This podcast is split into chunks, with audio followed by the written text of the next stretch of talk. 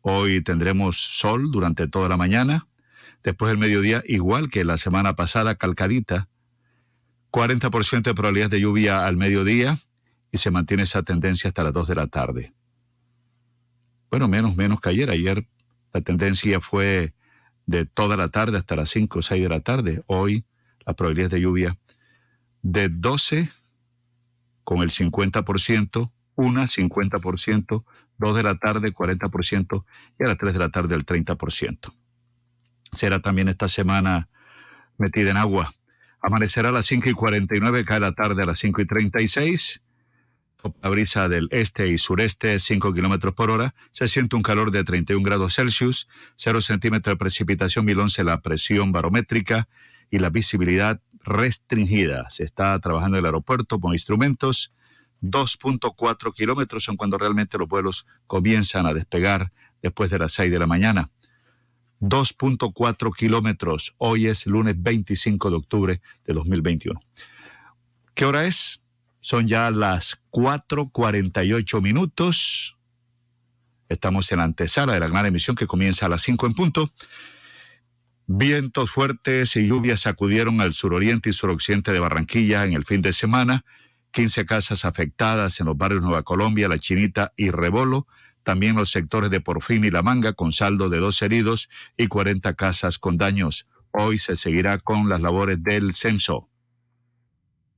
La pobreza en Barranquilla crece 15 puntos, pasó del 25% en el 2019 al 40% en el 2020, ya estamos terminando el 2021 debido al impacto de la pandemia. Por eso la alcaldía de Barranquilla trabaja en un plan de reactivación económica temprana con vacunación y apertura del sector productivo de manera responsable para bajar estos índices antes del 2023, ni siquiera el 2022, 2023. El presupuesto para la región Caribe en el 2022, o sea, el próximo año, que comienza ya en dos meses, asciende a 13,1 billones de pesos. El incremento fue del 40% frente al presupuesto del 2021, 40%. Atlántico es la cuarta sección del país, el cuarto departamento con mayor incremento. A nivel nacional, el presupuesto para la costa caribe que recibirá el 20% de la inversión, el 20% de la inversión del presupuesto nacional. Atención, sigue pendiente el aval del Ministerio de Cultura a la Universidad del Atlántico para que la gobernación abra licitación para recuperación de bellas artes. Videos que muestran a vecinos del corredor universitario haciendo el reparcheo con asfalto porque no se ha tenido la atención, la diligencia y cada vez son más eh, profundos, más anchos, más grandes los huecos, el corredor universitario puede causar accidentes también, el, deterioro obvio de los vehículos, pero sobre todo los accidentes, por esquivar un hueco usted puede fácilmente accidentarse. No le han prestado atención al corredor de la, de la 51B y desde hace rato le estamos advirtiendo y nada que se hace. Hablamos incluso con el alcalde de Puerto Colombia y dijo que no, no es competencia de él, que esa es una vía que pertenece al departamento. En otras informaciones, aumenta también abuso sexual de menores en el Departamento del Atlántico, con altas incidencias en Barranquilla, Soledad y Malambo, niñas y adolescentes, las más afectadas por sus propios familiares. Se investiga el cadáver hallado en Juan de Acosta, sería de Abimael Tinoco, labriego y ex corregidor de Chorrera. Tendremos ampliación de esta información. Ismael Tilano. Ismael Tilano. Tilano. Ismael Tilano Molina. Así es. Les contamos a los oyentes que en deportes la Serie Mundial será inédita este año, de mañana, en la MLB, entre Bravos y Astros. La gente se pregunta de qué se reía Otoniel cuando lo capturaron según el general de la policía dice que el narco reía de susto, de miedo. Las primeras imágenes conocidas de Dairo Antonio Úsuga lo mostraban sonriente y hasta posando. El billonario roba una joyería del centro comercial, de un centro comercial de Valledupar. Los delincuentes ingresaron como clientes y sellaron joyas avaluadas en más de 500 millones de pesos Seis hombres armados asaltaron ayer una joyería en el sector del centro comercial Guatapurí Plaza, en Valledupar. ¿Quién vigila la ejecución de penas donde quienes tienen casa por cárcel o detención domiciliaria tienen todas las comodidades y no hay razón para que estén? ¿Quién los vigila? Hay una nota especial que les recomiendo en el diario El Tiempo de Bogotá. Vamos a leerla más adelante. Disturbios anoche también en Cali. Tras la derrota de América contra Nacional, hinchas del equipo local invadieron el campo e intentaron agredir al director técnico Juan Carlos Osorio. El partido fue suspendido por el árbitro Andrés Rojas. América perdía 0-2 con Nacional. Gente del clan del Golfo lo traicionó. Vamos a pagar recompensa, dice el ministro de Defensa alias Otoniel, traficaba entre 180 y 200 toneladas de clorhidrato de cocaína al año. Niña de 11 años embarazada por violación de su abuelastro conmociona a Bolivia. El agresor fue encarcelado. El suceso fue denunciado en Yapacaní, en Santa Cruz de la Sierra, allá en Bolivia, donde la menor vivía bajo el cuidado de su abuelastro de 61 años, ya que sus padres viajaban por motivos de trabajo. Capturaron también a una mujer señalada de cobrar las extorsiones de la banda Los Costeños. La Policía Metropolitana de Barranquilla, a través del Gaula, capturó a Laud Caroline Pertus García, señalada del delito de extorsión. Ayer se reportaron 283 nuevos contagios y un muerto por COVID-19 en el Atlántico, 283 positivos, 232 en Barranquilla y 51 en los municipios. Según el mapa del COVID-19, el departamento ha detectado 328.009 pacientes con la enfermedad. En cuanto al único deceso, este ocurrió en Barranquilla. Ya vamos a ampliarles otras informaciones. También hubo un robo de efecto en el barrio Carrizal. Se llevaron 40 millones de pesos. Aquí está la palabra. Jenny Ramírez. 454, gracias a todos por estar conectados por 94.1 FM y 1430 M Radio ya. Eh, bueno, es un placer, es un gusto que el Señor haya abierto nuestros ojos en el día de hoy para todos ustedes y también una misericordia grande que ya estamos terminando este mes de octubre, sigue el mes de noviembre y la idea es que el Señor nos bendiga con mucha salud, con mucha tranquilidad, con mucha paz, con mucha fe, con mucha prosperidad, por supuesto, para poder terminar este año 2021 con todo lo que hemos avanzado, con lo que hemos vivido para este año, experiencias que el Señor ha puesto en nuestro camino y que nos han servido para madurar, pero también para entender las otras personas, también para decirle al Señor que nos ha eh, dado su apoyo, que nos ha brindado su misericordia todo este tiempo. Y por supuesto, comenzando esta semana, esta última semana de octubre, le decimos que siga con nosotros, que nos acompañe, que nos ayude a desarrollar las actividades siempre y cuando sea para el bienestar de nosotros y esperamos siempre en su voluntad. Que se haga su voluntad en cada uno de nosotros, a nuestros oyentes y sus familias. Mucho amor Gracias, Señor, por cada uno de ellos. Gracias porque están conectados, los que se van a conectar, los que hoy no pudieron conectarse, los que siempre están ahí atentos, los que nos escriben. Gracias, Señor, por cada una de esas personas que nos apoyan y aunque tengamos opiniones diversas, están ahí siempre esperando, esperando escuchar información que les beneficie. Y eso es lo que queremos, que ojalá Dios nos dé ese discernimiento y esa sabiduría para entregar la información que necesitan, que requieren para su vida diaria. Amado Dios, la tenue luz de la mañana asoma ante nuestras retinas y llenos de ilusión y esperanza, nos despertamos en este nuevo lunes para alabarte y agradecerte por tu amor, por tu bondad y por todas las cosas maravillosas que tú haces en nuestra vida sin límites ni reparos. Gracias Señor porque nos permites la alegría de vivir una nueva semana bajo tus cuidados y tu inmensa compañía. Tú sabes que hay algunas situaciones que necesito resolver en esta semana, que todas esas personas que están escuchando nos tienen algo pendiente, Señor, que hacer y a veces tienen muchas preocupaciones, a veces es caso de salud, también alguna dolencia eh, mental, espiritual, también a ellos, Padre, a cada uno de ellos darle la porción de lo que tú das siempre, ese amor, esa tranquilidad y esa paz.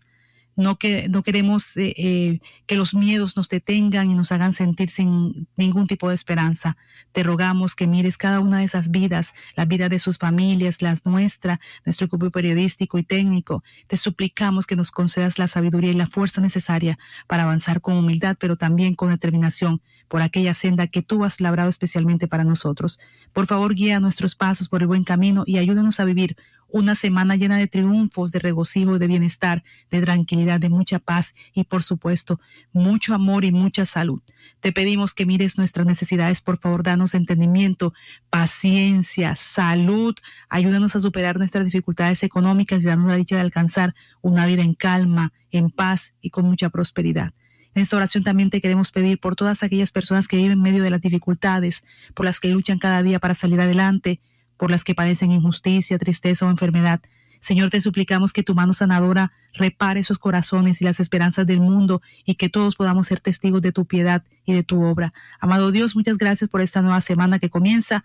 Por favor, líbranos del enemigo malvado, de la envidia injustificada, de todo mal, de todo peligro y permite que estos sean días de muchas conquistas, de mucho trabajo, de muchas bendiciones y prosperidad para nosotros, para nuestras familias, para nuestros oyentes, para nuestros amigos, para todas las personas que amamos. Gracias, amado Dios, porque en tus manos encomendamos esta nueva semana. Por favor, ilumina con tu luz nuestro camino, colma nuestra vida de bendiciones y haz que cada decisión que tomemos esté llena de tu sabiduría, de tu amor y de tu paz. Gracias, Señor, porque siempre estás con nosotros acompañándonos.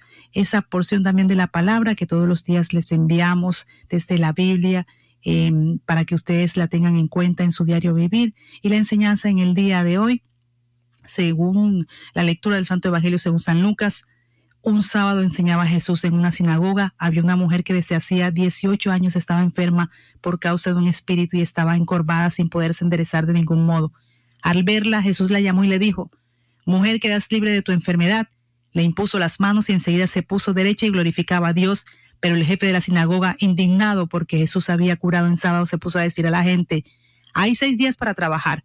Venid pues a que os curen estos días y no en sábado. Pero el Señor le respondió y dijo, Hipócritas, cualquiera de vosotros no desata en sábado su huella, su burro del pesebre y lo lleva a abrevar, ya está que es hija de Abraham y que Satanás ha tenido atado 18 años. ¿No era necesario soltarla de tal ligadura en día de sábado? Al decir estas palabras, sus enemigos quedaron abochornados y toda la gente se alegraba por todas las maravillas que hacía. Así que el Señor no tiene límites. La fuerza de Él está en todo momento y lo importante es hacer el bien, pero también podemos recibir de Él todos los días su amor, su misericordia, sus milagros. Y es la respuesta que da Jesús en la sinagoga a los asistentes, es la que podría dar también hoy en nuestro entorno, en nuestra sociedad.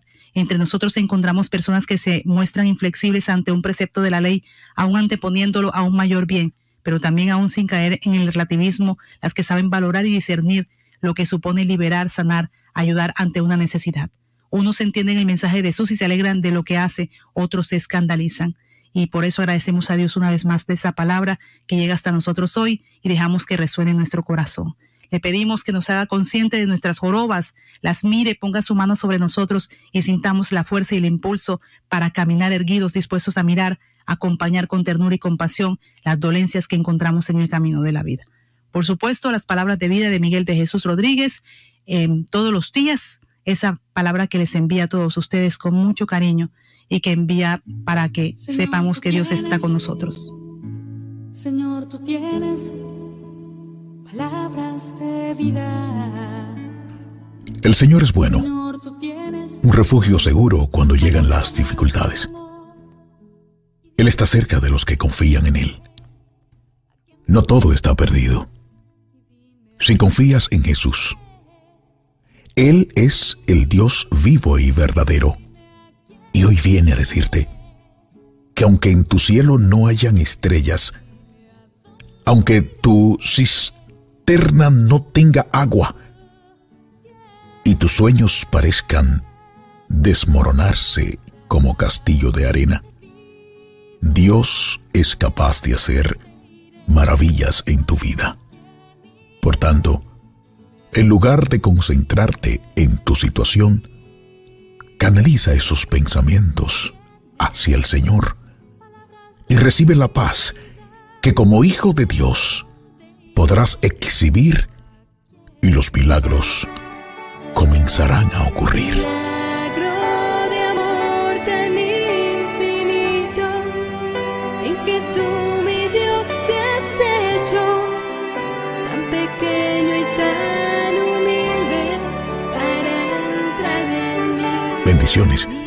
Estas son las palabras de vida de este día. Y yo tan solo soy un instrumento de Dios. Mi nombre, Miguel de Jesús Rodríguez. Y nunca olvides, ánimo arriba, que hoy es el primer día del resto de nuestras vidas. Dios bendice.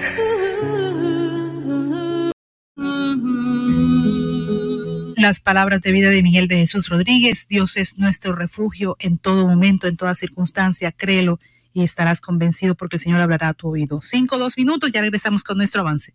Noticias ya.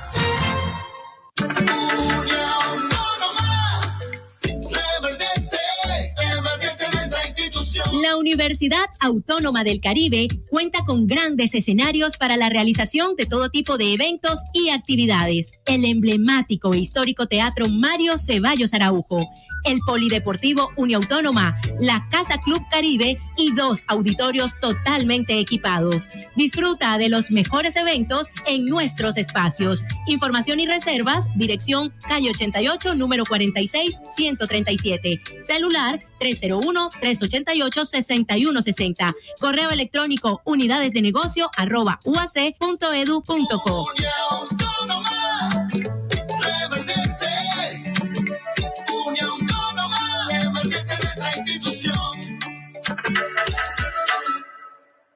Es responsabilidad de todos cuidar nuestra salud y la de las personas que nos rodean. Con la cultura del autocuidado mitigamos el virus del COVID-19. Usa siempre el tapabocas, lava frecuentemente tus manos, mantén una distancia segura y vacúnate cuando corresponda. Con mayores cuidados salvamos vidas. Alcaldía de Soledad. Gran pacto social. Esto es Al aire con aire. En Twitter nos dicen, una empresa de papel. Vamos a cogerla suave, mi llave. Sabemos que los procesos toman su tiempo. Por eso, en el show de Al aire con aire, responderemos sus comentarios mostrando el trabajo que hacemos para devolverle la confianza y la energía que todos se merecen. Al aire con aire, disponible ya en www.aire-e.com. Aire, la fuerza que transforma. En la Fundación Promigas, hace más de 20 años dijimos, sí acepto. Y desde entonces nos comprometimos con el país, la gente y la naturaleza. Hoy, renovamos nuestros votos para cuidar más a nuestra biodiversidad, contribuir a reactivar la economía y generar nuevas oportunidades. Visítanos en fundacionpromigas.org.co. Fundación Promigas. Crece por ti. Todo lo que hemos soñado lo hemos logrado gracias a Confamiliar Atlántico, porque recibo todos los meses una cuota monetaria. Porque hoy podemos decir que tenemos casa propia y porque Camilita es feliz en el centro recreacional. Tus sueños tienen un lugar en Confamiliar Atlántico. Líderes en servicio de recreación, vivienda, salud y educación. Confamiliar Atlántico, grande como tus sueños. subsidio. ZDM Jeanswear, siempre al mejor estilo y calidad. Cuando luces ZDM Jeanswear, atrapas todas las miradas. ZDM Jeanswear, calle 37, número 3880, piso 2, en Barranquilla. ZDM Jeanswear, te queda muy bien, muy bien. A Supergiros llega la ñapa. Gánate el 50% más en el premio de tu chance de tres cifras. Visita tu punto de venta Supergiros más cercano o con tu vendedor de confianza y disfruta de la ñapa 50% más. ¿Para qué giros? Cuando hay Supergiros. Alumbrado Público de Barranquilla. Informa los nuevos números de teléfono para reporte de daños 320-0055 y al WhatsApp 311-607-1509. Hola mujer, tiempo sin verte, ¿qué es de tu vida? Hola mija, bien, ¿y tú en qué andas? Vengo de pagar los impuestos que debía y me hicieron tronco de descuento. ¿Ah, sí? ¿Eso cómo fue? Cuéntamelo todo. Mija, te dan hasta el 70% de descuento en los intereses si pagas antes del 31 de diciembre. Así sí paga. En Barranquilla los impuestos sí se ven. Conoce más en www.barranquilla.gov.co. Alcaldía de Barranquilla. Barranquilla. Soy Barranquilla. Avance informativo.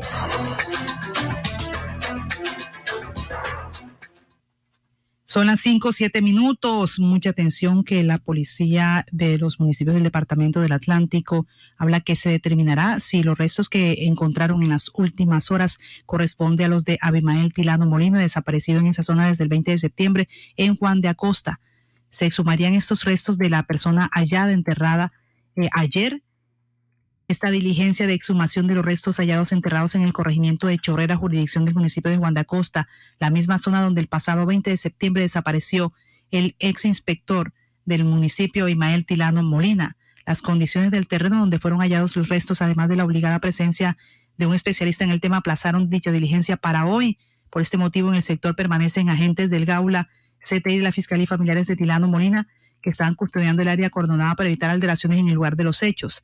Tras la exhumación, los restos serán entregados a medicina legal para su plena identificación y hoy es lo que ha dicho el comandante de la policía en el departamento del Atlántico, que van a hacer este seguimiento. Nos confirman todavía que es el resto del señor Abimael, pero lo que sí están diciendo es que se encontró eh, estos, estos resultados son tan importantes para esclarecer uno de los hechos que por lo cual ha sido capturada una persona. Personal especializado del Laboratorio Forense del Cuerpo Técnico del CTI realizará la inspección técnica al cadáver y los restos fueron dejados a disposición de medicina legal para determinar la plena identidad de esta persona, si estos restos corresponden a los del señor Abimael Molina. Recordamos que por este delito, dice la policía, ya se encuentra una persona privada de la libertad que está siendo procesada por el delito de desaparición forzada. El coronel Carlos Currea, comandante del Departamento de la Policía en el Atlántico el Departamento de Policía Atlántico se permite informar a la opinión pública que mediante labores de búsqueda adelantadas, Defensa Civil, Gaulo Atlántico y un grupo de ciudadanos voluntarios, se logra el hallazgo de los restos óseos de una persona. En esta zona fue donde hace más de un mes desapareció el señor Abimael Atilano Molina. Personal especializado del Laboratorio Forense del Cuerpo Técnico de Investigación, CTI, realizarán la inspección técnica a cadáver. Los restos serán dejados a disposición de medicina legal para determinar la plena identidad de esta persona y si esos restos corresponderían a los del señor Abimael Molina. Recordamos que por ese delito ya se encuentra una persona privada de la libertad, la cual está siendo procesada por el delito de desaparición forzada. El Departamento de Policía Atlántico no escatimará esfuerzos hasta esclarecer este lamentable hecho y poner a los responsables tras las rejas comandante de la policía en el departamento del Atlántico, también siguiendo con este eh, tema judicial, se ha mm, dado a conocer la captura de Arias Dubancito, perteneciente al cartel de los más buscados en las últimas horas.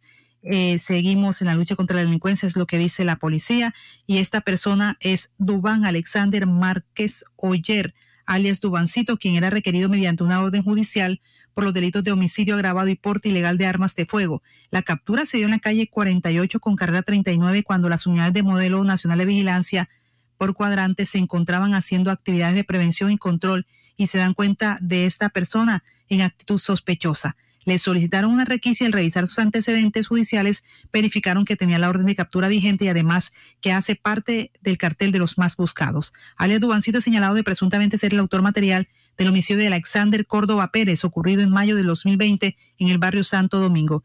La policía sigue insistiendo a la ciudadanía para que dé información y puedan ganarse la recompensa de hasta 5 millones de pesos por estas personas, los más buscados según el cartel que ha emitido la policía metropolitana de Barranquilla, la alcaldía de Barranquilla. Habla el general Luis Carlos Hernández, comandante de la metropolitana de Barranquilla, sobre esta captura.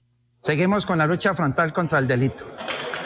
El día de hoy en el marco del segundo cartel de los más buscados aquí en Barranquilla. La Policía Nacional, la Metropolitana, con todas sus capacidades en un trabajo de articulación con la gobernación, con la alcaldía, con la Fiscalía General de la Nación, se ha capturado hoy a Duban Alexander Márquez, alias Dubancito. Esta persona es requerida por porte ilegal, homicidio agravado. Invitamos a todos los ciudadanos de bien en esta recompensa que se está ofreciendo hasta 5 millones de pesos para que nos dé la información para poderlos ubicar. Seguimos trabajando de manera especial en calle y de manera contundente. No habrá lugar ni espacio donde se nos escondan aquellos contradictores penales que los vamos a capturar. Ahí está el brigadier general Luis Carlos Hernández Saldana, comandante de la Metropolitana de Barranquilla. El ministro de Defensa, Diego Molano, dice que va a ser extraditado a los Estados Unidos Dairo Antonio Úsuga, alias Otoniel. Son exactamente tres las Cortes Federales del país norteamericano las que han hecho los requerimientos a las autoridades colombianas para efectuar ese traslado del narcotraficante más buscado de la nación. Y eh, se trata de la Corte del Distrito Sur, del Distrito Oriente de Nueva York y la Corte del Distrito Sur de Nueva York tribunales que esperan la llegada de Otoniel para que responda ante la justicia norteamericana por delitos relacionados con el tráfico de drogas. La primera de estas solicitudes tiene que ver con un hecho cometido en el 2003 cuando el narcotraficante conformó la banda criminal conocida como los Urabeños, desde donde orquestaba el envío de drogas a Estados Unidos. En 2015, la Corte del Distrito Oriente de Nueva York lo acusó de cargos de conspiración para la fabricación de cocaína, conspiración de asesinato y uso de armas para favorecer el delito de narcotráfico, mientras que la Corte del Distrito Sur de Nueva York requiere por apoyar a organizaciones terroristas y por tráfico de estupefacientes. Contra Úsuga existen más de 120 procesos abiertos por todo tipo de crímenes y una circular roja emitida por Interpol por homicidio múltiple agravado, secuestro múltiple agravado, secuestro y concierto para delinquir el Ministerio de Justicia está a la espera de que la Corte Suprema de Justicia avale esa solicitud de extradición para efectuarla. Y atención, en Riña muere a bala un hombre en el barrio La Paz ayer cuando departía con amigos en un establecimiento. Jeffrey Peña Payares, de 30 años, tenía tres anotaciones por tráfico de estupefacientes. Los sicarios en moto asesinaron a Marlon Gutiérrez Pérez, de 29 años, en el barrio Nuevo Horizonte de Soledad. Las autoridades investigan. Vamos con el Boris Eduardo Páez, que tiene titulares deportivos. Boris, buenos días. Muy buenos días. Estos son los hechos más importantes para hoy en los deportes de Noticias Ya. La cucuteña María Camilo Osorio quedó subcampeona del torneo de tenis de Tenerife. Se espera que esta semana suba más puestos en el ranking mundial de la WTA. Se inició el torneo profesional de baloncesto en San Andrés. Los Titanes cayeron en el primer encuentro ante el quinteto local. Hoy se mide a Piratas de Bogotá estruendosa derrota de Junior ante Millonarios en Bogotá. Los tiburones están ahora quintos en la clasificación.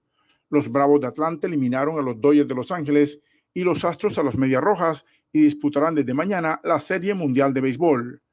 El biciclosista colombiano Carlos Ramírez se coronó campeón de la válida de BMX realizada en Turquía.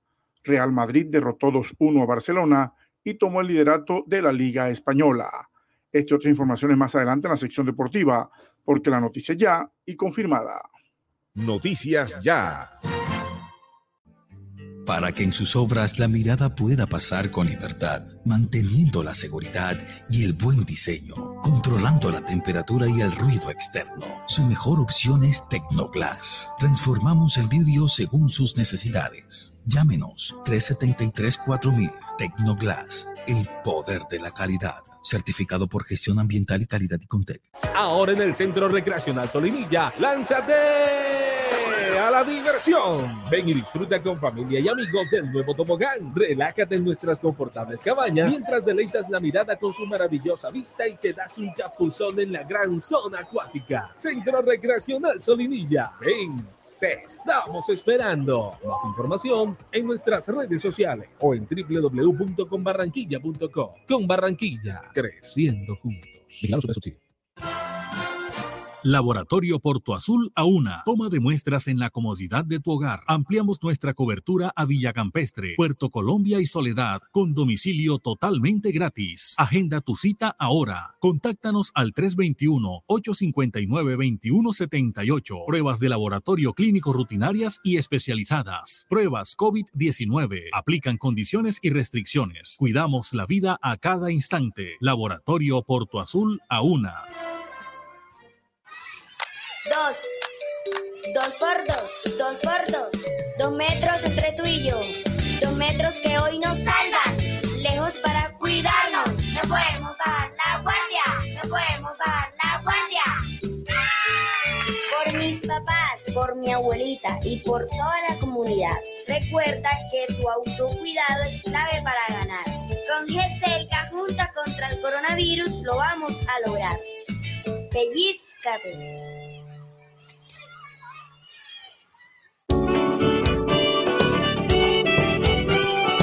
Cuando trabajamos en equipo, también rendimos un homenaje al amor. La Superintendencia de Industria y Comercio reconoce a Los Olivos como una de las marcas más sobresalientes y notorias de Colombia, gracias al incremento en el valor y posicionamiento de nuestra marca, el tiempo de operación y la sostenibilidad de la organización. Los Olivos, siempre rindiendo un homenaje al amor.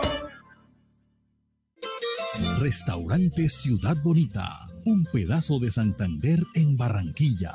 Asados, carne a la llanera, zancochos y tamales, pan de bono artesanal, almohábanas y arepas de choclo. Vía a Puerto Colombia, kilómetro 2, después de la clínica Porto Azul. El anfitrión Edinson Hurtado los espera. La noticia express. Noticias rápidas, noticias ya. Barranquilla con las mejores cifras de vacunación según el Ministerio de Salud. Se destaca la interés y capacidad para adaptarse el barranquillero, el atlanticense, a situaciones adversas con resultados positivos. Cuando una persona es resiliente, es una palabra que ahora está de moda con la pandemia, cuando tiene la capacidad de recuperarse de situaciones complicadas, enredadas y seguir avanzando hacia el futuro uno preguntaría por qué los barranquilleros, por qué los atlanticenses somos resilientes. ¿Qué piensan los oyentes? ¿Por qué tenemos esa capacidad de aguante, esa capacidad de recuperarnos de las adversidades, de las situaciones complicadas y, lo más importante, seguir avanzando? Son ya las 5 de la mañana, 18 minutos. Estaremos hablando más adelante del Festival del Merecumbe, que se celebra desde hace 10 años con talleres, concursos en música y comienza hoy en Soledad Atlántico y va hasta el próximo sábado, Festival del Merecumbe. Habíamos dicho la semana pasada que tiene por nombre Cójanle la cola al Merecumbe, haciendo alusión a una composición que tiene arreglos del maestro Pacho Galán. La composición es de Manuel de J. Pibes. Este evento es organizado por la Fundación Pacho Galán y es respaldada por la Alcaldía de Soledad, la Secretaría de Cultura, y Patrimonio del Atlántico y la organización Saico Asimpro. Las 5.19 minutos, noticias rápidas. Tiene mucha atención, el viceministro de Salud, Luis Alexander Moscoso, analizó la situación que atraviesa el país e insiste en invitar a los ciudadanos a vacunarse. Este es el balance que presenta el ministro Luis Alexander Moscoso en este tema. El país en general viene con el efecto de prevalencia y la velocidad dada por las variantes muy delta que venían circulando en el país desde el mes de, febrero marzo eh, y que generó unos descensos progresivos desde junio, julio y luego una meseta baja pero donde ya se ve la presencia del linaje delta mucho más veloz, si, sumado a la presencia de situaciones locales de mayores interacciones, se notan efectos distintos.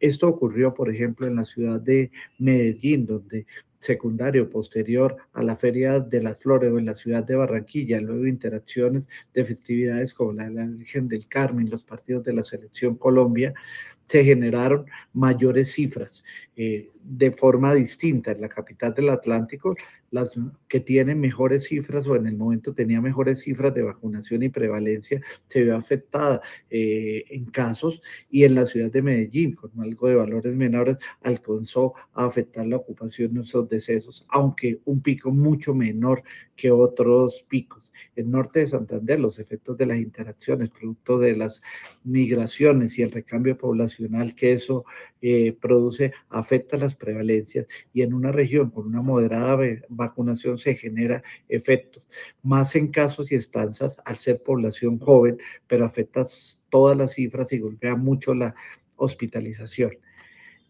En todas estas regiones es, es, pertinente recordar que está circulando Delta en forma importante y creciente. Mm, eh, ¿Qué puede ocurrir en el país en los próximos meses, en el mes de noviembre, diciembre? Va a depender de, los contactos y las interacciones que vamos a tener. Recuerde que tenemos festividades de fin de año, tenemos velita, tenemos eh, cierre de, jornadas de reuniones de colegios eh, reuniones, eh, bautizos, primeras comuniones, matrimonios, donde se van a generar una mayor cantidad de contacto y seguramente para estas épocas de finales de noviembre y diciembre vamos a tener una circulación de delta generalizada. Esto nos genera un riesgo para el país y vamos a poder tener un incremento de casos un incremento de hospitalización y triste y dolorosamente un incremento de, personas que, que pierden la vida. Por eso, el determinante final de cómo se comporta estos meses será la vacunación. En las, en las regiones donde tengamos mayores porcentajes de vacunación, definitivamente la protección será mayor y podremos tener incremento en casos, pero donde tengamos menores coberturas y menores prevalencias, podemos tener dificultades Está el viceministro de Salud, Luis Alexandre Moscoso. Esa es más o menos la radiografía en este momento de lo que está pasando, incluyendo también los resultados y los efectos del partido de la selección Colombia en Barranquilla, de unos eventos que se hicieron en Medellín y también lo posterior, la proyección que tiene el ministerio con respecto a estas fiestas de fin de año. Por lo tanto, hay que seguir con medidas de bioseguridad. 5.23 minutos. También hablamos de esta situación que se registró por las fuertes lluvias, un vendaval que deja casas destechadas. Esto ocurre al suroccidente de Barranquilla. Hablan de más de 20 viviendas, cinco de ellas totalmente destechadas, que deja un vendaval al suroccidente de Barranquilla. Eso es eh, en los habitantes de los barrios del Porfín y La Manga. Vieron cómo esta brisa arrasaba con sus techos durante la tarde del domingo, donde se reportaron lesionados leves, entre esas una embarazada, según el balance de la defensa civil. De acuerdo con los pronósticos del IDEAM, las lluvias se intensificarán entre un 40 al 60% en las próximas semanas. Y no solamente el suroccidente, Jenny, en Por fin La Manga, también el suroriente, porque 15 casas, dijimos el Comisión de Emisión, de los barrios Nueva Colombia, y La Chinita y Rebolo, que está en el, suroriente de la ciudad, también se vieron afectadas. Se habla de 15 casas debido a estos vientos que algunos califican como vendavales, huracanados. ¿Qué destacan los periódicos hoy? Vamos a, buscar, Jenny, el tiempo, el espectador que destaca. El Heraldo dice, plan de reactivación temprana clave para reducir la pobreza, vendavales destechan casas, división o sucesión lo que viene para el clan del Golfo tras la caída de Otoniel. Y destacan deportes, sin dientes ante los llamados grandes, un tiburón sin dientes ante los llamados grandes, refiriéndose a Junior. En lo que el semestre, Junior no ha podido vencer a los rivales históricamente más exigentes. Cayó ante América, cayó ante Nacional, cae ante Millonario, empató ante Cali. En la Sudamericana fue eliminado por el Libertad. Entonces, un tiburón sin dientes ante los llamados grandes y pensar que los tiburones tienen dos hileras de dientes, puntiagudos, filosos, dos hileras, y los juniors se le cayeron los dientes. Lo más triste es que los dientes que pierde un tiburón en periodo de dos semanas puede mudarlo y puede reemplazarlo, puede mudar los dientes hasta hileras completas de dientes. En dos meses tiene los dientes. En Junior como que nos cogieron sin los dientes durante esos dos meses y no muerde a nadie el equipo Junior de Barranquilla. El periódico Al Día titula La Paz, murga y muerte en La Paz. A Jeffrey Peña, 30 años, lo asesinaron a bala en la madrugada de ayer en medio de una pelea en el mencionado barrio. Por este crimen, la policía capturó a una persona. ¿Cómo queda el clan con la captura de Otoniel? Pregunta el periódico Al Día. Cae Dubancito, uno de los más buscados. ¿El cadáver será de Abimael? Pregunta el diario Al Día. Bueno, y los titulares del periódico El Tiempo, eh, la mayoría o casi todos los titulares de estos periódicos nacionales hablan de Otoniel. En el caso del Tiempo, Otoniel debe cumplir pena en Estados Unidos y volver para pagar por sus crímenes, dice el presidente Iván Duque. El presidente habló sobre esta captura de alias Otoniel. Alto soy yo, Otoniel, no me maten. Detalles inéditos de su captura. Inteligencia del Reino Unido, M16 y la CIA participaron en la cacería de Otoniel. La red detrás del hombre a quien han atropellado 20 veces. En la mira, dos ortopedistas y ocho IPS que le han cobrado al Estado 239 mil millones por atender hasta muertos fuertes incidentes tras la derrota de América contra Nacional. En lo que tiene que ver con el periódico El Espectador, en los titulares, el expediente Otoniel, el hombre más buscado de Colombia. El mayor capo colombiano fue finalmente capturado después de una intensa búsqueda y múltiples operativos para dar con él. Lo que viene para el clan del Golfo tras la captura de alias Otoniel, el policía que murió en el operativo contra Otoniel, el hombre más buscado. los peros en la implementación de la matrícula cero. Son ya las 5 de la mañana, 26 minutos, 5, 26 minutos, regresamos. Noticias ya.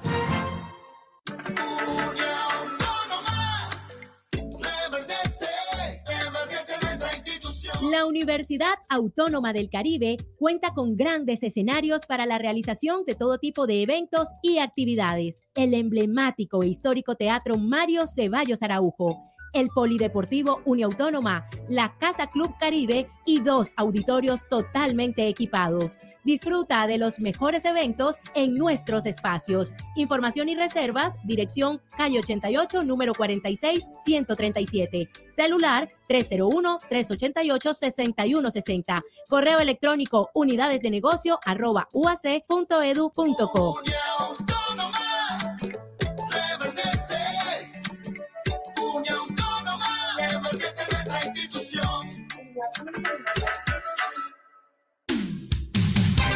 Contribuyente del Impuesto Predial de Puerto Colombia, si presentas deudas de vigencias anteriores, tendrás un 80% de descuento en los intereses moratorios hasta el 31 de octubre. Alcaldía Municipal, por un nuevo Puerto Colombia.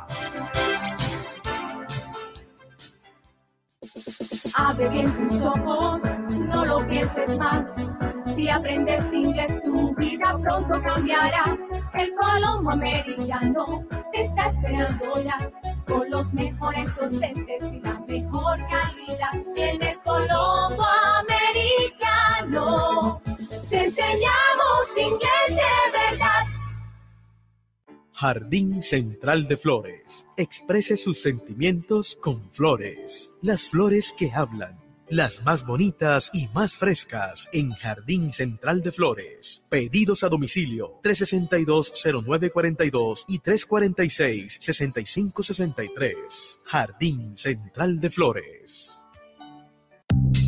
Farmanat, droguería y tienda naturista, proveedora de tu bienestar, medicamentos reconocidos y productos naturales, nacionales e importados. Farmanat, plantas medicinales que relajan y mejoran el sueño. Sube tus defensas con NutriTransfer, Colostrum, vitamina C, vitamina D, Farmanat. Atención personalizada de Israel Castilla Gamarra. Domicilios por el 332-4177 al 300-807-7687. Estamos en la calle 76, número 3949, diagonal al Colegio Militar Acolsure. Atendemos en jornada continua de 8 de la mañana a 9 de la noche.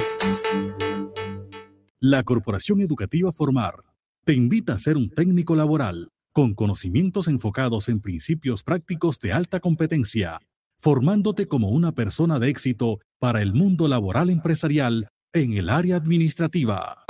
Calcio 28, suplemento dietario. El calcio es esencial para el crecimiento y la formación de huesos. Ayuda a mantener su fortaleza y densidad. Previene la osteopenia y la osteoporosis. Calcio 28, ahora adicionado con vitamina C y vitamina D3, con más contenido de calcio. Ahora en suspensión. Haga sus pedidos al 304-637-2186 o acérquese a la carrera 45, número 7561, local 1, www.distribuidoradisher.com. Calcio 28, registro sanitario, SD 2016-0003-3741. No se deje engañar con imitaciones, tapa de caja y frasco contramarcadas y marca de agua en la etiqueta. Calcio 28, el original. Pídalo también en su droguería más cercana.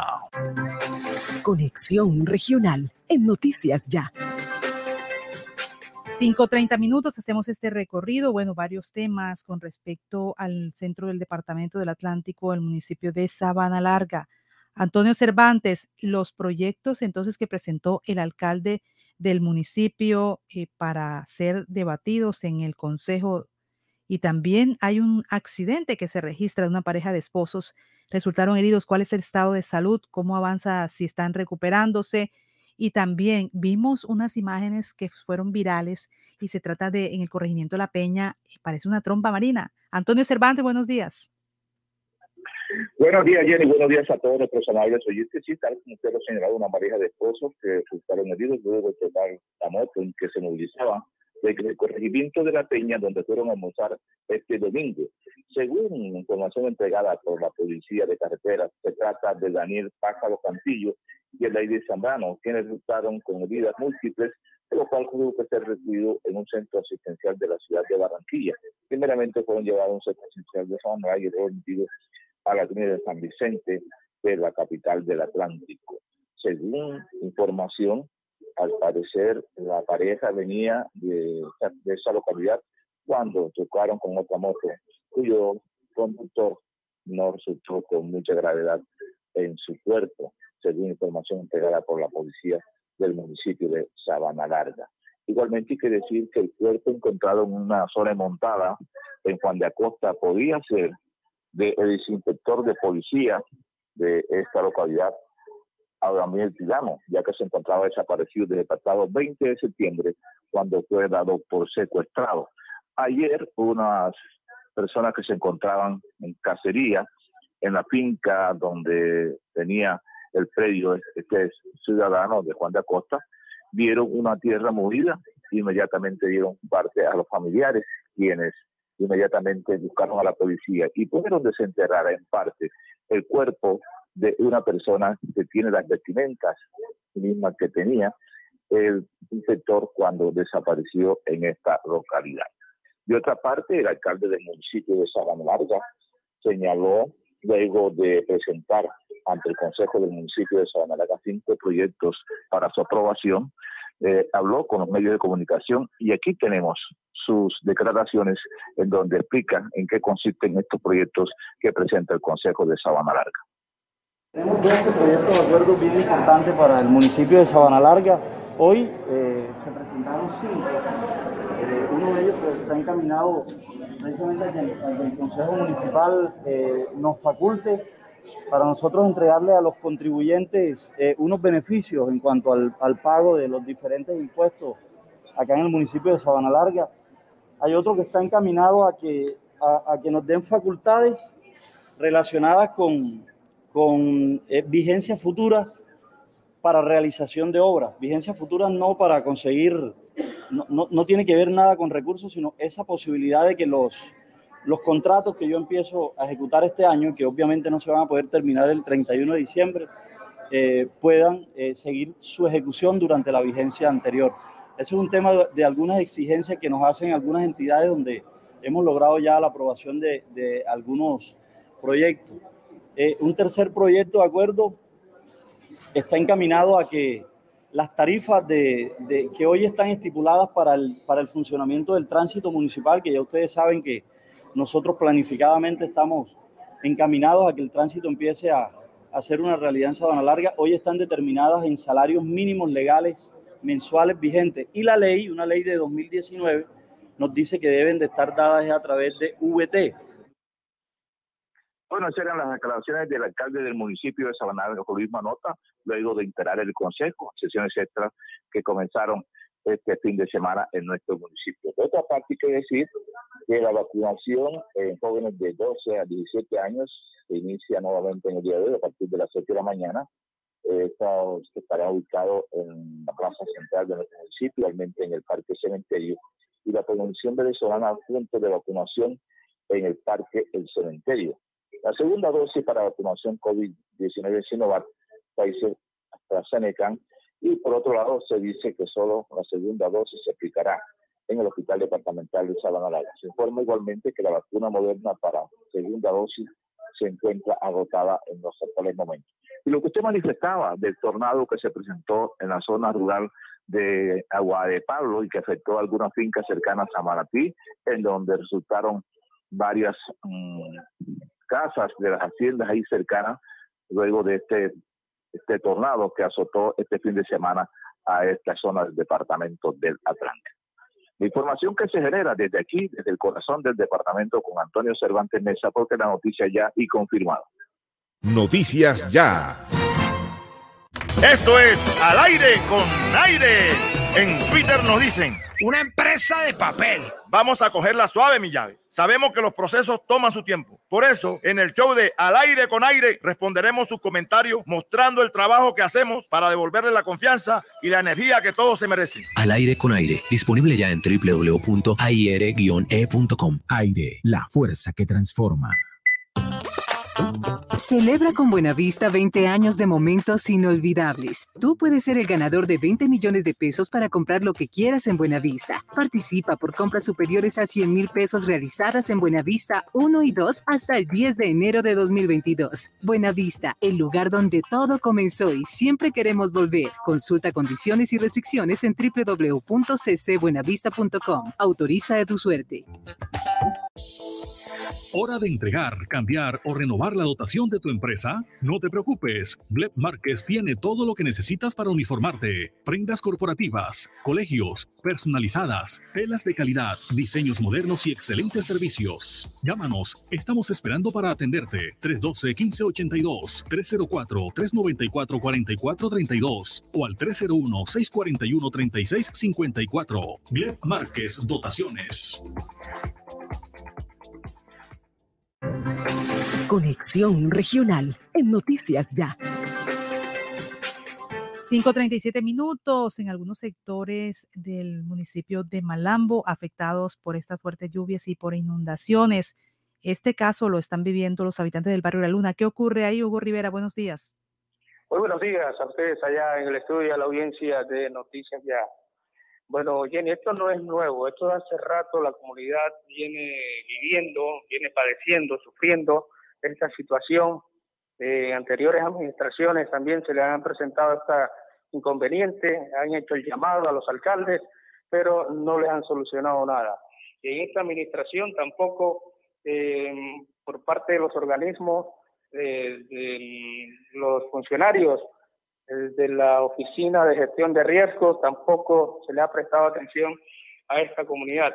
Hay que darle gracias a Dios que en estos días no ha llovido tan fuerte, eh, ha llovido por, eh, levemente, pero eh, esto se debe a estas inundaciones, según lo que dialogamos anoche con una de las habitantes de este sector de la Luna. Esto se debe a que hace ya va um, tiempo, hace años, eh, construyeron un, hotel, construyeron también una mm, gasolinera, una bomba de servicio, y esto eh, es la causa de que eh, se inunde este sector del barrio La Luna, porque el agua no transita y la canalización que hicieron de un arroyo tampoco no sirve para evacuar esta agua. La comunidad le pide al alcalde de Monsalve su presencia para que por lo menos charle con la comunidad y le dé alguna solución a esta problemática, porque recordemos que años eh, anteriores sucedió una situación muy crítica en ese sector, que mm, se derribó, se cayó una casa, una vivienda en ese sector por este tema de este arroyo, de estas inundaciones. Así que la comunidad le pide al alcalde Rogelio Monsalve la presencia en este sector. Escuchemos lo que manifestó una de las habitantes de este sector pidiendo la presencia del alcalde y que también otros problemas de seguridad, de iluminación que no tiene esta comunidad.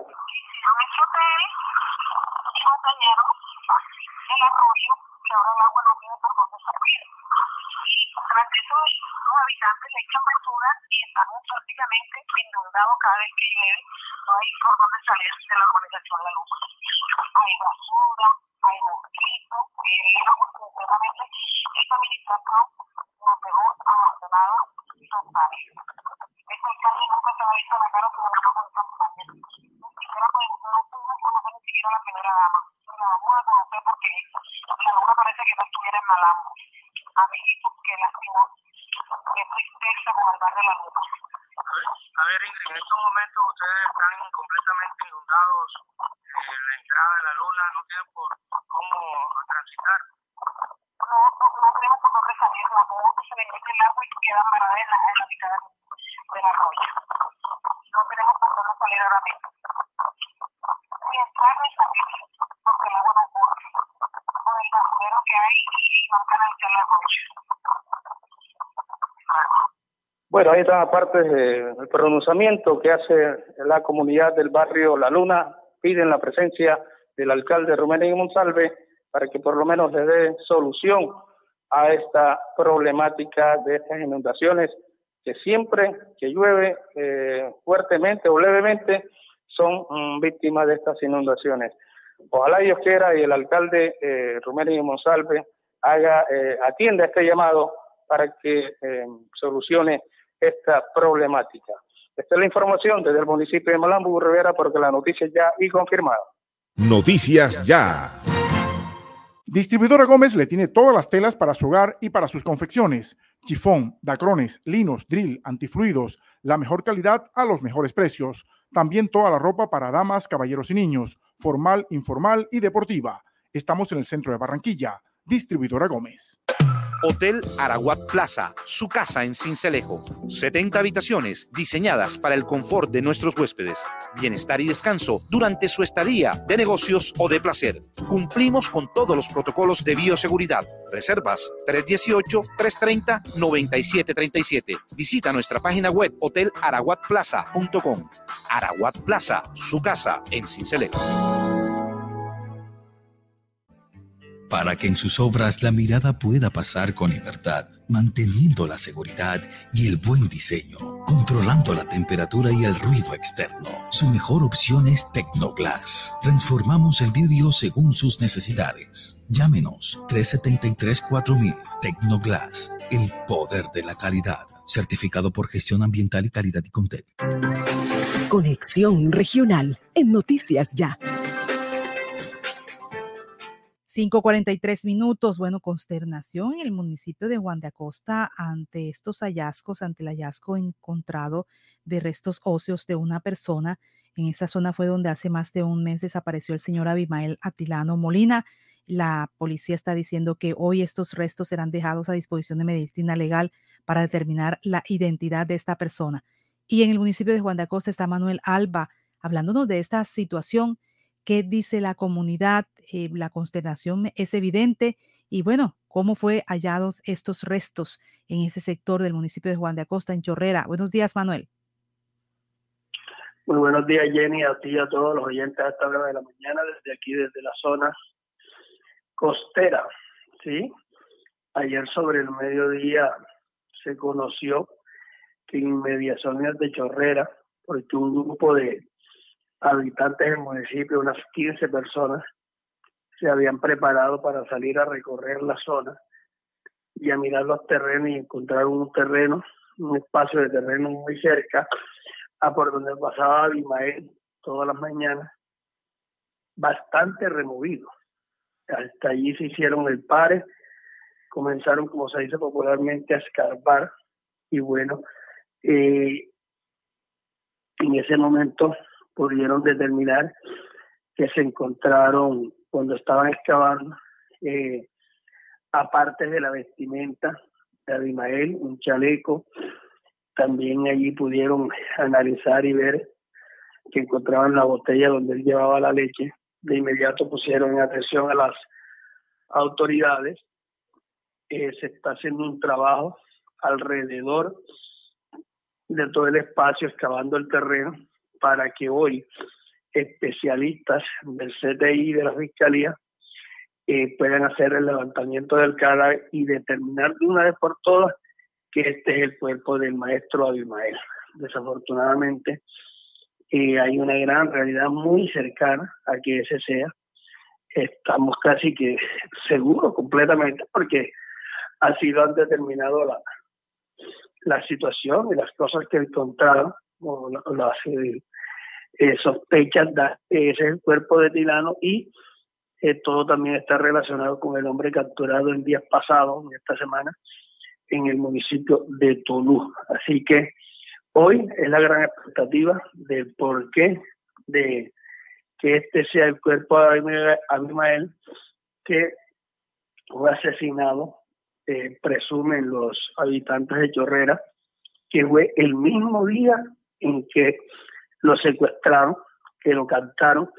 Entonces allí podemos determinar hoy que se va a hacer levantamiento del cadáver, ya desde que temprano están llegando eh, los especialistas para hacer el procedimiento, mientras que la policía mantiene desde ayer el sitio acordonado. Ayer estuvimos dialogando con el señor alcalde, Carlos Villanueva, quien de inmediato se trasladó al lugar, estuvo allí presente y bueno, eh, estuvo mirando el tema, estuvo atendiendo toda la, logística con todos los habitantes del corregimiento de Chorrera.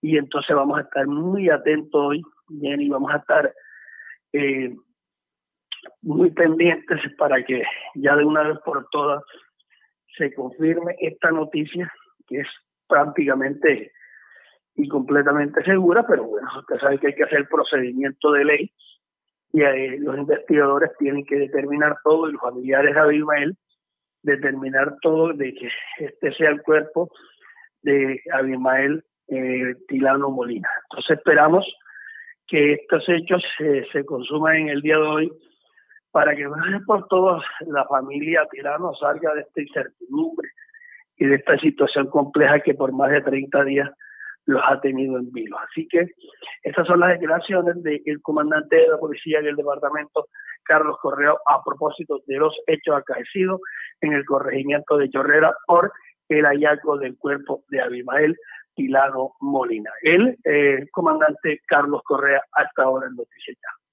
El Departamento de Policía Atlántico se permite informar a la opinión pública que mediante labores de búsqueda adelantadas, Defensa Civil, Gabolo Atlántico y un grupo de ciudadanos voluntarios, se logra el hallazgo de los restos óseos de una persona. En esta zona fue donde hace más de un mes desapareció el señor Abimael Atilano Molina. Personal especializado del Laboratorio Forense del Cuerpo Técnico de Investigación, CTI, realizarán la inspección técnica a cadáver. Los restos serán dejados a disposición de medicina legal para determinar la plena identidad de esta persona y si estos restos corresponderían a los del señor Abimael Molina. Recordamos que por este delito ya se encuentra una persona privada de la libertad, la cual está siendo procesada por el delito de desaparición forzada. El Departamento de Policía Atlántico no escatimará esfuerzos hasta esclarecer este lamentable hecho y poner a los responsables tras las rejas.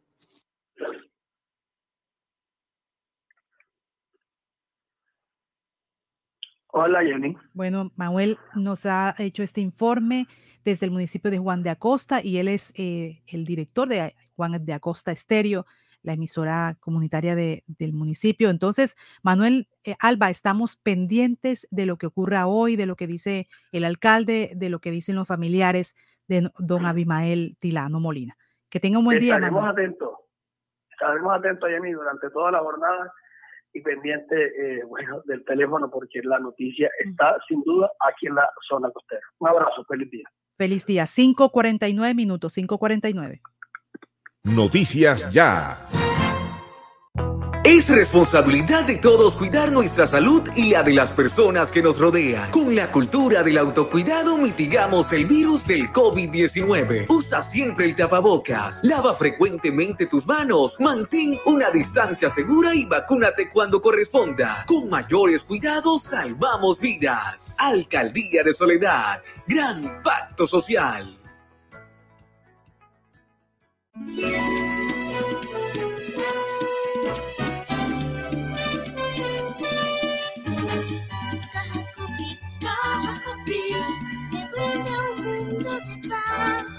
Bienestar. La.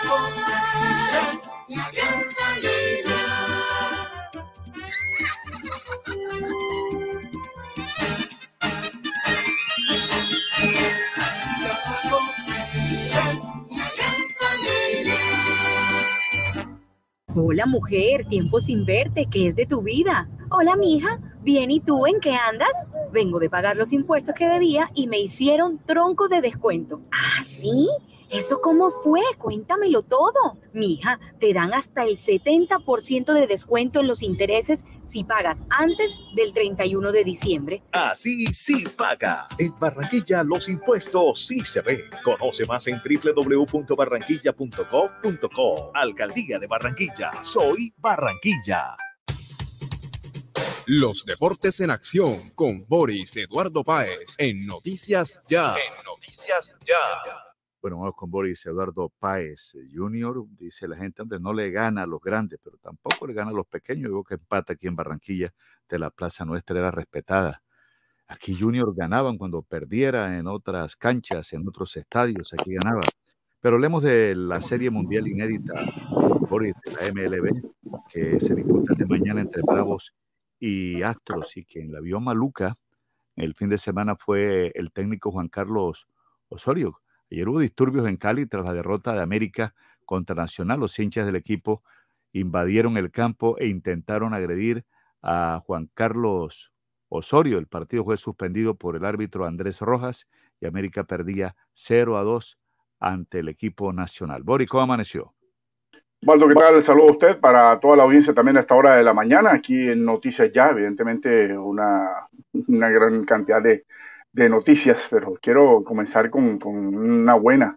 La tenista colombiana María Camila Osorio quedó subcampeona del torneo Tenerife en España, luego de caer en la gran final en la modalidad de sencillos ante la norteamericana Ann Lee, con parciales de 6-1, 6-4 en un partido que se prolongó por una hora y 12 minutos. Tras esta buena actuación en un torneo de tan alto nivel, se espera que la colombiana siga subiendo en el escalafón mundial de la WTA. María Camilo Serio, Osorio, actual campeona, eh, bueno, del torneo de, Bogotá, eh, el número 63 en la clasificación mundial, confirmó que no jugará más torneos en lo que resta de este 2021 para descansar y empezar a prepararse para la temporada 2022, donde espera seguir ascendiendo en el escalafón. Hay que recordar que el tenis comienza bien temprano con el torneo de Australia, que se hace eh, a mediados del mes de enero, así que mm, por eso eh, para, algunos deportes cambia el tema de, la pretemporada. La pretemporada para estos tenistas seguramente será en el mes de diciembre. Para algunos hay fiestas y hay celebraciones, pero para otros, como en el caso de los tenistas, debe estar preparándose para un torneo de tan alta envergadura, en este caso María Camilo Osorio. En el inicio del torneo profesional de baloncesto que comenzó este fin de semana en la isla de San Andrés, los actuales campeones titanes perdieron en su debut frente al quinteto local, los Caribbean Store, la tormenta caribeña, como se dice en español, por 70 puntos contra 61. Los de Barranquilla empezaron dominando las primeras acciones en el, primer cuarto y terminaron ganando 16-14 para el segundo cuarto, liderados por el panameño Yosimar Ayarza, máximo anotador del compromiso con 21 puntos. Titanes se fue arriba para terminar yéndose al descanso de la primera mitad del compromiso con 34 puntos a favor y 30 para el equipo isleño. Para el tercero y cuarto periodo, los Titanes tuvieron, estuvieron muy erráticos, situación que aprovechó el quinteto local para ponerse adelante en el marcador y finalmente terminar ganando el compromiso. Para hoy lunes, a partir de las 2 y 15 de la tarde, Titanes irá en busca de su primera victoria en esta temporada cuando enfrente a Piratas de Bogotá. El quinteto capitalino también viene de caer en su primer partido por marcador de 76-60 ante los Tigrillos de Antioquia. El conjunto de Barranquilla podrá contar ya con el argentino Salén Zafar, quien se perdió el debut del equipo al haber dado positivo por COVID-19. Ya se recuperó y ya está listo para jugar en la tarde de hoy. En la fecha 15 de la Liga Colombiana, Junior cayó estruendosamente ante Millonarios de Bogotá cuatro goles por uno luego de un primer tiempo donde el conjunto tiburón pudo mantener igualadas las acciones.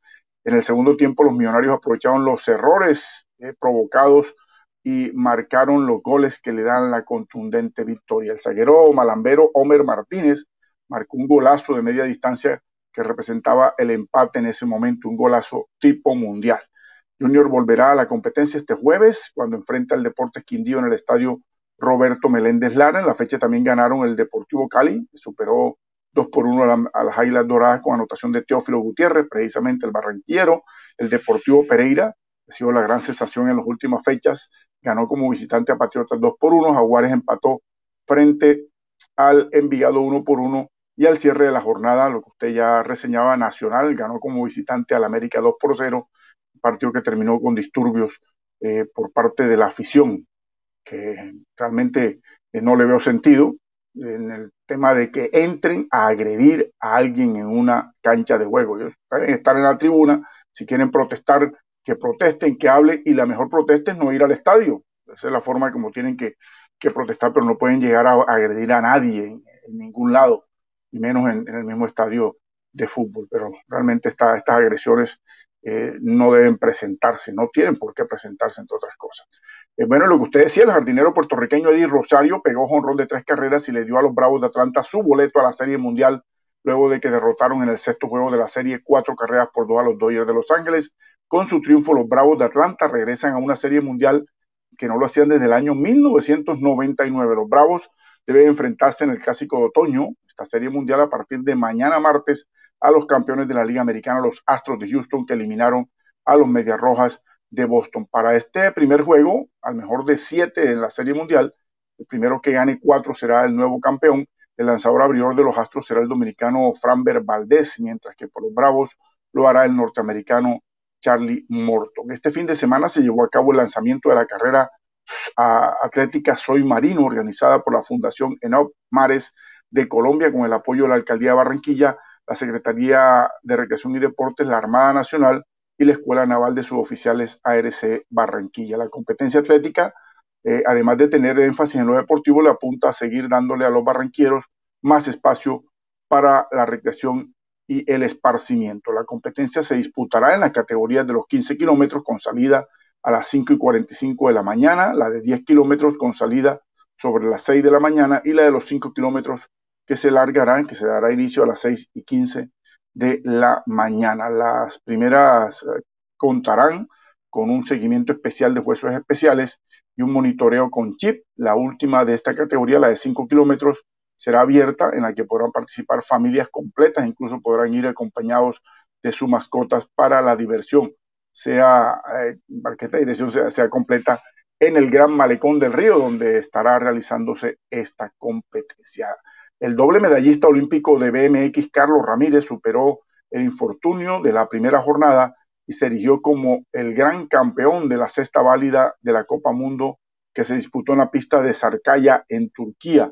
El talentoso biciclosista de la Selección Colombia demostró su gran momento y con la habilidad que siempre lo ha caracterizado, evitó una caída en el, en el primer peralte de la pista, tomó la punta y se alzó con el máximo galardón del campeonato internacional, además de asumir el liderato general del certamen que premia al piloto más regular de toda la temporada. En la final también estuvo presente el esposo de Mariana Pajón, eh, Vicen Peluro, eh, finalista por segundo día consecutivo y cuarto puesto al final en la carrera. Ramírez suma 510 puntos, 10 más que el suizo Simón eh, Marcuat, eh, uno que de los involucrados en la caída en la carrera en la gran final. Por su parte, Mariana Pajón fue la gran protagonista entre las damas, la bicampeona olímpica terminó cuarta en la final élite y gracias a la puntuación obtenida en las jornadas competitivas eh, eh, previas asumió el liderato general con 585 puntos. La antioqueña tiene una ventaja de 10 unidades sobre la rusa Natalia Afremova. La séptima y octava ronda de la Copa Mundo de BMX disputará el fin de semana del 30 y 31 de octubre y será en la misma pista de Sakarya en Turquía. El Real Madrid se impuso 2 por 1 en el clásico eh, en Barcelona en cumplimiento de la décima fecha del Campeonato Español para recuperar la punta de la liga y frenar la buena progresión del equipo azulgrana en los últimos días. David Alaba abrió el marcador con disparo cruzado y Lucas Vázquez puso el 2 por 0 dándole los tres puntos al equipo visitante, al Real Madrid, que vuelve a la primera posición de la clasificación. La victoria afianza al equipo merengue, que suma su segunda victoria oficial consecutiva, al tiempo que detiene la progresión del Barça, que eh, llevaba, llevaba el encuentro muy animado, luego de las últimas dos victorias en la Liga y en la Champions. El estadio New estaba prácticamente lleno para el primer clásico allí eh, con público desde el primero de marzo de 2019. 6 de la mañana en punto. Hasta aquí toda la acción de los deportes en Noticias Ya. Que tengan todos un feliz día y cuídense mucho. Al aire. Noticias Ya 94.1 FM de Uniautónoma Estéreo y 1430 AM en Radio Ya. Escúchenos en simultánea por www.noticiasya.co.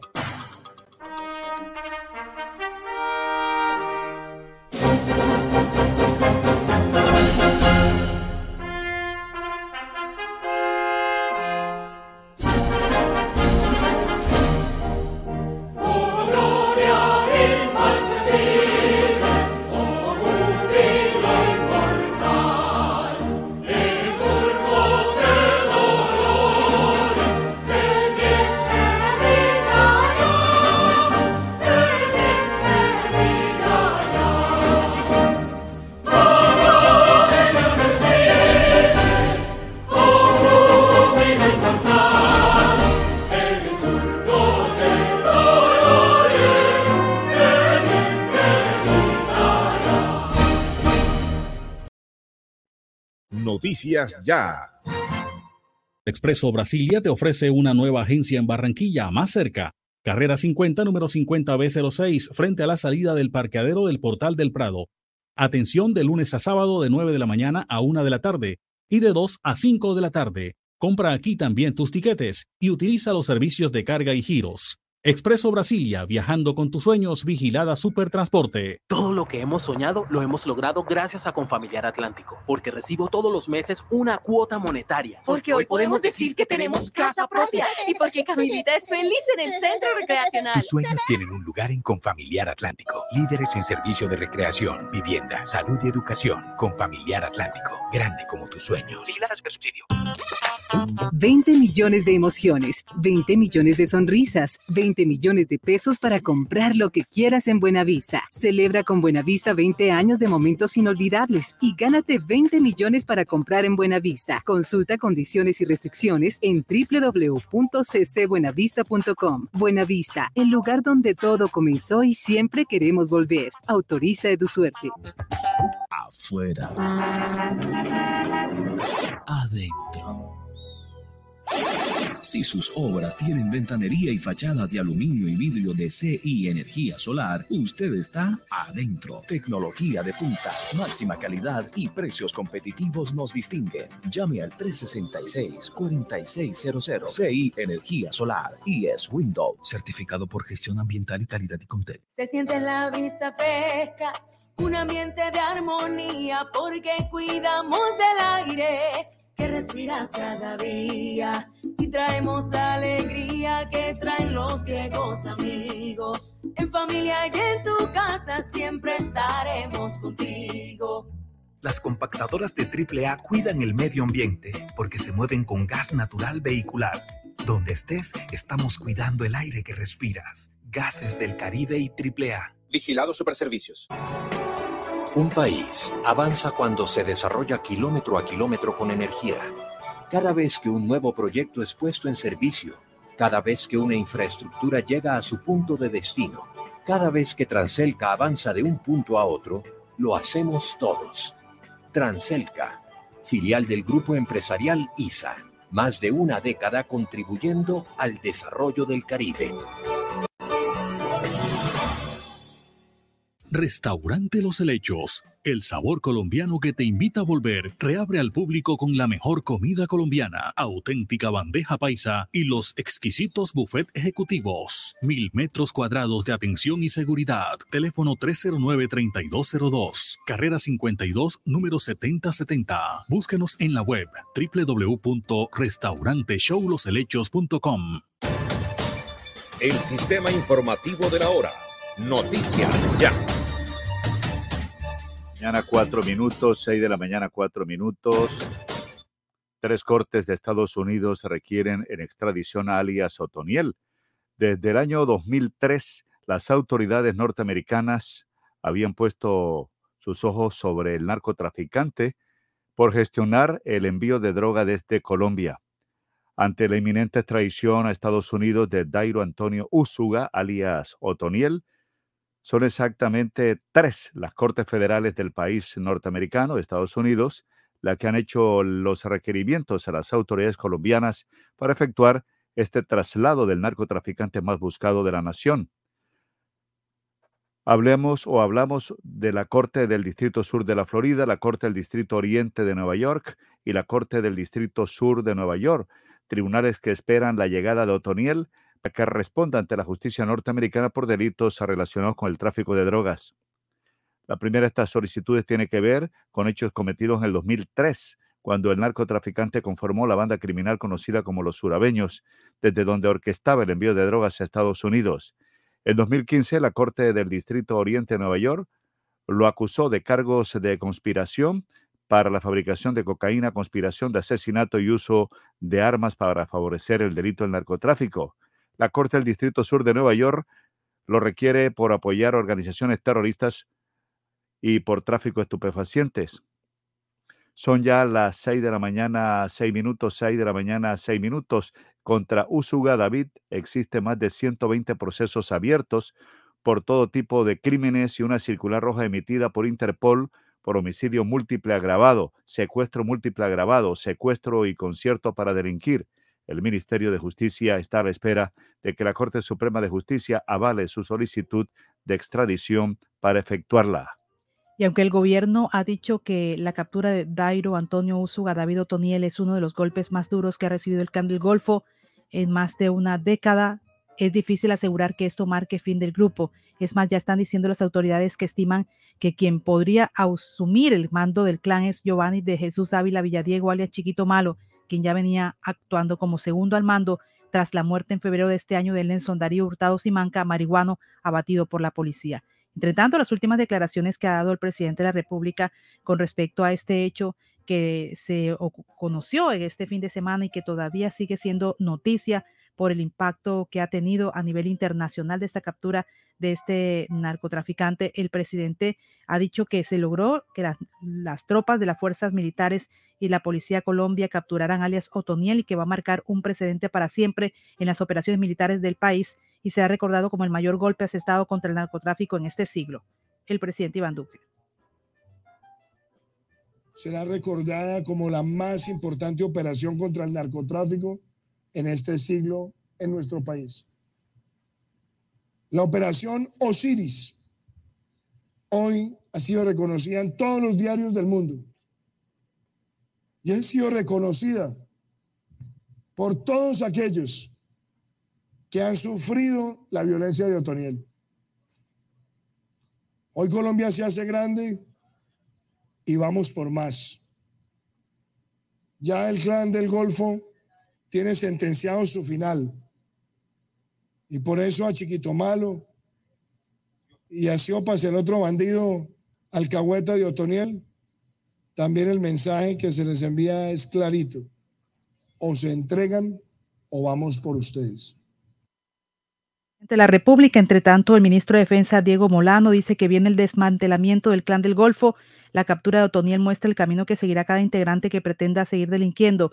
Hay más de 500 hombres desplegados en la zona rural de San Pedro de Urabá y a nivel nacional sigue la operación Osiris. El ministro de Defensa, Diego Molano. La captura de Dallas Otoniel significa precisamente que prevalece el orden, la seguridad eh, es un triunfo de la política de seguridad del presidente Duque y una articulación de todas las fuerzas que de forma unida lograron neutralizarlo. Y como ven ustedes aquí, en esta importante instalación donde se desarrolló la campaña de Agamenón, es un resultado persistente a lo largo de todos estos años, pero en especial este año 2021, donde duplicamos los esfuerzos para garantizar la captura de Otoniel y la neutralización de todas las estructuras.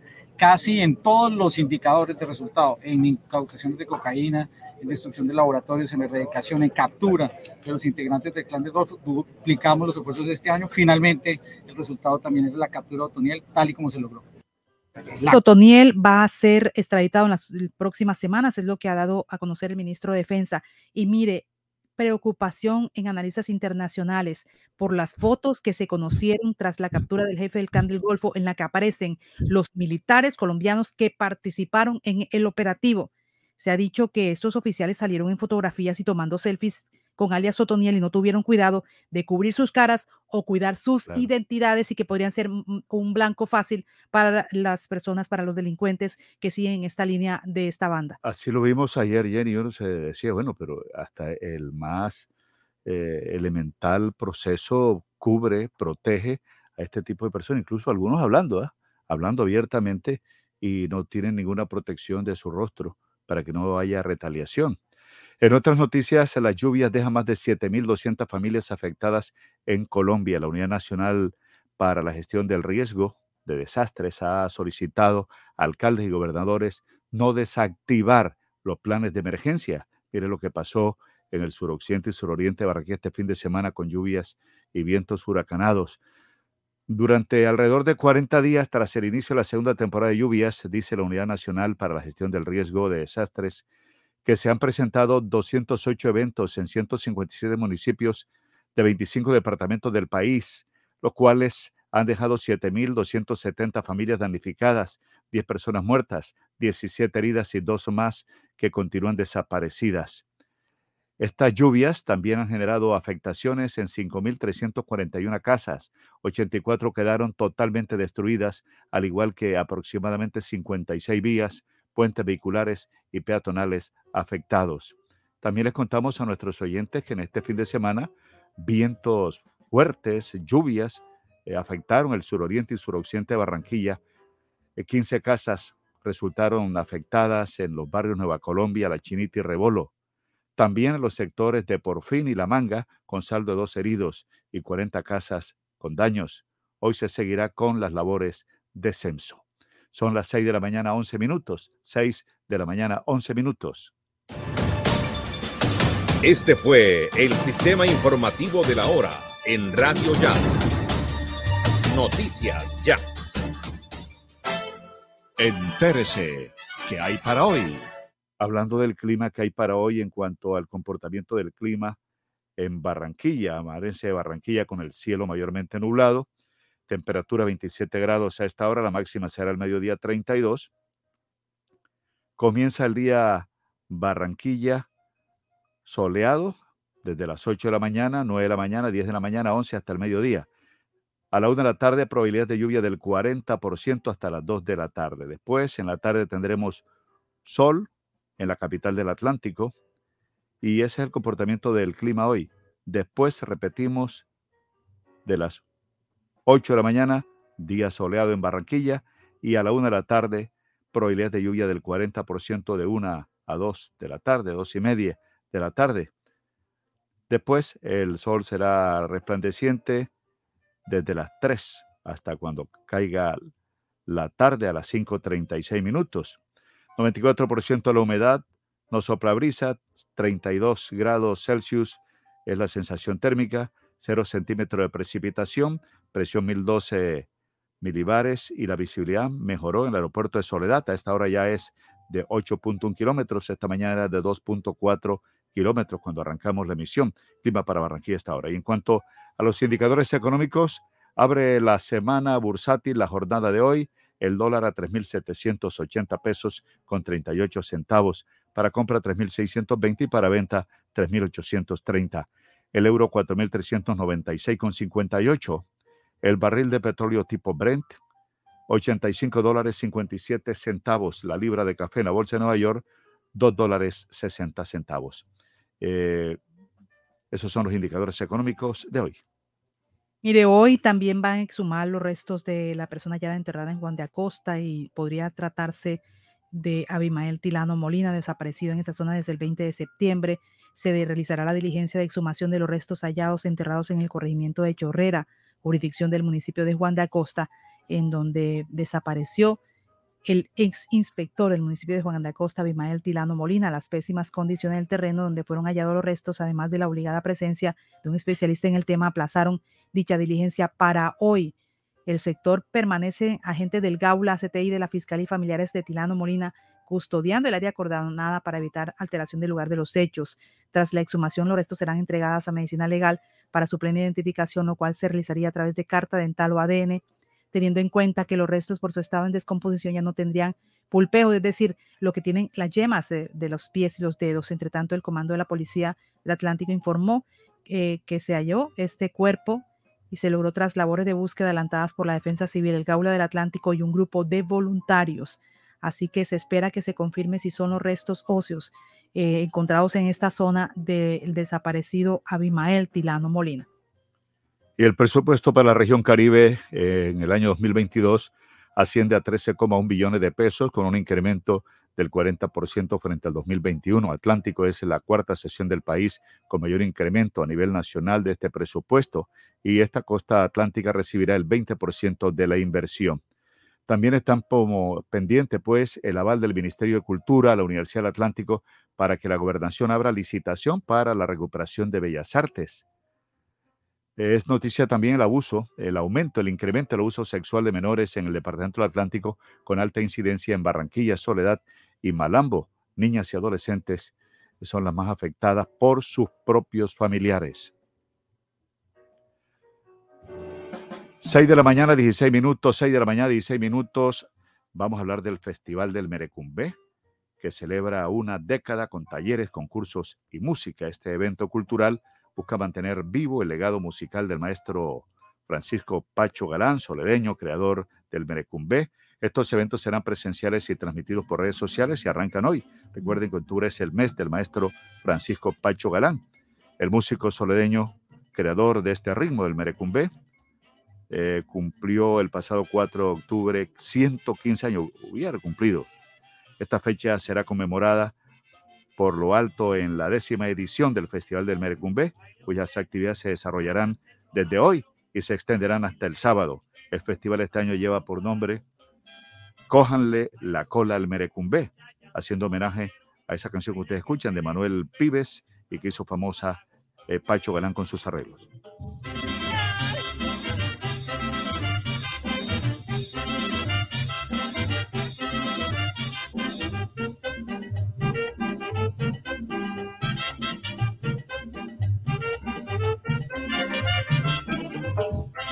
Este evento es organizado por la Fundación Pacho Galán, es respaldada por la Alcaldía de Soledad, la Secretaría de Cultura y Patrimonio del Atlántico y Saico y Asimpro. Las actividades se realizarán combinando la virtualidad y la presencialidad. Dentro de las actividades presenciales se destaca el conversatorio sobre el aporte del Merecumbé al reconocimiento de la butifarra como patrimonio gastronómico de Soledad, talleres pedagógicos con el saxofón, concurso para bailadores de Merecumbé y un concierto con la orquesta de Pacho Galán, la Big Bang, en compañía de Juan Peña. ¿Qué más hay en cuanto a la programación? Bueno, entonces nos vamos con eh, Elvis Payares Matute, que tiene otras noticias de hoy. Elvis Payares Matute.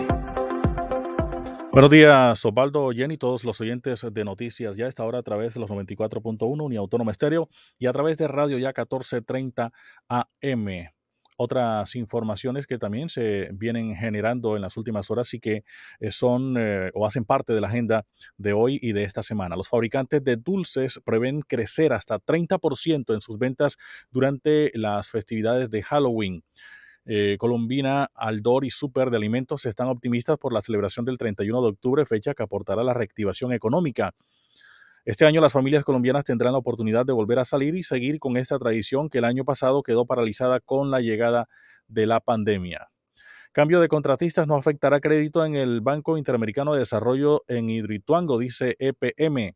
El medio o en medio de la crisis en Hidroituango por un eventual cambio de contratistas, el Banco Interamericano de Desarrollo emitió un ultimátum a EPM y se retiraría del megaproyecto a la organización financiera le preocupa que el consorcio eh, y Tuango ceda el contrato de construcción, pues se correría el riesgo que la megaobra no comience a generar energía en el año 2022. Las superintendencias financieras y de servicios públicos le habían solicitado a EPM explicar si tiene previsto los riesgos ante un escenario de este tipo y los planes para mitigarlos.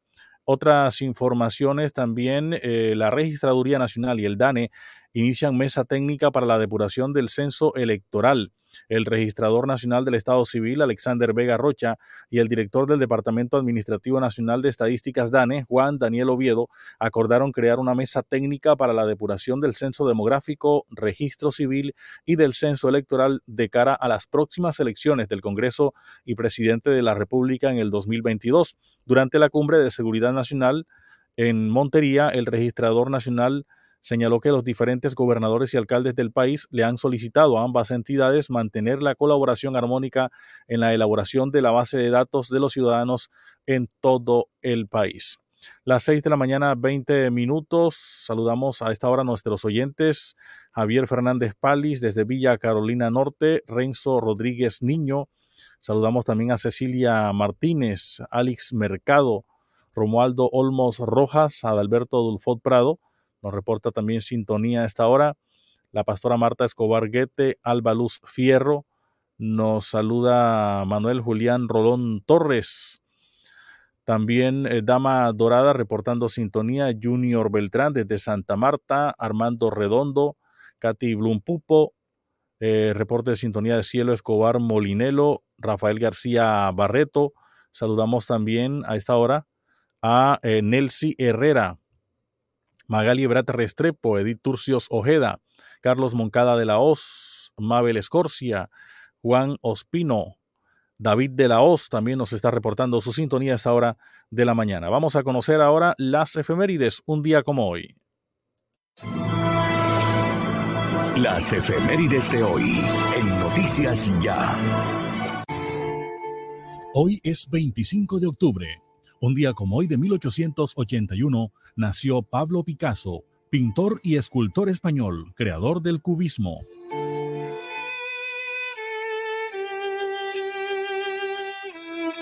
Un día como hoy en 1927 se hunde el transatlántico Princesa Mafalda, en el que mueren 314 personas.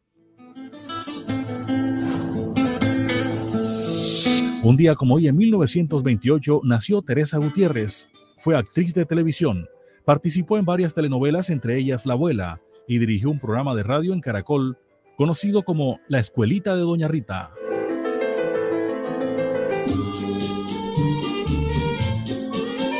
Un día como hoy en 1955 murió Charles Figueroa, cantante puertorriqueño, que comenzó cantando con su hermana con el nombre Los Hermanos Figueroa.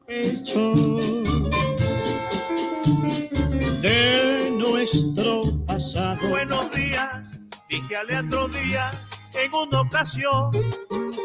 Un día como hoy en 1959 nació Iván Francisco Villazón Aponte, cantante de música vallenata. Su carrera comenzó en 1984 cuando se retiró de la universidad donde estudiaba Derecho. Algunas memorias de mi región. Un día como hoy en 1971, la República Popular de China ingresa a la ONU.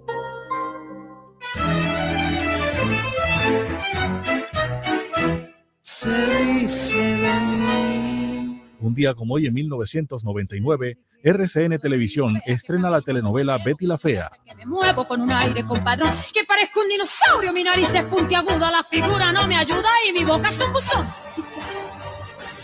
Un día como hoy en 1997 en Buenos Aires, Argentina, Diego Armando Maradona juega su último partido como futbolista profesional, partido que ganó Boca Juniors 2 a 1 a River Plate.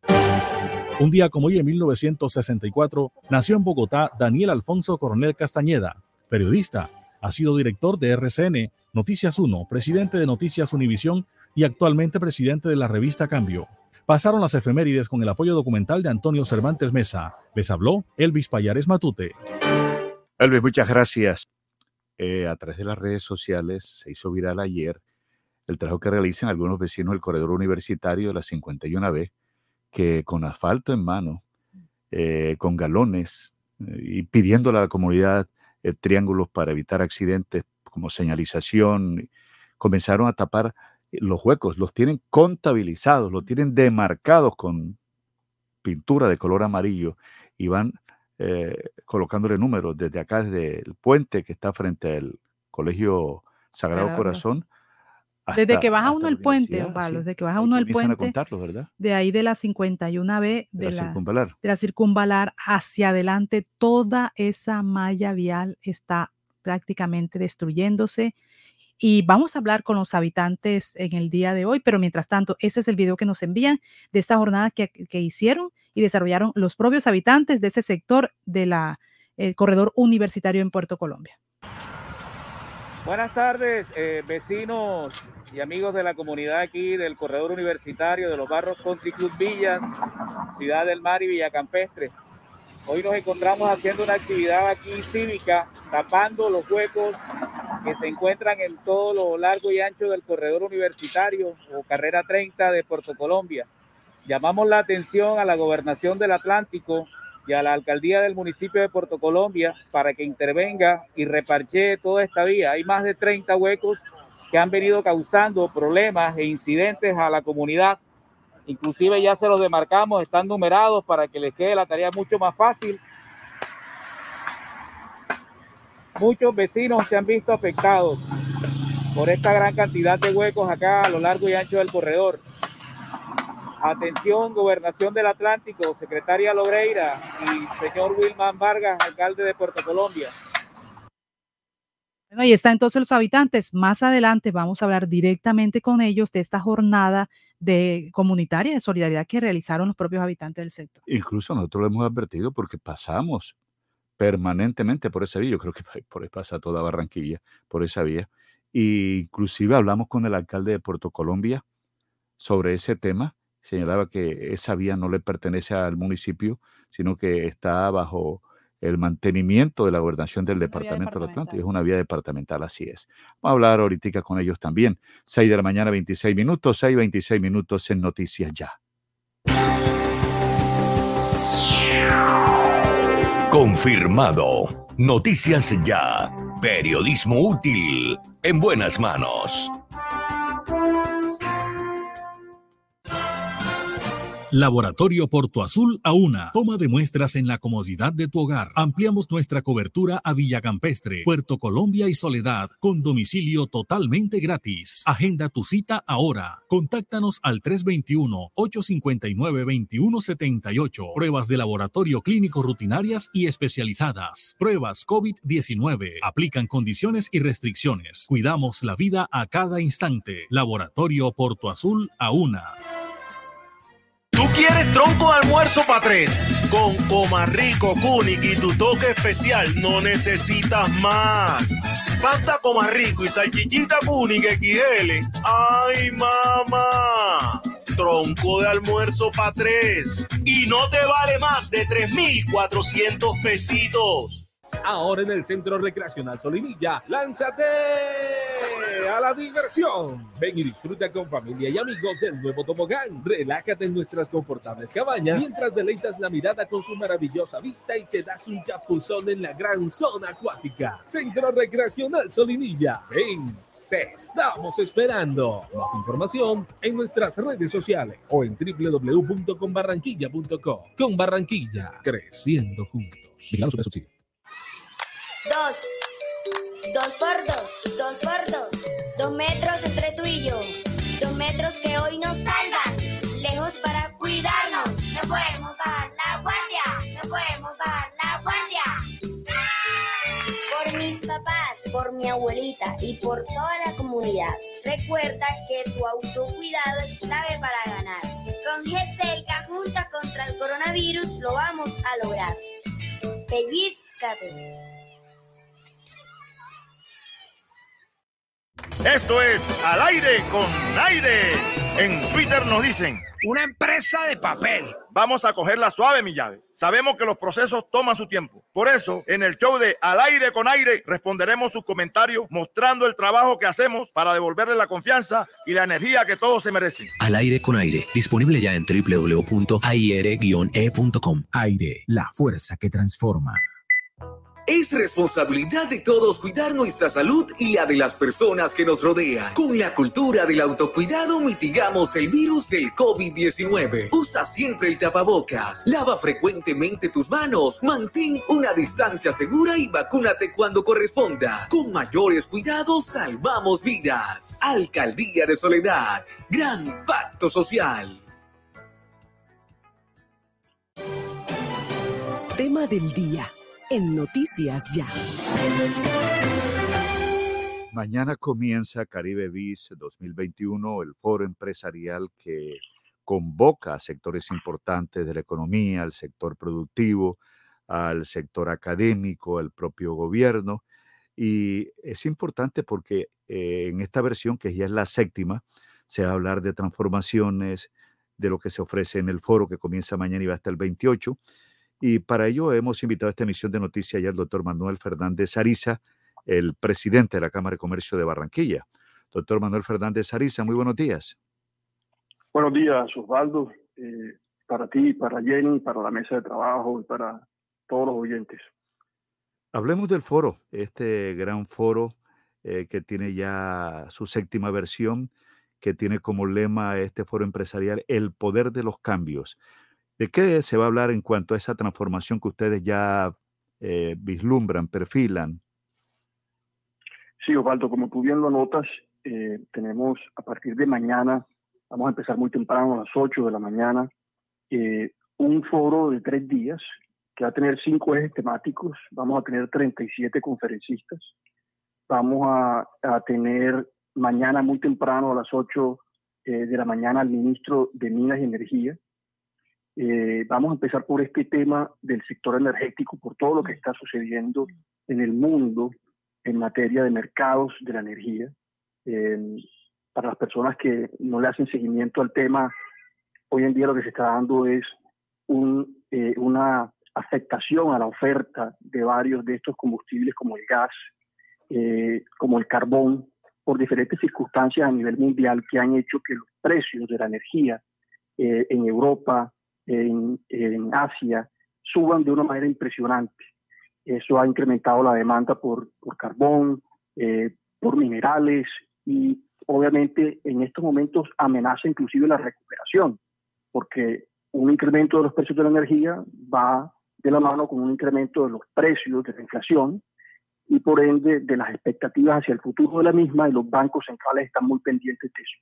Va a estar con nosotros eh, también Hans von Kohler, es el jefe de política energética eh, en Berlín y, Bruselas. Eh, va a estar hablándonos de esa experiencia de Alemania en términos de transición energética y cómo esa transición energética ha golpeado mucho a Alemania. Hoy en día Alemania es el país en Europa con el costo de la energía más alto. Va a estar Michelle Manoc, eh, que es la directora ejecutiva de la Asociación Mundial de Carbón con nosotros, con más de 25 años de experiencia en puestos, eh, en cargos eh, de la industria de la energía, el petróleo, el gas y la minería. De todas maneras, que vamos a tener un evento además con panelistas locales y nacionales de gran altura, como la presidenta de Cerrejón, como los presidentes de las térmicas, es decir, va a ser una mañana eh, muy, eh, muy productiva en materia de discusión del sector energético, del presente y del futuro, no solamente desde el punto de vista global, sino desde el punto de vista nacional y regional.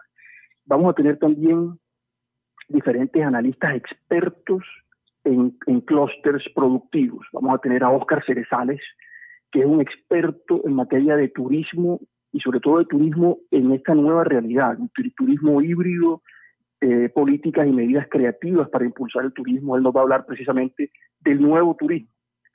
Vamos a tener presencia de otros grandes eh, analistas como Ricardo Hausman, profesor de la Universidad de Harvard, que acaba de terminar para Colombia la misión de internacionalización y hay unas recomendaciones muy importantes ahí de cómo el país debe enfocarse hacia el futuro al aumento de las exportaciones, al aumento del comercio Vamos a tener también la presencia de José Antonio Campo, exministro de Hacienda de Colombia, pero que también ha trabajado en la ONU, en otras entidades multilaterales, que ha trabajado en temas de desarrollo productivo. Y un poco queremos enfocarnos con él y con otras personas. Va a estar Sergio, Sergio Sergio Díaz Granados. Supongo, vamos a ver, se ha perdido la comunicación con el doctor Manuel Fernández Sarisa. Bien interesante, Jenny, interesante porque es un foro. la pregunta que uno le formularía al doctor Manuel Fernández Sarisa, porque nos están preguntando los oyentes, es si este evento de talla mundial eh, que se va a desarrollar en Barranquilla a partir de hoy y durante tres días, ¿qué dice? para ver si, si va a ser virtual. Exacto, esa sería la pregunta del billón, si va a ser modalidad híbrida o si va a ser presencial, si va a ser virtual, porque dice, también tendremos, también tendremos, entonces, eh, ¿estarán aquí en Barranquilla o de manera virtual estarán asistiendo o participando a este evento? Sí. Bueno, está con nosotros, regresamos con el doctor Manuel Fernández de Ariza, el presidente de la Cámara de Comercio de Barranquilla. Eh, preguntaban aquí los oyentes a través de nuestro WhatsApp 318-632-4523, ¿cuál será la modalidad del foro? ¿Será presencia? Porque usted habla de que estarán estos personajes en la ciudad de manera presencial, de manera virtual, la modalidad será híbrida, ¿cómo será el evento? Va a ser, Osvaldo, una modalidad híbrida, va a ser, primero que todo, muy importante decirlo, transmitido a través del canal de YouTube eh, del Heraldo, eh, gratuitamente. Es todo el que se quiera conectar al evento puede hacerlo conectándose al canal de YouTube y buscar pues ahí eh, el Heraldo y vamos a tener, eh, digamos, un, aforo muy limitado. Todos sabemos que tenemos que seguirnos, eh, seguirnos por los protocolos de bioseguridad. Vamos a tener un protocolo eh, limitado que hemos, hemos, sobre todo, invitado a los afiliados, a los más antiguos de la, de la Cámara de Comercio, y vamos, pues, obviamente, en la medida de lo posible, a ir invitando a, más personas, pero obviamente tenemos vamos a tener un aforo limitado. Pero hemos querido ser lo más incluyentes posibles y la virtualidad nos permite eso. Vamos a cualquier persona que quiera atender al foro virtualmente lo puede hacer a través de YouTube y el canal de Veraldo. ¿Y los invitados especiales van a estar también en el set? ¿Van a estar en el, en el lugar? Vamos a tener en ese sentido también un, un formato híbrido en donde, por ejemplo, vamos a tener a Hans von Kohler, que es este experto de Alemania, va a estar virtualmente, va a estar, por ejemplo, el profesor Ricardo Hausmann de Harvard, va a estar virtual, porque está en este momento en clase y no pudo venir, pero vamos a tener presencialmente a muchos de ellos, por ejemplo, eh, eh, Michelle eh, Manuk, que es la, eh, digamos, directora de la Asociación Mundial de Carbón, va a estar presencialmente. Eh, vamos a tener a José Antonio Campo presencialmente, Sergio Clavijo también, Marcela Eslava. Vamos a tener paneles, como les comentaba, eh, presenciales con empresarios. El ministro va a venir presencialmente, mañana muy temprano va a estar el ministro de Minas con nosotros. De esta manera que es un formato también híbrido eh, en, lo, en, en, lo que tiene que ver con los conferencistas. Doctor Manuel Fernández Ariza, bueno, aprovechamos eh, adicional a esta pregunta que le hicimos sobre este evento. ¿Ustedes qué tanto han sido golpeados o, o el sector eh, comercial, el sector empresarial, qué tanto han sido golpeados por el tema de las tarifas de, de la nueva empresa Aire y, de, y del servicio como tal? Bueno, Yeno, yo pienso que el, el, incremento de los precios de la energía definitivamente es, digamos, un factor importante en, digamos, en, la, en el devenir o en la evolución de las empresas, sobre todo en medio de una reactivación económica. Eh, y definitivamente las empresas sienten ese impacto.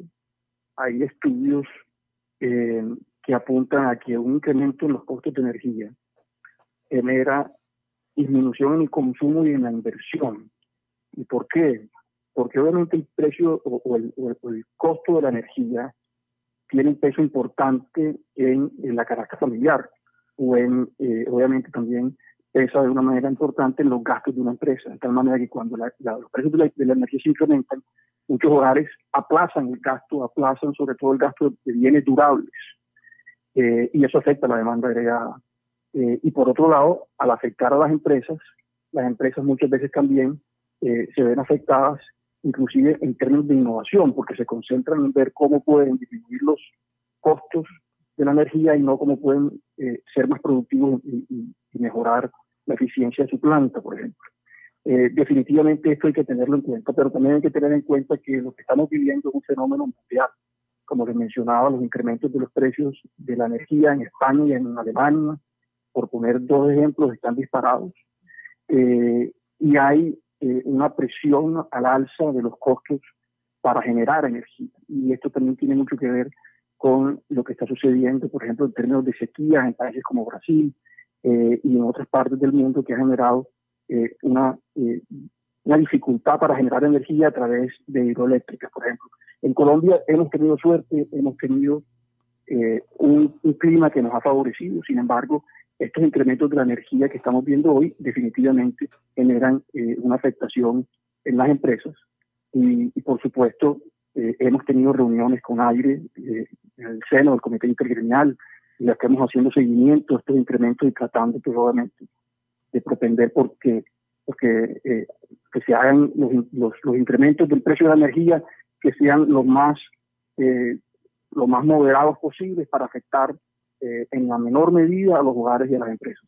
La Cámara de Comercio de Barranquilla ha participado activamente en cuanto a la reactivación económica eh, de la ciudad, bueno, que ha, sido, que, ha, que ha, estado acompañada de la vacunación, eh, de la apertura eh, del sector productivo eh, de una manera gradual, pero sin embargo la pobreza en Barranquilla creció 15, 15 puntos, pasó del 25% en el 2019 al 40% el año pasado y todavía no sé si ustedes ya tienen datos de ese incremento o cómo se comportó ese indicador de la pobreza para este año 2021, doctor Manuel Fernández Ariza.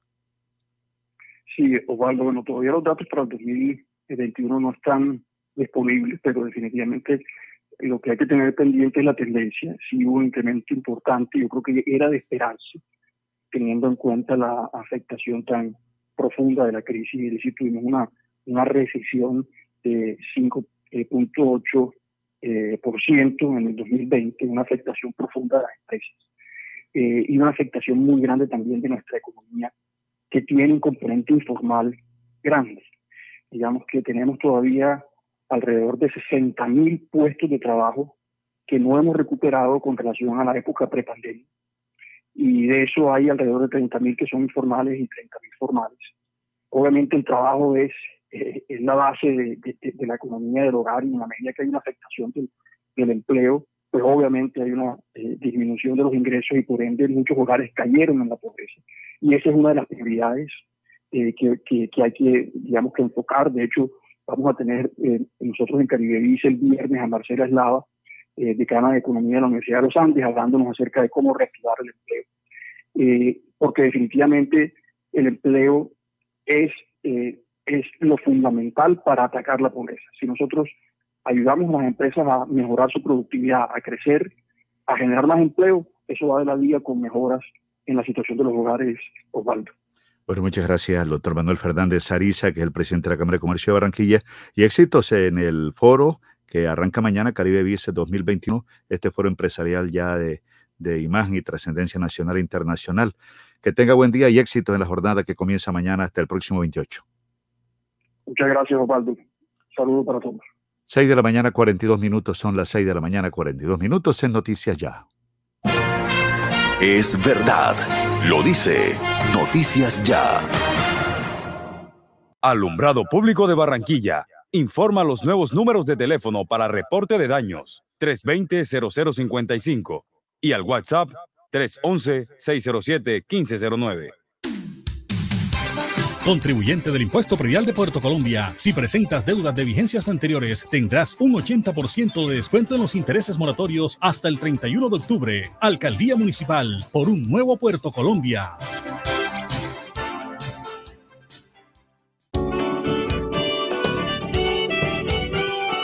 Cuando trabajamos en equipo, también rendimos un homenaje al amor. La Superintendencia de Industria y Comercio reconoce a Los Olivos como una de las marcas más sobresalientes y notorias de Colombia, gracias al incremento en el valor y posicionamiento de nuestra marca, el tiempo de operación y la sostenibilidad de la organización. Los Olivos, siempre rindiendo un homenaje al amor.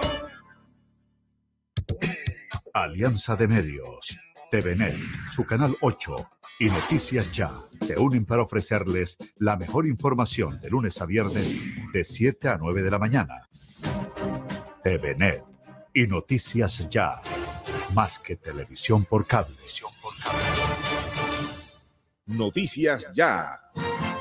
6:44 minutos. Bueno, están hablando de una semana que podría cambiar la presidencia de Joe Biden eh, está tentadoramente cerca de cumplir lo que sus partidarios consideran la promesa histórica de su presidencia en los próximos días, en un momento crítico para su transformación de la política social y local y sus esperanzas de recuperar el liderazgo de Estados Unidos en el extranjero. Después de semanas de disputas entre demócratas moderados y progresistas y de varios roces con la extinción de su programa, el doble juego del presidente, el gasto social y un programa bipartidista de infraestructuras podría finalmente llegar a buen puerto esta semana. Los demócratas esperan acordar un marco sobre un paquete recortado de programas sociales, sanitarios y educativos para levantar el bloqueo progresista de la Cámara de Representantes sobre la votación del proyecto de ley bipartidista que arregla las carreteras, los puentes y los ferrocarriles. Creo que ya estamos más o menos ahí, dijo la presidenta de la Cámara de Representantes, Nancy Pelosi. Y este domingo, una fuerte demócrata dijo a Manu Raju de, de los medios de comunicación que el objetivo ahora es que la Cámara vote el paquete de infraestructura este miércoles o jueves y lo envíe a la mesa de Biden. Y la concentración de gases de efecto invernadero en la atmósfera ha vuelto a alcanzar máximos históricos, según un informe de la ONU publicada hoy, eh, a solo unos días de las conversaciones sobre el clima de la COP26. Bueno, y también habla los eh, cables internacionales, alias Otoniel será extraditado a Estados Unidos, dice el Ministerio de Defensa de Colombia. El narcotraficante más buscado de Colombia, arrestado por las autoridades colombianas, el sábado será extraditado a Estados Unidos, ha dicho eh, el portavoz del Ministerio de Defensa. Hasta el momento no confirma cuándo se llevará a cabo la extradición. Y mucha atención que desde ciclones bomba hasta tornados y tempestades se prevé una semana complicada en materia de meteorología para Estados Unidos. Vamos a conocer noticias del mundo, 120 segundos con la información. El mundo sin fronteras. Hola, mucho gusto. Soy Florentino Mesa y esta es La Vuelta al Mundo en 120 segundos. Las autoridades chinas confinaron a decenas de miles de residentes del norte del país y pidieron a los habitantes de la capital limitar sus movimientos debido al repunte de los casos de COVID-19 100 días antes del inicio de los Juegos Olímpicos de Invierno de Pekín. Unos 2.000 migrantes, en su mayoría centroamericanos, continuaron su éxodo masivo desde la ciudad de Tapachula, en el sur de México, hasta que llegaron a una localidad a unas 16 millas de distancia. Su intención es cruzar el territorio mexicano hasta arribar a Estados Unidos. El huracán Rick se fortaleció levemente anoche mientras se dirigía hacia la costa sur de México y se prevé su llegada este lunes con vientos de hasta 90 millas por hora. El Centro Nacional de Huracanes de Estados Unidos advirtió que Rick podría producir inundaciones repentinas y deslizamientos de tierra en la costa. El empresario colombo venezolano Alex Saab, supuesto testaferro del presidente de Venezuela Nicolás Maduro, estaría también involucrado en negocios de narcotráfico mediante un programa social del Estado, según reveló la televisión colombiana. El gobierno de Colombia anunció que trabaja en la extradición a Estados Unidos de alias Otoniel, jefe de la mayor banda narcotraficante del país, capturado en un megaoperativo en el que participaron unos 700 uniformados respaldados por 18 helicópteros. El presidente turco Recep Tayyip Erdogan ordenó la expulsión de 10 embajadores extranjeros que pidieron la liberación de un filántropo encarcelado. La expulsión incluye a los representantes de Estados Unidos, Francia y Alemania en Ankara. Un grupo de militares arrestó al primer ministro sudanés Abdallah Hamdok, quien se encuentra en paradero desconocido junto con otros dos miembros del gabinete, después de que rechazara apoyar un golpe de Estado, confirmó el Ministerio de Información sudanés. El gobernante Partido Liberal Democrático PLD de Japón encojó una inesperada derrota en una de las dos citas electorales regionales celebradas en la víspera, a solo una semana de los comicios generales que tendrán lugar en el país asiático. Esta fue la vuelta al mundo en 120 segundos. Noticias Ya. Celebra con Buenavista 20 años de momentos inolvidables. Tú puedes ser el ganador de 20 millones de pesos para comprar lo que quieras en Buenavista. Participa por compras superiores a 100 mil pesos realizadas en Buenavista 1 y 2 hasta el 10 de enero de 2022. Buenavista, el lugar donde todo comenzó y siempre queremos volver. Consulta condiciones y restricciones en www.ccbuenavista.com. Autoriza de tu suerte para que en sus obras la mirada pueda pasar con libertad, manteniendo la seguridad y el buen diseño, controlando la temperatura y el ruido externo. Su mejor opción es Tecnoglass. Transformamos el vidrio según sus necesidades. Llámenos 373-4000 Tecnoglass, el poder de la calidad certificado por gestión ambiental y calidad y Contec.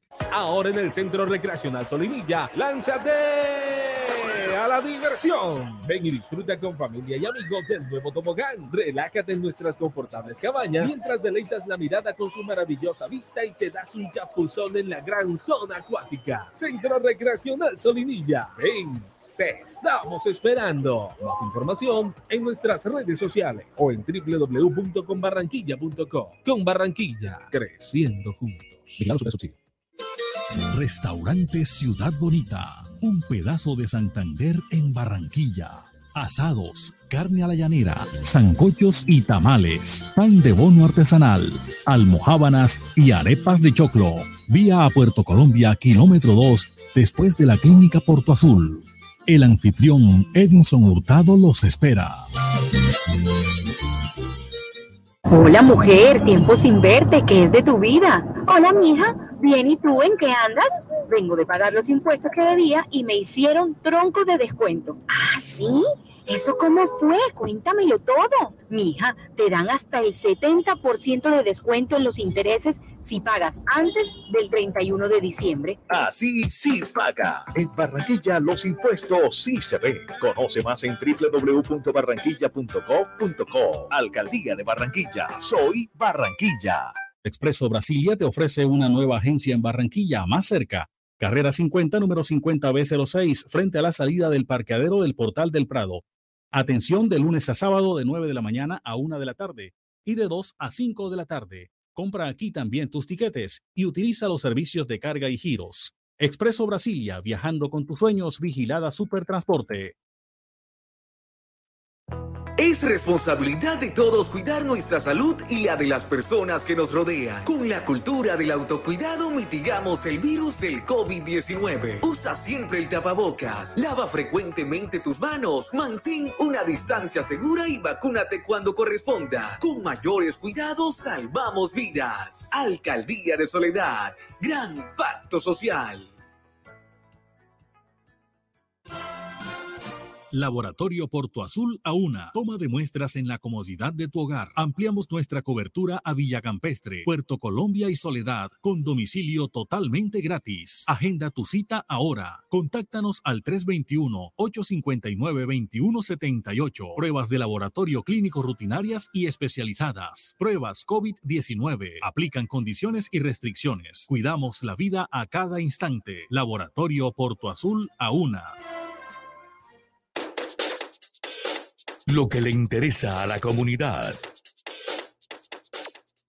Bueno, a la comunidad le interesa la reactivación económica, le interesa también qué medidas se van a tomar, porque a través de ese eh, informe que presentó el Ministerio de Salud se abren las posibilidades de ampliar el aforo al 100% según las medidas que se tomarían apoyados eh, en ese diagnóstico que hace el Ministerio de Salud. Pero la gente dice, están dadas las bueno, eh, condiciones. están dadas las condiciones, pero también dice, vemos el estadio con un aforo casi el 100%, vemos los, eh, los bares, las discotecas, el comercio, incluso hasta las iglesias, Jenny, con un aforo vimos. del 100%. Hemos invitado a esta emisión de noticias ya al doctor Ricardo Plata, que es el secretario económico de Barranquilla, a quien saludamos. Buenos días. Bu- Buenos días, Osvaldo. Un saludo a todos los oyentes de Noticias Ya. Si están dadas las condiciones, Osvaldo, digamos, la, la, realidad es que lo que nos alegra es tener la posibilidad de evaluar el siguiente paso.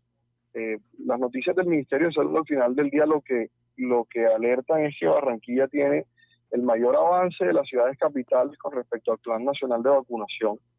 Y esto es uno de los variables que mide el índice de resiliencia epidemiológica, que mide el plan de vacunación, el avance en la ciudad respecto, el número de UCI per cápita y también la cero prevalencia, la cantidad de personas que ya han pasado, ya han tenido COVID. Eh, esos tres variables hacen este índice que es el que nos indica qué, qué podemos hacer, cuál es el próximo paso. Y en este caso, el Ministerio de Salud ha dicho Barranquilla, con su 80 88% del IREM, eh, está liderando a todas las ciudades del país. De esa manera, lo que estamos nosotros en este momento desde el distrito evaluando es qué eventos, incluyendo la revisión de sus protocolos de bioseguridad, podrán tener un aforo ya del 100%. En ¿qué, qué sí puede estar ocurriendo y puede ser un- una especie de confusión o malentendido con respecto a qué tiene aforo habilitado en este momento, que, que- cuáles sectores tienen alguna restricción de aforo. Y es precisamente los sectores donde ya nosotros hemos exigido carnet de vacunación, que son los eventos masivos, tanto deportivos como culturales, como en las discotecas, porque pues por supuesto, como ya lo sabemos, tienen un nivel de riesgo adicional, un nivel de riesgo superior por sus condiciones de ventilación o sus condiciones de aglomeración. Eh, en ese sentido, em, seguiremos pues vigilando que estos eventos grandes efectivamente tengan, eh, cumplan con la restricción hasta este momento del 75, ya luego evaluaremos cuando vengan nuevas fechas o nuevos, o nuevos eventos si podrán ser sujetos a un aforo del 100%. La realidad es que ha habido un leve aumento de casos que el mismo ministerio ha dicho tienen alguna relación con los partidos, no necesariamente con el estadio, sino con los partidos, como ya había sucedido hace más de un año, cuando todavía no teníamos aforos presenciales en el estadio.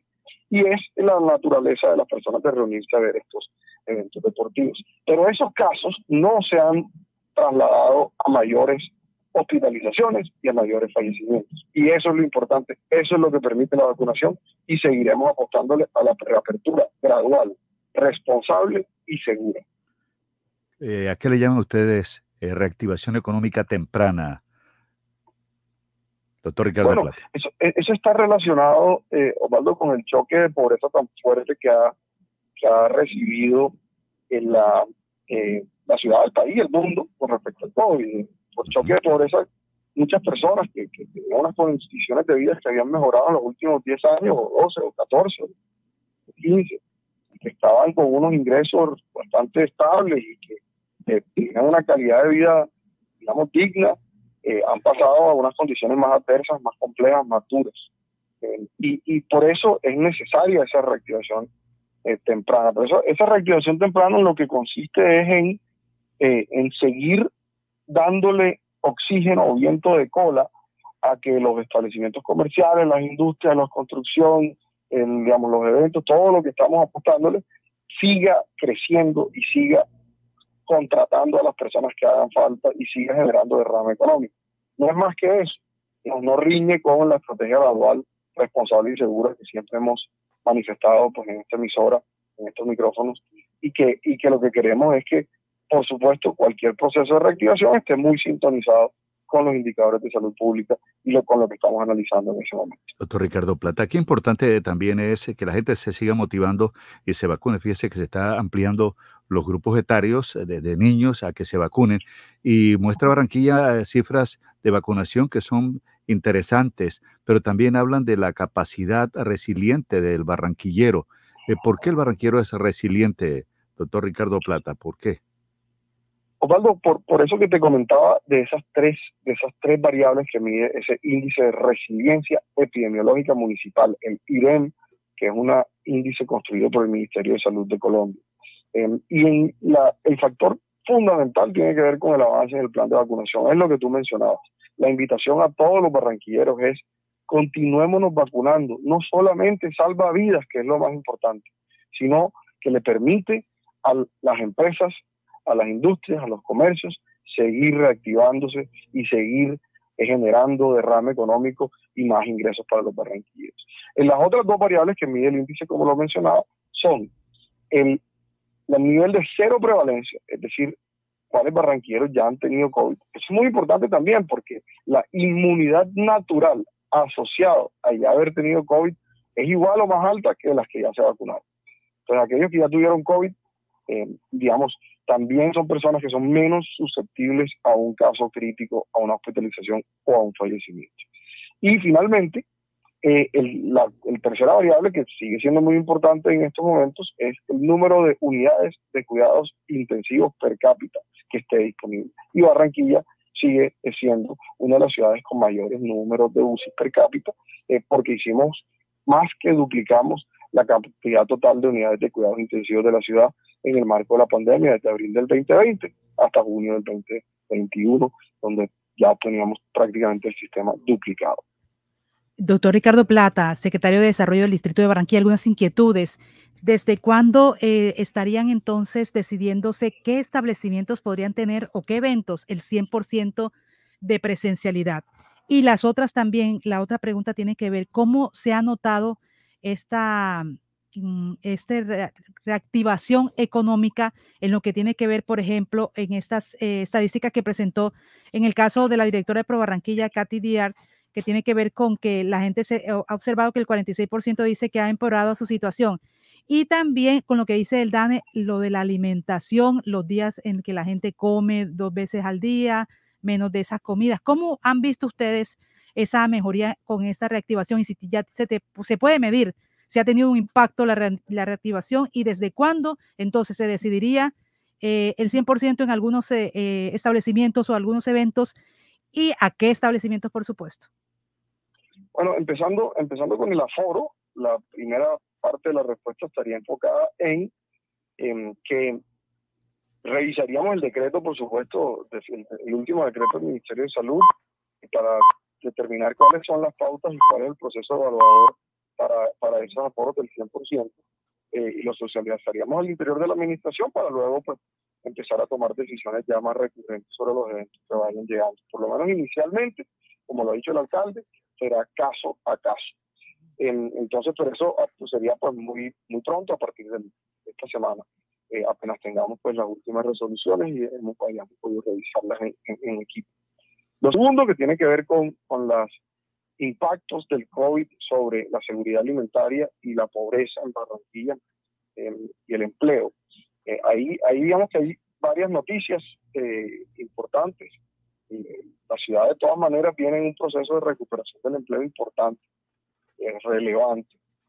faltan menos del, del 10-15% de los empleos por recuperar, según lo que hemos revisado con los datos del DANE. Eh, y ahí, con respecto a la seguridad alimentaria, que, tiene un tema más eh, enfocado eh, y, a, la percepción de estar por buen camino, que como tú lo mencionabas, una de cada dos personas casi decían que la situación había, había empeorado. Eh, hemos visto unas fluctuaciones, la pandemia ha hecho que esos números sean un poco más difíciles de descifrar, de entender. Hemos visto unas fluctuaciones importantes en esos números en días recientes. Entonces estamos tratando pues, de entenderlos de, manera más, más dedicada. También eh, en los datos del DANE vemos eh, que siempre se junta Barranquilla y Soledad, cosa que eh, no permite tampoco tener una foto absolutamente clara de qué es lo que está sucediendo dentro del límite político-administrativo de Barranquilla, que es el que nos compete a nosotros como alcaldía. Si bien, por supuesto, la dinámica económica metropolitana es conjunta y no veo barreras eh, no veo barreras territoriales. Sí nos parece muy importante, y eso lo venimos conversando con Dane, que podamos tener una lectura desglosada entre Barranquilla y Soledad para poder entender mejor ese tema de seguridad alimentaria y ese tema de percepción de crecimiento económico, porque sí creemos que eh, los barranquilleros tenemos una visión un poco más optimista. Entonces, eh, eso lo estamos monitoreando desde el equipo pues, de planeación y el equipo de COVID seguimos pues, muy atentos a, esos impactos, esos choques negativos que ha tenido la pandemia eh, y lo que vamos a intentar eh, lo que vamos a intentar es, seguir analizando esos números y produciendo políticas públicas que ayuden a enfrentarlos. Bueno, muchas gracias doctor Ricardo Plata, que es el secretario económico de Barranquilla. Gracias por su tiempo aquí en Noticias Ya. Muy amable. Gracias. Gracias a ustedes por la invitación. Salud. Las 7 de la mañana, dos minutos. Son las 7 de la mañana, dos minutos. En un minutico tendremos el avance de la hora. Credibilidad. El gran capital de Noticias Ya. Alumbrado Público de Barranquilla. Informa los nuevos números de teléfono para reporte de daños. 320-0055. Y al WhatsApp 311-607-1509. El COVID no se ha ido. Pellizcate Usa el tapabocas, pero bien puesto. No en el cuello ni tampoco abierto. Cubre tu nariz, ojo con eso. Bien pegado a tu rostro tiene efecto. Antes de ponértelo, lava tus manos. Y de esa forma con que cerca nos cuidamos. No lo toques ni te lo quites con frecuencia. Entre todos creemos conciencia. Pellizcate. ZDM Jeanswear, siempre al mejor estilo y calidad. Cuando luces ZDM Jeanswear, atrapas todas las miradas. ZDM Jeanswear, calle 37, número 3880, piso 2, en Barranquilla. ZDM Jeanswear, te queda muy bien, muy bien. ¿Tú quieres tronco de almuerzo para tres? Con Comarrico, Cuni y tu toque especial no necesitas más. Pasta Comarrico y salchichita Cuni XL. ¡Ay, mamá! Tronco de almuerzo para tres. Y no te vale más de 3,400 pesitos. Afuera. Adentro si sus obras tienen ventanería y fachadas de aluminio y vidrio de CI Energía Solar, usted está adentro. Tecnología de punta, máxima calidad y precios competitivos nos distinguen. Llame al 366-4600 CI Energía Solar y es Windows, certificado por gestión ambiental y calidad y Contel.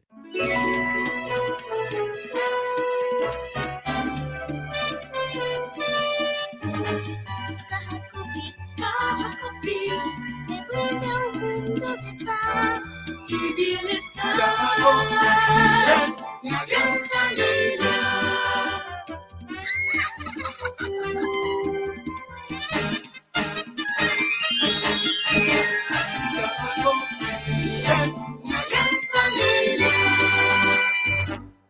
Esto es Al aire con aire.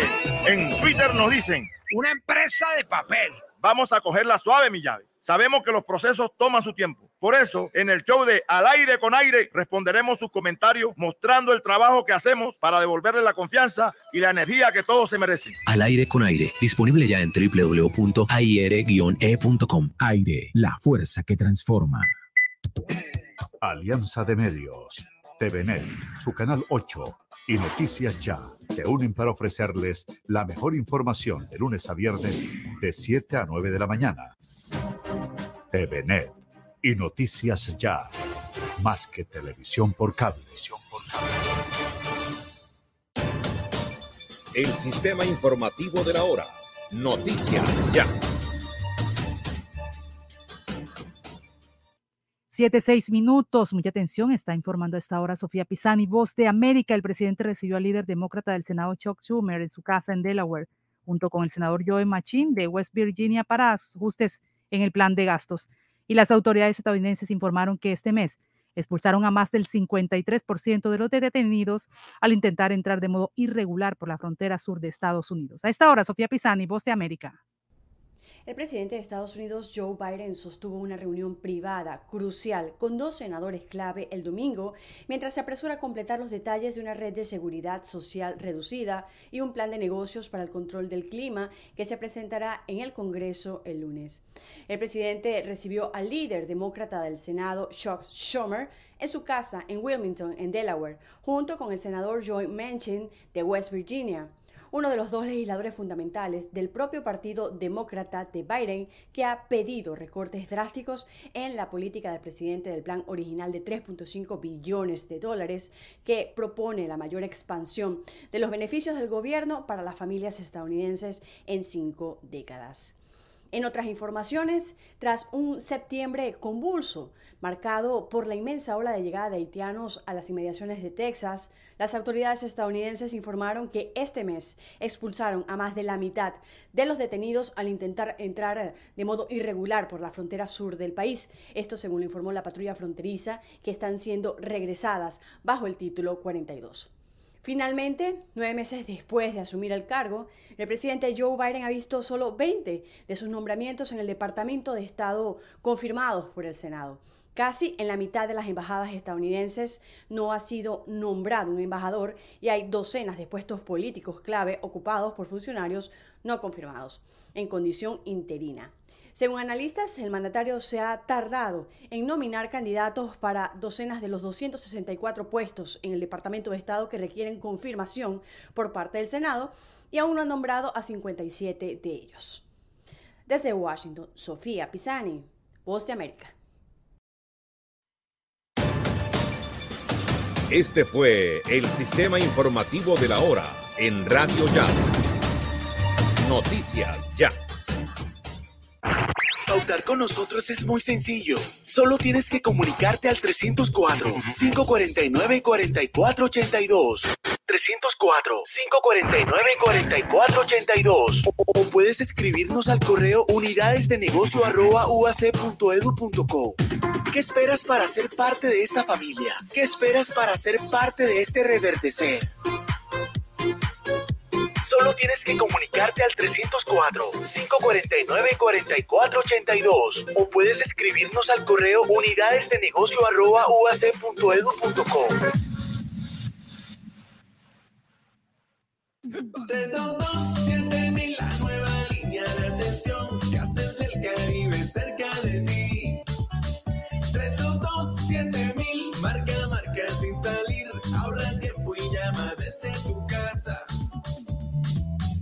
Trámites y consultas, 3227 Trámites y consultas, 3227 Trámites y consultas, 3227 Gases del Caribe, vigilados super servicios.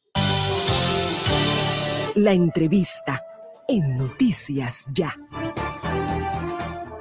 La entrevista de Noticias Ya con la doctora Patricia Maestre, que es la presidenta de la Cruz Roja Colombiana Seccional Atlántico y directora del evento gastronómico Sabor Barranquilla. Buenos días, doctora Patricia Maestre. Muy buenos días, Osvaldo. Muy buenos días a todos los que nos escuchan. Bien, ¿por qué Sabor Barranquilla escoge la seguridad alimentaria como eje temático de alguno de sus contenidos para este año 2021? Eh, sí, este año, este año eh, el tema de la seguridad alimentaria eh, era como un desarrollo apenas natural después de todo este tiempo de pandemia que hemos vivido y que coincide además con eh, los objetivos de la ONU de Desarrollo Sostenible. Las cifras que hemos visto en este año y medio que se han agudizado en cuanto a la, al acceso a alimento por parte de muchas de nuestras comunidades, y esto es un problema no solamente eh, regional, sino mundial, eh, el tema del hambre, el tema de acceso al alimento eh, de manera justa, de manera pues económicamente viable, todas estas preocupaciones pues van de la mano de, cualquier evento que tenga que ver con la cocina. Y desde Sabor Barranquilla quisimos solidarizarnos con esta problemática y sumarnos a las voces de, en la búsqueda de soluciones que está en manos de todos. No, y pertinente, porque fíjense que se está hablando hace algunos minutos, Jenny, de la pobreza. En Barranquilla crece 15 puntos, pasó del 25% en el 2019 al 40% en el 2020. Entonces, esta es una, una propuesta muy interesante, sobre todo en estos momentos de crisis. Pablo, y el DANE, el DANE también habla de personas que no alcanzan a tener los tres alimentos al día. Así es. Entonces, entendemos que es un, la, la, el lema de este año es una mesa para todos y, el mensaje es los esfuerzos mundiales por alcanzar la meta hambre cero en 2030 que propone la ONU.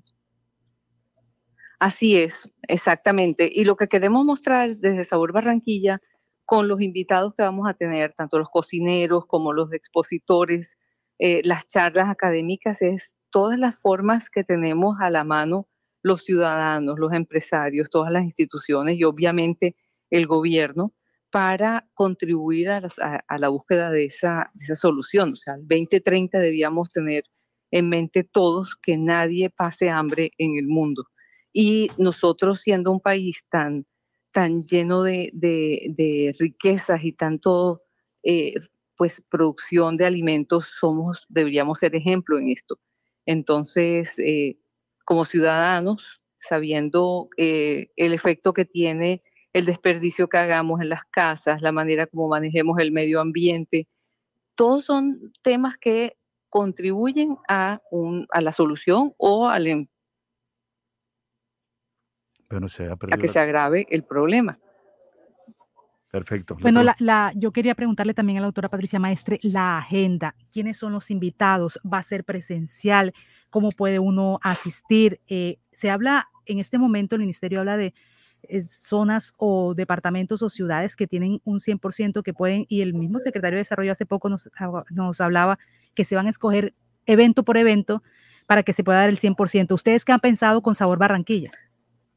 Bueno, eh, Sabor Barranquilla este año lo abre, sus puertas nuevamente a la asistencia presencial de las personas con todas las medidas de, bioseguridad, tanto el, recinto de Puerta de Oro eh, tiene ya unos protocolos exigentes en cuanto a los, al, aseo, a las medidas internas, más eh, todas las, el distanciamiento, el uso de, de, de máscaras, de, tapabocas, perdón. Eh, eso todo se va a implementar de manera que sea una visita cómoda, pero segura para todos.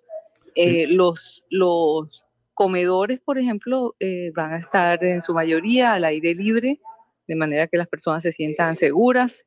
El, el uso del tapabocas. Estamos dialogando con la doctora Patricia Maestre, que es la presidenta de la Cruz Roja. doctora Patricia, Maestre, le preguntamos, bueno, uno de los sectores quizá más golpeados en toda esta pandemia ha sido el, sector de los restaurantes, el sector gastronómico, y ustedes a través de Sazón Barranquilla, ¿de qué manera pretenden eh, eh, reactivarlos, especialmente a los chefs, a, las marcas, a los productos, a los restaurantes? ¿De qué manera sería esa participación de este sector tan importante de la economía? Vamos a tratar, Opaldo, se recuerde que ella está, ella no está en el país. Está en el exterior, estamos tratando de comunicarnos. Vamos a ver si volvemos a, retomar la comunicación con la doctora Patricia Maestre. Repetimos, estamos hablando de un evento muy importante y es la reactivación del sector gastronómico a través de Sabor Barranquilla, un evento que se desarrolla anualmente en la capital del Atlántico. Ya retomamos la comunicación con la doctora eh, Patricia Maestre, la presidenta de la Cruz Roja, que promueve también este evento. Le preguntaba, le preguntaba, dentro de esta pandemia, esta situación se ha vuelto muy crítica para el sector gastronómico. ¿De qué manera ustedes a través de Sabor y Sazón Barranquilla lo van a, a apoyar este año? Bueno, precisamente estamos haciendo un esfuerzo enorme por organizar el evento nuevamente los restaurantes y, los empresarios del sector puedan participar y eh, dinamizar sus ventas. Es cierto que el sector de restaurantes ha sido el más golpeado en, en la economía y necesitan estos espacios para que la gente eh, tenga la confianza nuevamente de salir y consumir, obviamente con todas las medidas que el, gobierno siga implementando, pero es posible hacerlo. Barranquilla es una ciudad que ya está preparada para salir, en efecto ya se están viendo en las calles todo, y Sabor Barranquilla es como un, eh, una bocanada de aire fresco que viene a eh, reforzar este regreso a la economía de los restaurantes. Le deseamos el mejor de los éxitos y cuente con nuestro apoyo aquí en Unión Autónoma 94.1 FM y Radio Ya 1430M y noticia ya a la presidenta de la Cruz Roja, Patricia Maestre. ¿Dónde está en este momento, doctora Patricia? ¿Mm? Estoy en estos momentos en, en, España, pero ya regreso pronto. Allá estaré acompañándolos en el evento. Ah, perfecto. Aquí son las 7, 17 minutos. ¿Qué hora es allá? Aquí son las 2 y 17. Bueno, ¿ya, ya almorzó o almorzó? Hora de almuerzo. Hora de Nada. almuerzo. Bueno. Todavía no. Bueno, buenas tardes para usted allá en España. Buenos días para los oyentes que nos están No, les mando un abrazo de verdad y sí. Pronto regreso. Patricia Maestre, la presidenta de la Gracias a ustedes. Cómo no, Gracias. muy amable. Son ya las 7 de la mañana, 17 minutos. Todavía es temprano, 7, 17 minutos en Colombia. Confirmado. Noticias ya. Periodismo útil. En buenas manos. Un país avanza cuando se desarrolla kilómetro a kilómetro con energía. Cada vez que un nuevo proyecto es puesto en servicio, cada vez que una infraestructura llega a su punto de destino, cada vez que Transelca avanza de un punto a otro, lo hacemos todos. Transelca, filial del grupo empresarial ISA, más de una década contribuyendo al desarrollo del Caribe. Restaurante Los Helechos, el sabor colombiano que te invita a volver, reabre al público con la mejor comida colombiana, auténtica bandeja paisa y los exquisitos buffet ejecutivos. Mil metros cuadrados de atención y seguridad. Teléfono 309-3202, carrera 52, número 7070. Búsquenos en la web www.restauranteshowloshelechos.com. En la Fundación Promigas, hace más de 20 años dijimos, sí acepto. Y desde entonces nos comprometimos con el país, la gente y la naturaleza. Hoy, renovamos nuestros votos para cuidar más a nuestra biodiversidad, contribuir a reactivar la economía y generar nuevas oportunidades. Visítanos en fundacionpromigas.org.co. Fundación Promigas. Crece por ti. Cuando trabajamos en equipo, también rendimos un homenaje al amor. La Superintendencia de Industria y Comercio reconoce a Los Olivos como una de las marcas más sobresalientes y notorias de Colombia, gracias al incremento en el valor y posicionamiento de nuestra marca, el tiempo de operación y la sostenibilidad de la organización. Los Olivos, siempre rindiendo Un homenaje al amor. Tema del día en Noticias Ya. 7.19 minutos. Uno de los temas del día es ese hallazgo de los restos óseos encontrados en el sector de Chorrera, en Juan de Acosta, en donde con gran expectativa los habitantes del municipio están esperando si esto corresponde al señor Abimael Tilano, desaparecido hace más de un mes. Y tenemos contacto, Jenny, a esta hora, cuando son las 7:20 minutos, con el coronel Carlos Currea, que es el comandante de la policía en el Departamento del Atlántico. Coronel, gracias por estar con nosotros en Noticias y Buenos días. Osvaldo, buenos días, yo soy Patria, gusto saludarlos. Bueno, ¿qué informe tiene usted a esta hora, coronel? Bueno, lo que tenemos hasta el momento es un cadáver en el sector de la Chorrera, el cual es encontrado el día de ayer por la comunidad cuando hacían sus caminatas. Dan aviso de una prenda que salía de, de la tierra, una mochila.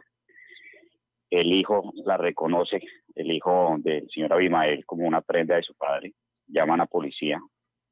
Y llegamos con defensa civil porque en, en la parte donde se encontraba o se observaban unos elementos, tocaba bajar a soga. Baja uno de nuestros hombres con defensa civil y cuando empiezan a remover la tierra se dan cuenta que efectivamente se encontraba un cadáver. Los elementos que ahí se observaban eh, dan una, un indicador muy alto, indicios fuertes de que es el señor Abimael de parte de sus familiares. No obstante, no se pudo hacer la sumación porque no contábamos con el laboratorio forense de CTI. Ya en el día de hoy, eh, muy seguramente se hará este ejercicio por parte de nuestra fiscalía donde se requiere un equipo de antropología y bueno, unos equipos de laboratorio minuciosos para recaudar evidencia. Eso, ¿Cuál es la importancia de, esperar ese laboratorio? Radica en que ya tenemos una persona privada de la libertad por los hechos y sindicada por desaparición forzada del señor Abimael, quien hoy continúa también en ese proceso judicial. Entonces, de ahí la importancia de que no se nos fuese a perder ninguna evidencia y que lo hiciéramos como corresponde técnico-científicamente. Coronel Carlos Correa, comandante de la Policía en Atlántico. ¿Cómo llegan ustedes hasta esta fosa? Llegamos porque la misma comunidad nos informa. La comunidad ha estado caminando en diferentes sectores buscando a, a don Abimael y es así donde observan. Se, está la carretera en declive, digamos que en línea recta, eh, quitando pues obviamente las condiciones del terreno a unos 10 metros aproximadamente o un poco menos. Ven que la tierra se ha removido, muy seguramente por temas de lluvia, y ahí observan una mochila. Así es como ellos dan aviso y nosotros llegamos al lugar y empezamos a hacer el ejercicio. Coronel, dentro de la investigación eh, se ven algunos detalles, por ejemplo, el señor Abimael podría haber sido asesinado el mismo día que fue, eh, bueno, secuestrado. Eso lo sabríamos ya con los resultados de medicina forense. Por eso hay la, la importancia del laboratorio y que todas estas pruebas, y en especial que cada vez, cuando se ha llevado medicina legal, eh, se establezca con, con certeza el tiempo y cómo pudo haber muerto esta persona. La persona de la que usted habla que, que fue detenida, ¿esa persona dio, dio algunas claves sobre dónde podría estar el cuerpo de don Abimael Tilano? ¿O dijo que eh, muchas otras personas podrían estar vinculadas a este secuestro y posterior asesinato? No, la información que yo de parte de Fiscalía es que este señor hasta el momento no ha hecho absolutamente nada. Y como les digo, se encontró fue por unas caminatas que estaban desarrollando unas personas del sector. Coronel, bueno, el orden público hoy en los municipios del Departamento del Atlántico, ¿cuáles son los casos más relevantes y el fin de semana cómo le fue? Eh, digamos que en términos generales se presentaron lo que normalmente se tienen, temas de convivencia y, y, actividades contrarias a la convivencia, que son las riñas, eh, unas lesiones personales en algunos ciudadanos, pero en términos generales podemos decir que, que pasamos el fin de semana bien, gracias a Dios, sin homicidios. Bueno, coronel Carlos Correa, eh, comandante de la Policía del Departamento del Atlántico, gracias por la información. Y estaremos pendientes qué pasa hoy. Osvaldo, con mucho gusto. A ustedes muy amables por ayudarnos con mantener vivo este caso, porque no podíamos dejarlo quieto. Y vamos a luchar hasta que tengamos el esclarecimiento total con todos los elementos de parte de nuestra medicina legal y investigación. Eso espera la comunidad. Muchas gracias al coronel Carlos bueno, Correa, comandante bueno, del. Muy amable. Son las 7 de la mañana, 24 minutos, 7, 24 minutos. En un minutico tendremos comunicación con Atlanta, Georgia, Estados Unidos, con nuestro corresponsal permanente Helmut Levy. En un minutico. Lo que le interesa a la costa se escucha en Noticias Ya, FM AM, periodismo útil. Calcio 28, suplemento dietario. El calcio es esencial para el crecimiento y la formación de huesos. Ayuda a mantener su fortaleza y densidad. Previene la osteopenia y la osteoporosis. Calcio 28, ahora adicionado con vitamina C y vitamina D3, con más contenido de calcio. Ahora en suspensión. Haga sus pedidos al 304-637-2186 o acérquese a la carrera 45, número 7561, local 1, www.distribuidoradisher.com. Calcio 28, registro sanitario, SD 2016-0003-3741. No se deje engañar con imitaciones, tapa de caja y frasco contramarcadas y marca de agua en la etiqueta. Calcio 28, el original. Pídalo también en su droguería más cercana. Contribuyente del Impuesto Predial de Puerto Colombia, si presentas deudas de vigencias anteriores, tendrás un 80% de descuento en los intereses moratorios hasta el 31 de octubre. Alcaldía Municipal, por un nuevo Puerto Colombia.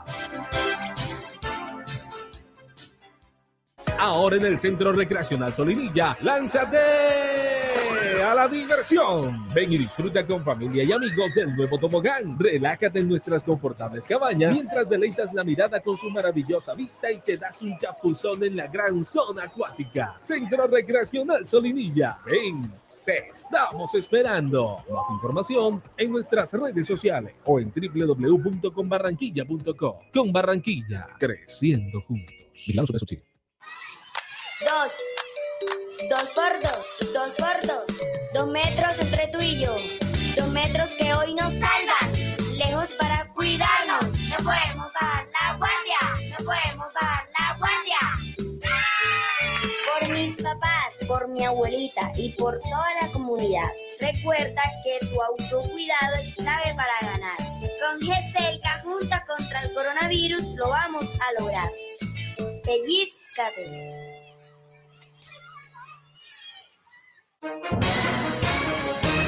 Noticias Ya Sin Fronteras con Helmut Levy en vivo desde la Cosmopolita Atlanta, Estados Unidos. Feliz amanecer en América, buen viento y buena mar. El saludo llega desde el Máster Internacional de Radio Ya, aquí en la capital del estado de Georgia, en la fría Atlanta.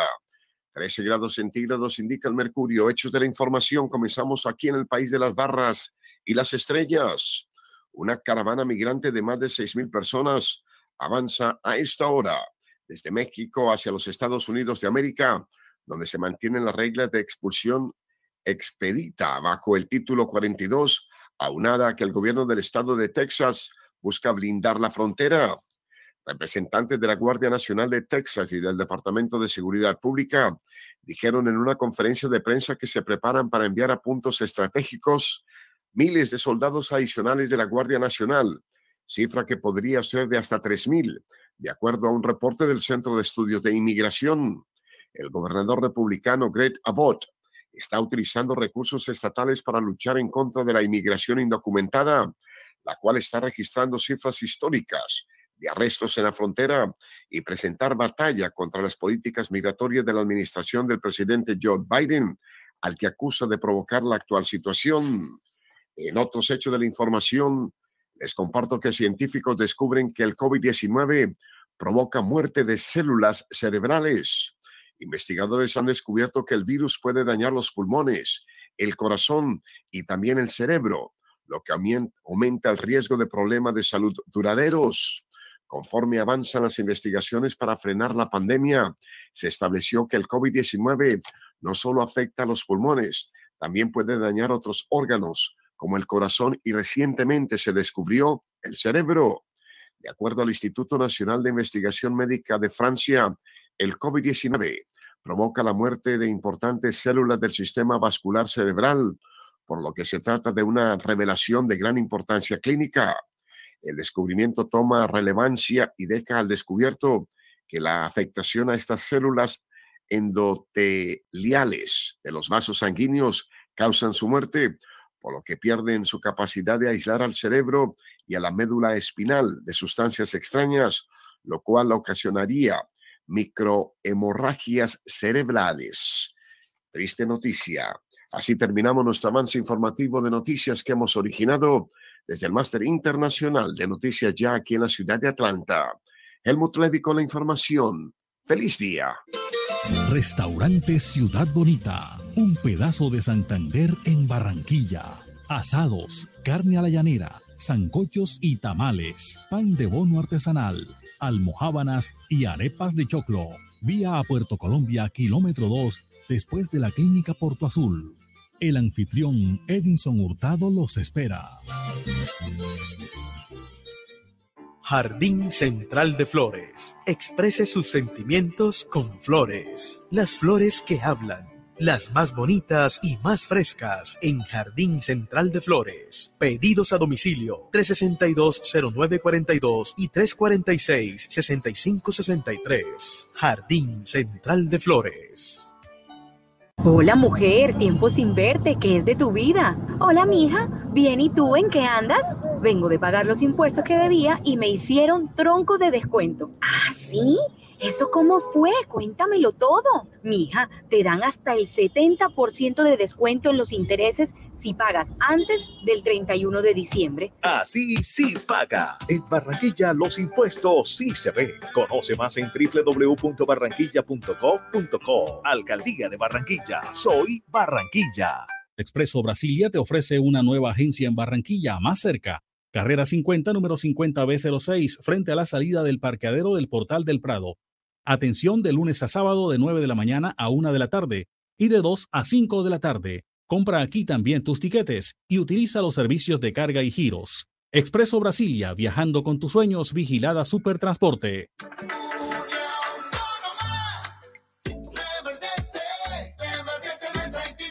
La Universidad Autónoma del Caribe cuenta con grandes escenarios para la realización de todo tipo de eventos y actividades. El emblemático e histórico Teatro Mario Ceballos Araujo el Polideportivo Uniautónoma, la Casa Club Caribe y dos auditorios totalmente equipados. Disfruta de los mejores eventos en nuestros espacios. Información y reservas, dirección calle 88, número 46, 137. Celular 301-388-6160. Correo electrónico unidades de arroba uac.edu.co.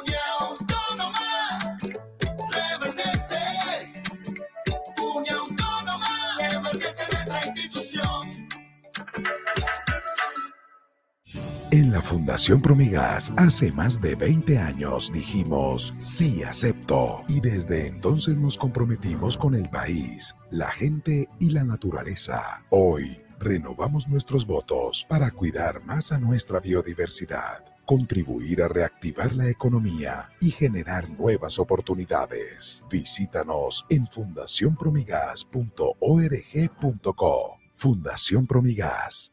Crece por ti. Lo bueno es noticia. Lo bueno es noticia, nos visitan, yo no diría visita, ellos son los dueños, los estudiantes del cuarto, cuarto semestre, o cuarto, cuarto semestre, cuarto semestre. Taller de Radio 1.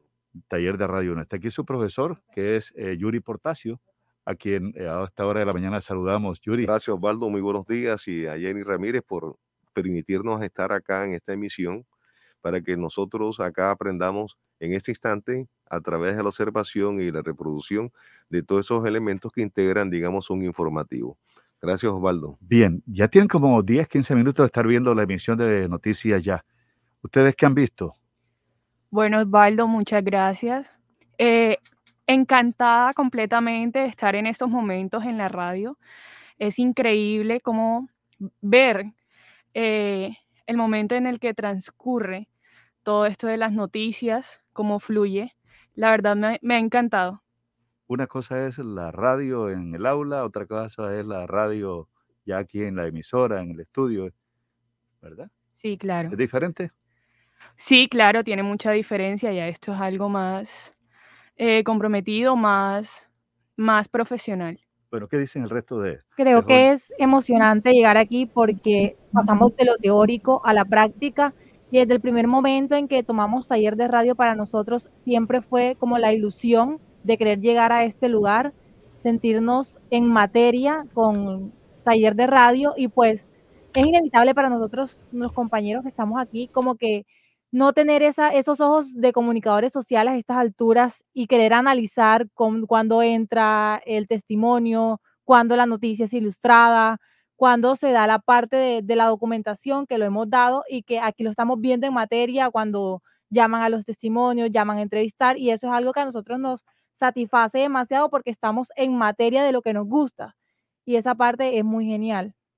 Hay un aspecto muy importante sobre eh, lo que dijo el ministro de Salud y que corroboró hace algunos minutos el secretario económico de Barranquilla, Ricardo Plata, y es eh, la reactivación económica de la ciudad, del país, del departamento, y que se abren las posibilidades de incrementar el aforo en los estadios, en las discotecas, en los bares, en el comercio, inclusive en las iglesias. Este, ustedes como estudiantes, y más que como estudiantes, como, como ciudadanos, como ciudadanas, no, no veo ningún joven aquí, ¿eh? Leo, Leo, ah, sí, Leo. Lo tienen aquí. Sí, aquí está Leo. Leo está aquí también. Ustedes como, como, como jóvenes, ¿cómo ven la reactivación en cuanto a que se incremente el aforo? ¿O han visto que aun cuando el aforo sea del 75%, en algunas partes parecería que, que fuera del 100%? ¿Ustedes qué piensan? Se dan su nombre y, dan su opinión para, para también tener el nombre de ustedes. ¿sí? Y si ya se vacunaron. Sí, pues mi nombre es Denis Mejía, estudiante pues de cuarto semestre que estoy aquí con mis compañeros. Me vacuné hace full tiempo porque salí, estaba en mi pueblo y estaba súper privilegiada, entonces hace como tres meses me vacuné en una sola vacuna.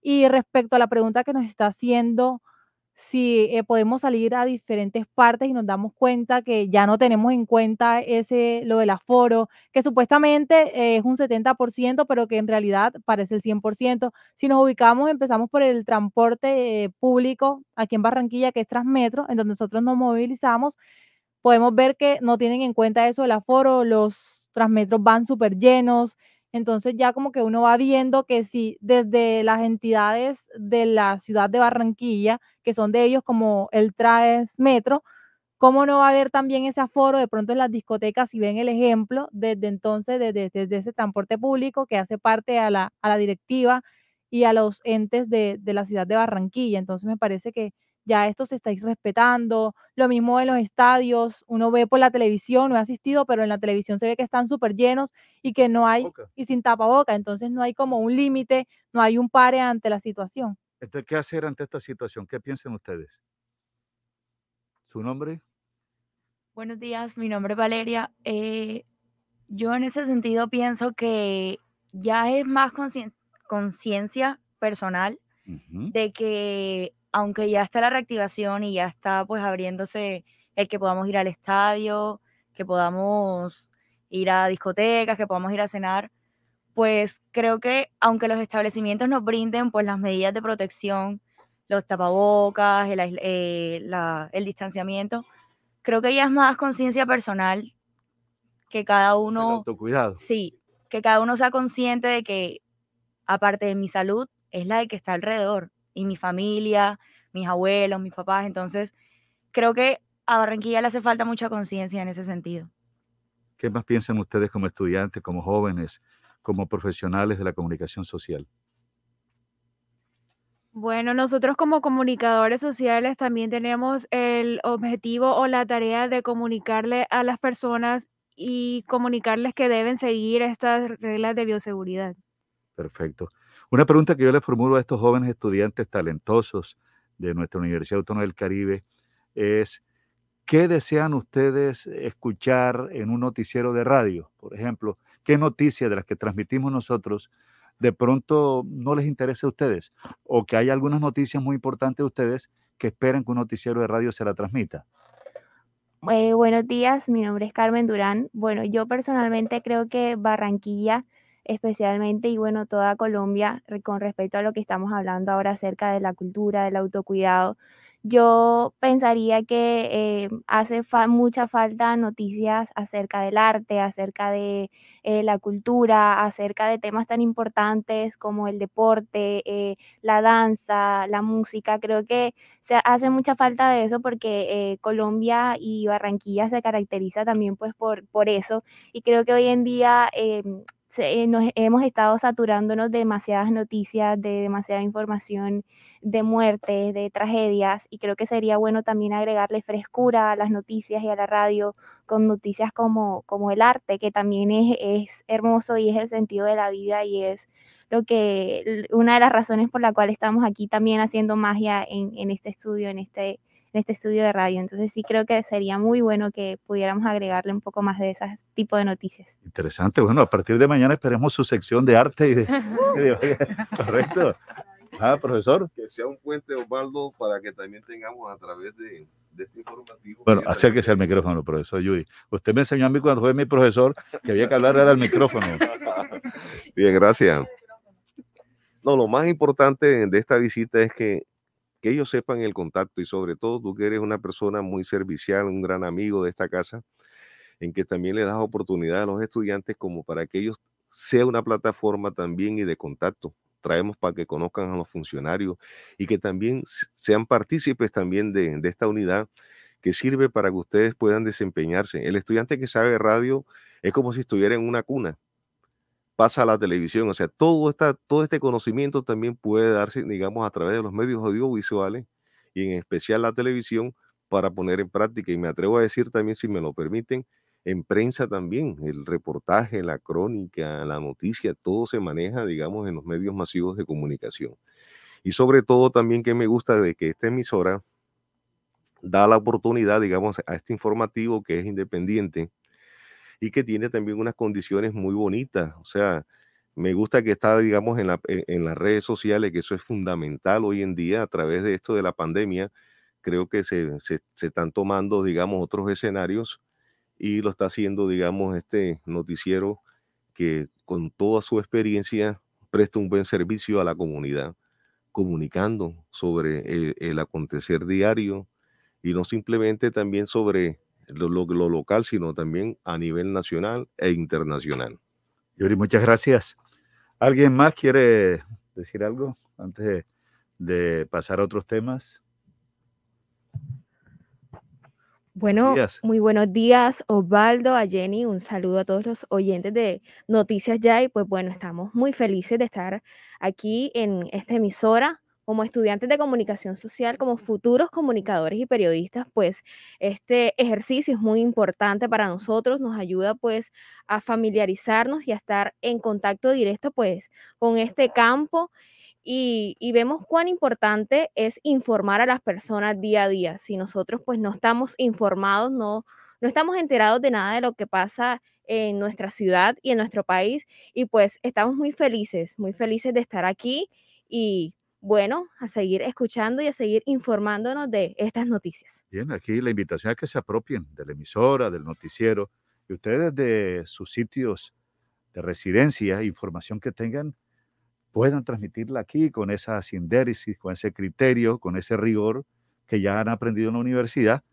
eh, conociendo pues que la información no es fuente, por ejemplo, una, una red social, pero sí nos da la pista para uno hacerle seguimiento entonces, si ustedes a través de las redes sociales se enteran de algo, compruébenlo, ¿verdad? Y transmítanlo. Aquí estamos, aquí pueden llamar a Jenny y tienen ustedes micrófono abierto para que ustedes desde el pueblo, aquí la niña que me dice que no es de aquí, ¿dónde es usted? Eh, de la depresión Momposina. Eh, se llama oh. Troncosito, mi pueblo, en el sur del Magdalena. O sea, conoce a Monpós, conoce a Magangué. Correcto, todo eso. Me vine a estudiar acá porque pues las oportunidades están y hay que aprovecharlas. ¿Y dónde dejó el abrigo?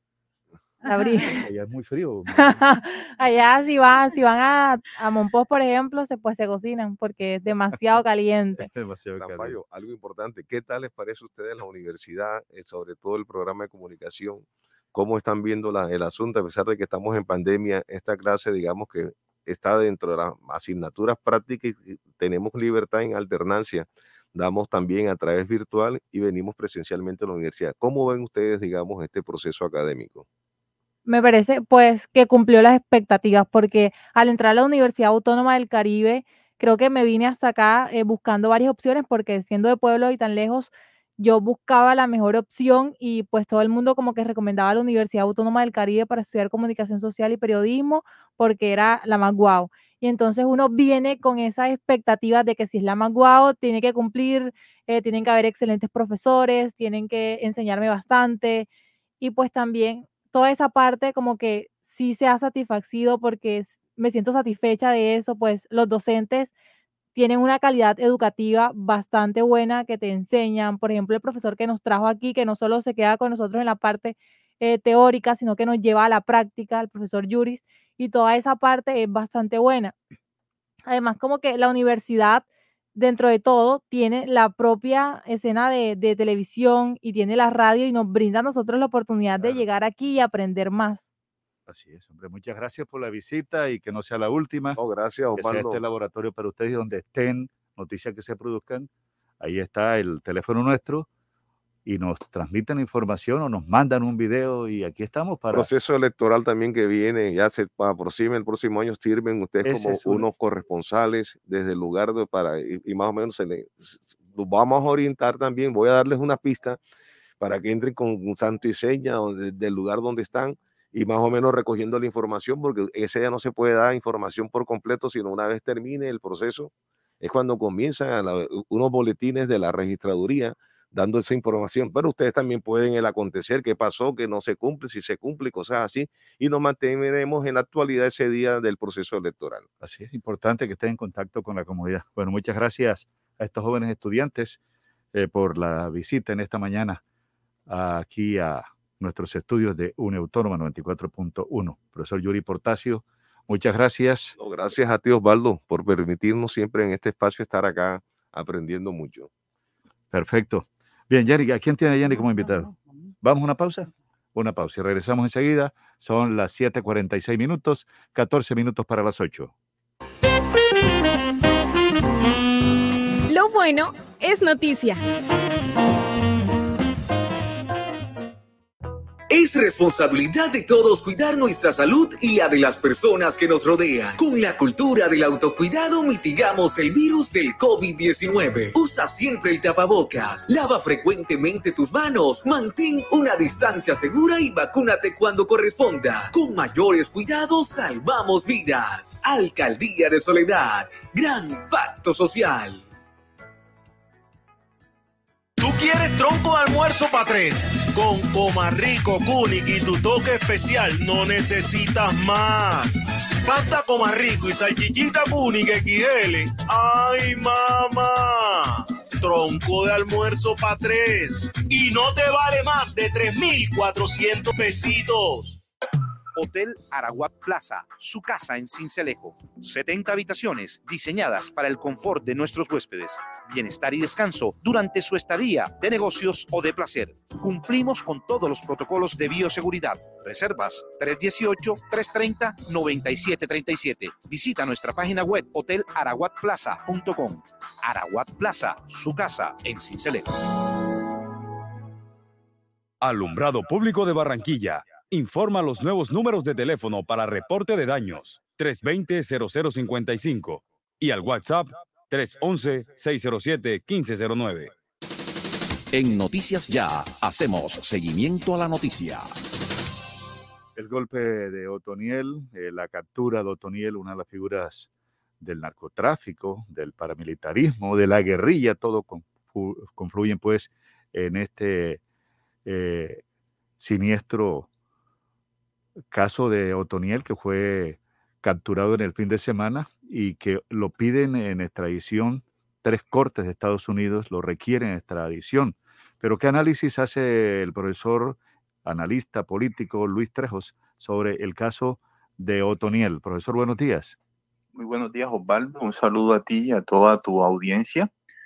Eh, con respecto a la captura de Otoniel, innegablemente uno puede afirmar que es un golpe estratégico y es una gran victoria de la administración Duque sobre el crimen organizado, pero es solo una victoria, es decir, eh, por el desconocimiento que se tiene de cómo funcionan las AGC, la gente cree que la captura de Otoniel significa per se eh, que se desestructura esa organización o se termina y yo sostengo que realmente eso no va a pasar, que es una estructura que funciona muy descentralizadamente y que si bien él era un mando importante que estaba en Urabá, él tiene una cantidad de intermediarios en regiones que hoy son los que deben estar agenciando a esa organización armada y que obviamente no van a dejar que desaparezca.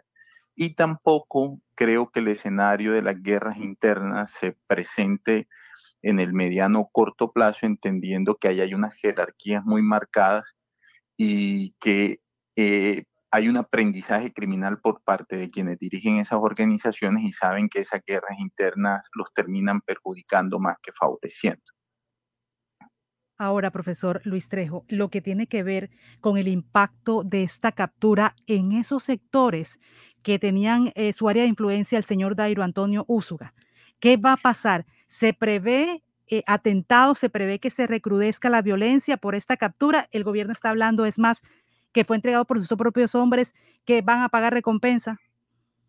Pues lo que, si uno toma en cuenta la historia reciente de esa organización, en el año 2013, la policía eh, da de baja a Giovanni, que era el hermano mayor de Otoniel y quien en ese momento era el que comandaba esa estructura criminal. Cuando matan a Giovanni, ellos decretan un paro armado.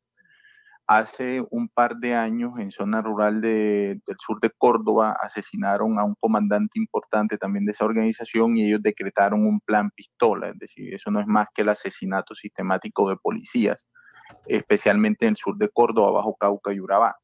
Uno podría esperar, en el peor de los escenarios, que eso sea lo que suceda eh, en no sé, esta semana, en el lapso de esta semana, pero lo que hemos visto es que esa organización se ha mantenido en silencio se esperaba que emitieran algún tipo de comunicación, no lo han hecho hasta, hasta el momento, pero eso podría, ese podría ser un escenario, digamos, nefasto y creo yo que ya la fuerza pública, especialmente en el sur de Córdoba, ha tomado medidas con respecto a la posibilidad de que haya una retaliación en contra de ellos. Lo demás, eh, digamos, si bien son especulaciones porque no tenemos todavía certezas de nada, sí es posible que obviamente le pasen cuenta de cobro a alguna comunidad o algún individuo, algún ciudadano que, que habita una de las comunidades cercanas o circundantes a la zona de la captura, en clave de que la organización armada crea eh, que fue una delación de por medio, ¿verdad? Y ahí lo que uno esperaría entonces es una presencia de la fuerza pública sostenida en el tiempo para que le garantice seguridad a los habitantes del Urabá, especialmente de toda esa zona del Urabá antioqueño donde fue capturado Otoniel. A propósito, los urabeños es lo mismo que el clan del Golfo y la zona de influencia es el Urabá antioqueño, el departamento de Córdoba. Eh, sí, sí, Osvaldo. Ellos se autodenominan autodefensas gaitanistas de Colombia y el Estado les ha puesto varios nombres. ¿Te acuerdas que en una época les decían los Úsuga, pero entonces, claro, los ciudadanos colombianos que tenían ese apellido pues se quejaron. Después se habló del clan de, de, los urabeños, entonces también la gente uraba decía, bueno, no todos aquí somos delincuentes y al final quedó el clan del Golfo, pero es la denominación que le da el gobierno nacional y su retaguardia estratégica siempre estuvo en el Urabá, pero especialmente en la zona del Urabá antioqueño. Lo que tú debes tener en cuenta, Osvaldo, es que el Urabá antioqueño colinda con el Bajo Cauca, que es el norte de Antioquia, y también con el sur de Córdoba. Entonces, eso se había convertido en un gran corredor de movilidad del clan del Golfo y sirvió durante cinco años como escondite de Otoniel, ¿verdad? Que venía siendo perseguido por la operación policivo-militar Agamenón 1 y posteriormente por Agamenón 2, que es la que da este golpe estratégico. ¿Usted cree que al final entonces eh, pesa el pedido de extradición por parte de las tres cortes de las que hablamos de Estados Unidos para que Otoniel eh, también vaya y dé a conocer todo lo que se le imputa por parte de la autoridad norteamericana en cuanto a tráfico de drogas. Que hable sobre su estructura, ¿no? La, lastimosamente, eh, Osvaldo, por la tradición institucional colombiana, lo van a extraditar. Y el problema que tiene eso, Osvaldo, es que él en Estados Unidos solo va a responder por delitos de narcotráfico pero en Colombia sus crímenes sobrepasan el narcotráfico, tenemos violación de derechos humanos, asesinatos, desplazamientos, y todas esas víctimas eh, lastimosamente van a ser privadas de poder acceder a justicia, a verdad y algún tipo de reparación, porque se va a privilegiar entonces la justicia norteamericana como ha pasado, digamos, históricamente. Eso es lo que, lo que complica y porque también en la medida en que él se quede en Colombia, quizás si logra algún tipo de acuerdo con la fiscalía, con las autoridades, hubiera podido servir para desarticular al resto de la organización, pero, pero lo más seguro es que yo creería que en un par de meses él debiera estar ya en, en suelo norteamericano frente a alguno de los tribunales, de los tres tribunales que hoy lo está requiriendo.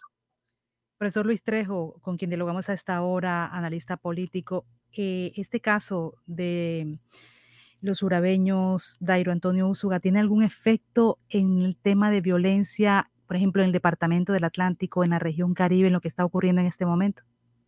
Pues yo no creo que se vaya a incrementar ni vaya a disminuir la violencia armada que despliega esa organización, teniendo en cuenta que ellos en territorios como el Atlántico o en el Magdalena hacen presencia a través de grupos tercerizados, es decir, ellos contratan a organizaciones criminales locales para que les presten ciertos servicios puntuales dentro de todo ese entramado criminal que ellos manejan. Y esa tercerización se va a mantener activa. Lo que podría suceder en, en algún momento es que el que está siendo subcontratado pues asuma autonomía y empiece a manejar parte de, de los negocios del clan del Golfo, pero, pero no creo que vaya a haber un incremento de violencia ni que se va a, vamos a estar en el escenario de una guerra abierta entre grupos criminales. Aquí estaba leyendo yo el diario El Tiempo y dice que con la captura de Otoniel, los colombianos celebramos cada vez que nuestra justicia funciona y los que violan la ley van a templar detrás de las rejas, pero también señala este artículo del diario El Tiempo que quién vigila, por ejemplo, la ejecución de penas de Emilio Tapia o de Samuel Viñas, eh, que están en sus apartamentos purgando sus penas y con todas las comodidades del caso. Pues claro, Valdo, es que al final lo que nosotros tenemos que dar es una discusión sobre lo que entendemos por justicia. Eh, en Colombia hay una idea, una idea instalada en que justicia es cárcel o privación de libertad, pero ya lo que estamos viendo también es que hay distintos tipos de privación de libertad. No es lo mismo un penthouse por cárcel que una celda del patio 1 de la modelo de Barranquilla, donde te puede tocar con 8, 10, 12 presos. Esa es una discusión que hay que dar de fondo y al final también creo yo que evidencia el fracaso del modelo carcelario en Colombia porque ni un escenario ni el otro garantizan la resocialización de los delincuentes. Eh, Emilio Tapia es un reincidente, en verdad, sistemático en hechos de corrupción y lo que vimos con Otoniel es que Otoniel también es un delincuente reincidente, es decir, él fue guerrillero del EPL, se movilizó con el EPL, después fue guerrillero de la, eh, paramilitar con las AUC, se movilizó con las AUC y ahora es capturado. Eh, entonces, ¿qué es lo que nos está pasando en términos de justicia en el caso colombiano? Que a veces creemos que con, la, con, con que hay una sentencia ya se resolvió el problema y nadie se afana en pensar en la resocialización del delincuente y lo que tenemos entonces son estas reincidencias sistemáticas de distintos tipos de criminales, desde esos que tienen cuello blanco hasta los que usan camuflado. Bueno, muchas gracias al profesor Luis Trejos, profesor, analista político y asesor nuestro en temas del día como este. Profesor, muchas gracias, que tenga un excelente día. No, un saludo a ti Osvaldo y también a toda la audiencia de tu programa. Muchas gracias. Son las 7:58 minutos. En un minutico tendremos el avance de las 8. Confirmado. Noticias ya. Periodismo útil. En buenas manos. Restaurante Los Helechos, el sabor colombiano que te invita a volver, reabre al público con la mejor comida colombiana, auténtica bandeja paisa y los exquisitos buffet ejecutivos. Mil metros cuadrados de atención y seguridad. Teléfono 309-3202, carrera 52, número 7070. Búsquenos en la web www.restauranteshowloshelechos.com. La Renovadora, su lavandería de siempre en Barranquilla, ofrece su servicio en línea mediante WhatsApp 312-648-9532. El servicio se brinda dando cumplimiento al artículo 3 del decreto 531 de 2020, implementando acciones de bioseguridad. La Renovadora, carrera 44, número 5763 por el Mercadito de Boston. Cineland llega a Barranquilla con las mejores películas en estrenos, las mejores salas de cine y los mejores descuentos en la taquilla y dulcería, adquiriendo la membresía Cineland. ¿Qué estás esperando para ser parte del Club Cineland? Visítanos en Cineland Americano y en Cineland Panorama. Cineland, compartiendo experiencias. Abre bien tus ojos, no lo pienses más. Si aprendes inglés, tu vida pronto cambiará. El Colombo Americano te está esperando ya. Con los mejores docentes y la mejor calidad. En el Colombo Americano te enseñamos inglés de verdad. Farmanat, droguería y tienda naturista, proveedora de tu bienestar, medicamentos reconocidos y productos naturales, nacionales e importados. Farmanat, plantas medicinales que relajan y mejoran el sueño. Sube tus defensas con NutriTransfer, Colostrum, vitamina C, vitamina D, Farmanat. Atención personalizada de Israel Castilla Gamarra. Domicilios por el 332-4177 al 300-807-7687. Estamos en la calle 76, número 3949, diagonal al Colegio Militar Acolsure. Atendemos en jornada continua de 8 de la mañana a 9 de la noche. Que un apagón no lo sorprenda. Miranda Sánchez le alquila y vende plantas eléctricas y motobombas. Reparamos y reconstruimos todo tipo de motores diésel, repuestos, mantenimientos y montajes de equipos, módulos y tarjetas electrónicas. Cristóbal Miranda Sánchez, la experiencia a su servicio. Teléfonos 370-7601 y 310-660-7736. Carrera 50B 4402 en Barranquilla.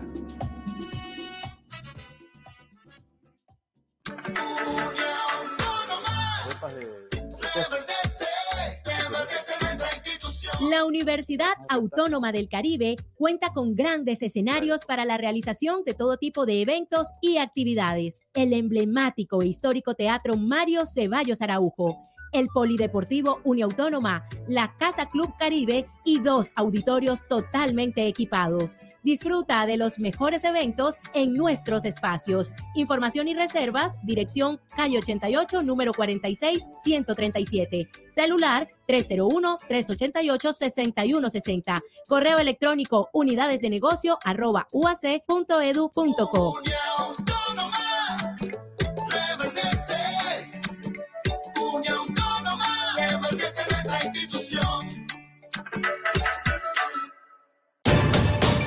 El sistema informativo de la hora. Noticias ya. Vientos fuertes y lluvias sacudieron al suroriente y suroccidente de Barranquilla en el fin de semana. 15 casas afectadas en los barrios Nueva Colombia, La Chinita y Rebolo. También los sectores de Porfín y La Manga con saldo de dos heridos y 40 casas con daños. Hoy se seguirá con las labores de censo. Y a propósito, tenemos ya las previsiones del tiempo en Barranquilla para hoy. Hoy las predicciones del tiempo indican que va a ser soleada la mañana y al filo de la una de la tarde tendremos 40% de probabilidades de lluvia hasta las 3 de la tarde. Amaneció a las 5 y 49, cae la tarde a las 5 y 36. La humedad relativa es del 85%, sopla brisa del este y sureste, 6 kilómetros por hora. A pesar de la temperatura, 28 grados, se siente un calor de 33 0 centímetros de precipitación, 1013 la presión barométrica y la visibilidad ha mejorado en el aeropuerto de Soledad, que le sirve a Barranquilla, a esta hora 12.9 kilómetros la visibilidad en el aeropuerto. Esta mañana estaba en 2.5, 12.9 a esta hora y el índice V 2.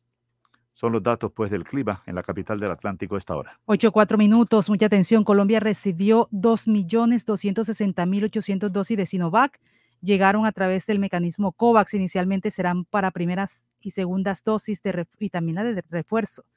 Colombia recibió hoy un nuevo lote de vacunas del laboratorio Sinovac que llegaron a través del mecanismo COVAX. Así lo explicó el jefe de gabinete del Ministerio de Salud, Germán Escobar, que se trata de este lote de 2.260.800 dosis de este laboratorio que se destinarán inicialmente para primeras, segundas y dosis de refuerzo. Con estas vacunas se podrá seguir avanzando en el Plan Nacional de Vacunación comenzando nuevos esquemas, completando esquemas y dosis de refuerzo. Aquí está el funcionario del Ministerio de Salud explicando de qué manera van a ser distribuidas también estas vacunas. Germán Escobar, jefe de gabinete. Estas dosis permitirán continuar avanzando en el Plan Nacional de Vacunación, iniciando nuevos esquemas y completando los esquemas de la población que ha recibido su primera vacuna de esta farmacéutica. En el entretanto, se espera la evaluación de la última evidencia alrededor del uso de esta vacuna en la población pediátrica para eh, en las próximas semanas evaluar, según lo considerado por el INVIMA eh, y eh, por la evidencia existente, si se puede utilizar esta vacuna en población pediátrica. Ahí está el Ministerio del Ministerio de Salud, Germán Escobar, el jefe de gabinete. Así que estas vacunas ya están, eh, ya llegaron al país, van a ser distribuidas. Mire, otra información importante, lo que ha ocurrido en las últimas horas, cuando atacaron a Cuadrilla de Aire, cuando iba a suspender un servicio en Puerto Colombia, los usuarios donde se debía eh, suspender el servicio de energía de Puerto Colombia deuda más de 4 millones de pesos a la, compañía. Este ataque contra una cuadrilla de la empresa de energía aire se registró en el municipio de Puerto Colombia cuando operadores iban a suspender el servicio de un usuario más de 4 millones de deuda, según informa la compañía. Precisamente habla sobre este tema el director o el gerente de aire en el departamento del Atlántico con respecto a la forma como fueron agredidos estos funcionarios. El doctor Ramiro Castilla, el gerente de aire, habla sobre la situación. Pasamos la agresión de la que fueron víctimas nuestros técnicos en el municipio de Puerto Colombia y los daños físicos que se fueron causados al vehículo en que se movilizaban en momentos en que realizaban la suspensión a un suministro. Es importante notar que a este suministro ya se le había suspendido el servicio y el cliente reincidía en la reconexión de manera no autorizada. Agradecemos a las autoridades quienes nos brindaron todo el apoyo necesario para que la actividad finalmente fuera realizada y se suspendiera el servicio al usuario. Reiteramos el llamado a nuestros usuarios para que puedan acercarse a nuestras oficinas o a nuestros diferentes canales y poder colocarse al día a través de las diferentes opciones que tenemos y nuestros planes de financiación flexibles para que de esta manera también sean partícipes de este proceso de transformación en la prestación Ramiro Castilla, el gerente de aire en el Departamento del Atlántico, en este caso en donde una cuadrilla de aire eh, fue afectado, también un vehículo de una empresa contratista, luego que operarios suspendieran el suministro de energía a un usuario por millonaria deuda. Cuando se ha disputado ya el 75% de la fase regular de la Liga Betplay 2021, 2. Así va la tabla de posiciones. Primer lugar, Nacional con 36 puntos. Segundo, Millonarios, 32 puntos, que goleó a Junior. Tercero, Tolima, 28 puntos. Cuarto, Pereira, 27 puntos. Quinto, Junior, 24. Sexto, Envigado, 23 puntos. Séptimo, Alianza Petrolera, 22. Jaguares de Córdoba, 22. Noveno, Cali, 21 puntos. Décimo, Bucaramanga, 21. Undécimo, Medellín, 20 puntos. 12, Quindío, 20. 13, Santa Fe, 20 puntos. 14, América de Cali, que tiene 19. 15 Águilas, 16 puntos, La Equidad 15, Pasto 12, Caldas 12, Patriotas 11 y el Huila está en el puesto número 20 con 7 puntos. Ya tendremos algunos minutos a Richard Martínez con toda la información deportiva. Vamos a otra pausa, son las 8 de la mañana, 7 minutos. Sintonizan noticias, ya estamos a dos bandas. Originamos en Uniautónoma 94.1 FM para Radio Ya 1430 AM y estamos también con las redes activadas. Este fue el sistema informativo de la hora en Radio Ya. Noticias Ya. Ahora en el Centro Recreacional Solinilla, lánzate a la diversión. Ven y disfruta con familia y amigos del nuevo tobogán. Relájate en nuestras confortables cabañas mientras deleitas la mirada con su maravillosa vista y te das un chapuzón en la gran zona acuática. Centro Recreacional Solinilla. Ven te estamos esperando. Más información en nuestras redes sociales o en www.conbarranquilla.com. Con Barranquilla, creciendo juntos. Afuera. Adentro. Si sus obras tienen ventanería y fachadas de aluminio y vidrio de CI Energía Solar, usted está adentro. Tecnología de punta, máxima calidad y precios competitivos nos distinguen. Llame al 366-4600 CI Energía Solar y es Windows, certificado por gestión ambiental y calidad y control. Celebra con Buenavista 20 años de momentos inolvidables. Tú puedes ser el ganador de 20 millones de pesos para comprar lo que quieras en Buenavista. Participa por compras superiores a 100 mil pesos realizadas en Buenavista 1 y 2 hasta el 10 de enero de 2022. Buenavista, el lugar donde todo comenzó y siempre queremos volver. Consulta condiciones y restricciones en www.ccbuenavista.com. Autoriza de tu suerte. Alianza de Medios, TVNet, su canal 8 y Noticias Ya se unen para ofrecerles la mejor información de lunes a viernes de 7 a 9 de la mañana. TVNet y Noticias Ya, más que televisión por cable. La Corporación Educativa Formar te invita a ser un técnico laboral con conocimientos enfocados en principios prácticos de alta competencia formándote como una persona de éxito para el mundo laboral empresarial en el área administrativa. Uniautónoma FM Estéreo, más cerca de sus oyentes. Envía un mensaje o una nota de voz a nuestro WhatsApp 311-657-2707. Uniautónoma FM Estéreo escucha a sus oyentes. Lo que hemos soñado lo hemos logrado gracias a Confamiliar Atlántico, porque recibo todos los meses una cuota monetaria. Porque hoy podemos decir que tenemos casa propia y porque Camilita es feliz en el centro recreacional. Tus sueños tienen un lugar en Confamiliar Atlántico. Líderes en servicio de recreación, vivienda, salud y educación. Confamiliar Atlántico, grande como tus sueños. Pautar con nosotros es muy sencillo. Solo tienes que comunicarte al 304 549 4482. 304-549-4482. O, o puedes escribirnos al correo unidades de negocio uac.edu.co. ¿Qué esperas para ser parte de esta familia? ¿Qué esperas para ser parte de este reverdecer? Solo tienes que comunicarte al 304-549-4482 o puedes escribirnos al correo unidades de negocio uac.edu.co.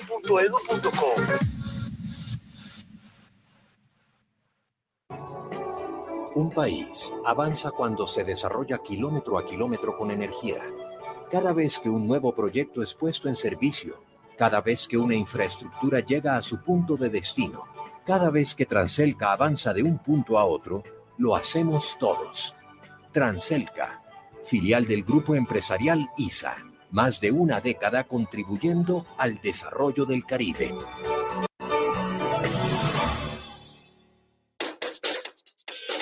Lo que le interesa a la comunidad.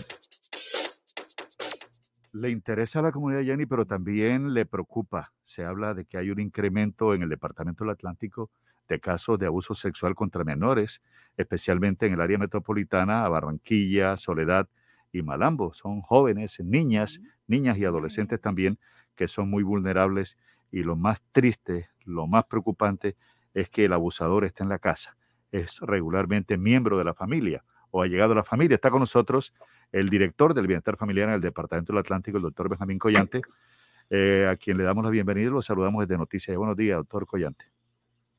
Muy buenos días, Osvaldo, para ti, para tu equipo técnico y por supuesto para toda esta inmensa audiencia que te escucha permanentemente.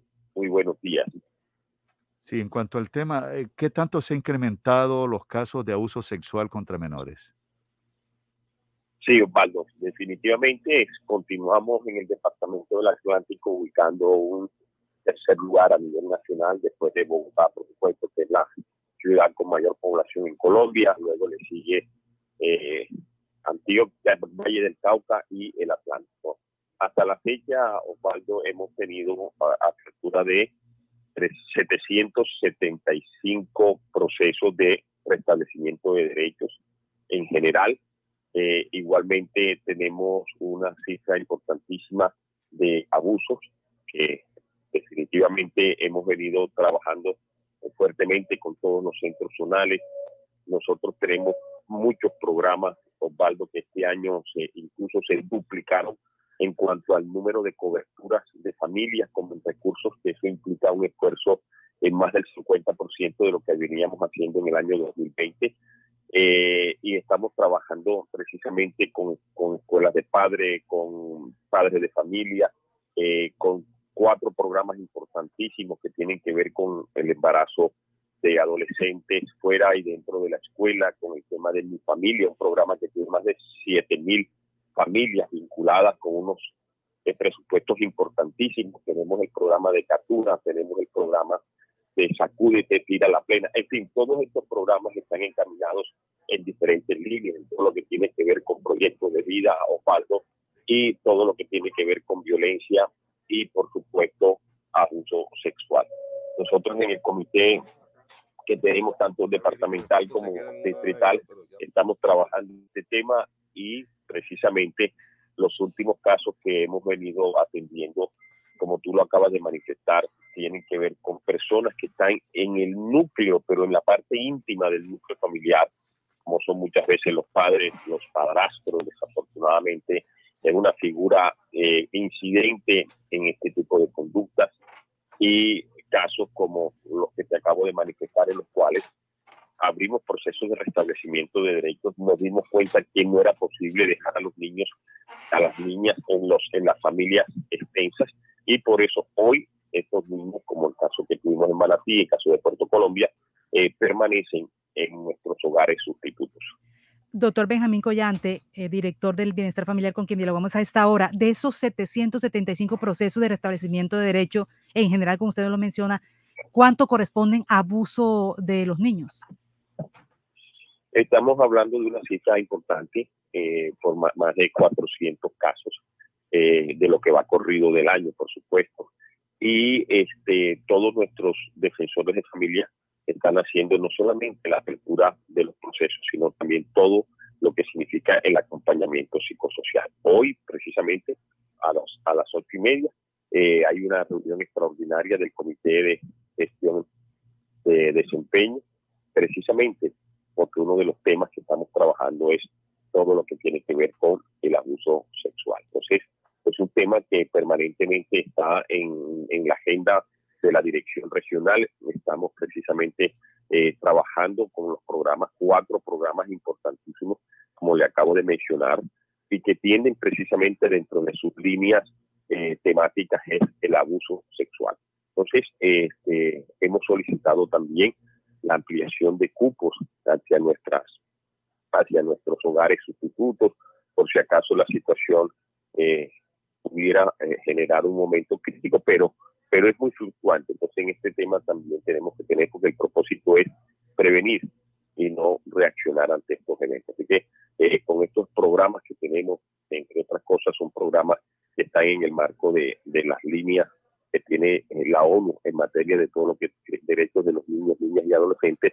Estamos trabajando en eso precisamente, con todo lo que tiene que ver con el abuso y la defensa de los derechos reproductivos y de los derechos sexuales de nuestros adolescentes. Profesor, situación, director del Bienestar Familiar, doctor Benjamín Collante, ¿cuánto, ¿en qué edad están estos niños? Mira, eh, la mayor incidencia que nosotros tenemos sobre este tipo de abuso es en, en, en niñas, entre los 12 y los 16 años. Ahí es donde tenemos una suma eh, una cifra, perdón, bastante este, significativa porque está en el orden de más de 300 eh, situaciones que se presentan por este tipo de abuso, pero marcadamente están en las niñas, niñas que están entre los 12 y los 17 años. Y cuando hablo de, cuando hablo de abuso, eh, me refiero a todo tipo de conductas, tanto sexualizadas como de acceso carnal violento, pasando adicionalmente por lo que significa el trata y comercio de personas. Entonces, ese es un tema muy importante que para nosotros significa, como te lo acabo de manifestar, el primer tema de nuestra agenda de trabajo. Y hoy, como lo expresaba Osvaldo, tenemos un consejo extraordinario de gestión y desempeño porque estamos tratando también en el marco del Sistema Nacional de Bienestar Familiar con los alcaldes todo el tema del abuso sexual. Tenemos que ser reiterativo, doctor Benjamín Collante, director del Bienestar Familiar, y es que el abusador está en la casa, hace parte de la familia muchas veces, es el vecino, y que los padres de familia debemos estar eh, pendientes, permanentemente pendientes, no solamente del, abuso sexual como tal, que es el tema que nos, que nos, que nos trae ahora, sino también incluso cualquier descuido.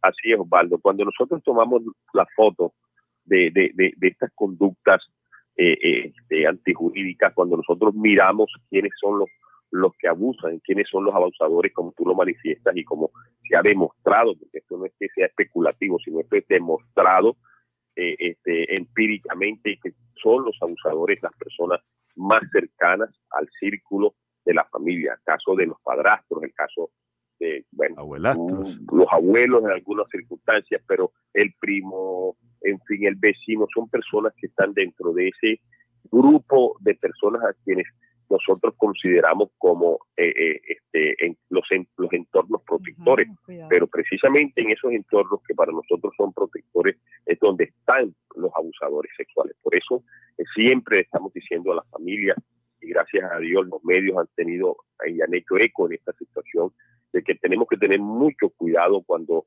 como padres que nos toca salir a trabajar, a llevar el sustento, con quien dejamos nuestros niños, a quien se los dejamos mirar cuando uno regresa de su casa, que el niño o la niña no tenga eh, conductas que para nosotros no son normales, como la agresividad que se exacerba, o, por el contrario, el niño se vuelve muy tímido y, busca unos espacios absolutamente de soledad, o en otros casos eh, eh, se han presentado los suicidios. Entonces, en esos temas tenemos que tener muchísimo cuidado. ¿Por qué? porque eh, la conducta de un niño es un sistema de alarma eh, eh, natural en donde nosotros tenemos que tener mucho cuidado. Nosotros en cuanto en, el programa que tenemos de, educación motivacional, tratamos con los padres esta línea de cuál es el comportamiento que tiene un niño cuando es abusado. Normalmente los niños tratan de permanecer en silencio no porque ellos quieran, sino por la amenaza eh, que le hace el abusador de incluso atentar contra la vida de él o la de su familia. Frente a una situación como esa de un adulto a un niño que todavía no tiene esa formación ni esa madurez, entonces, por supuesto, el niño generalmente trata de permanecer en silencio, pero demuestra ciertos niveles de agresividad o de ausentismo o, de, indiferencia frente hacia, a, su, a su conducta normal de un niño que es súper activo en materia de, sus actividades lúdicas entonces, eso es una señal clara de que algo diferente está ocurriendo con ese niño. Y en esa es donde nosotros estamos haciendo el hincapié a través de todo este proceso de capacitación para evitar en, con todas las, las, actividades que realizamos precisamente que este tipo de comportamiento se siga exacerbando en nuestra sociedad.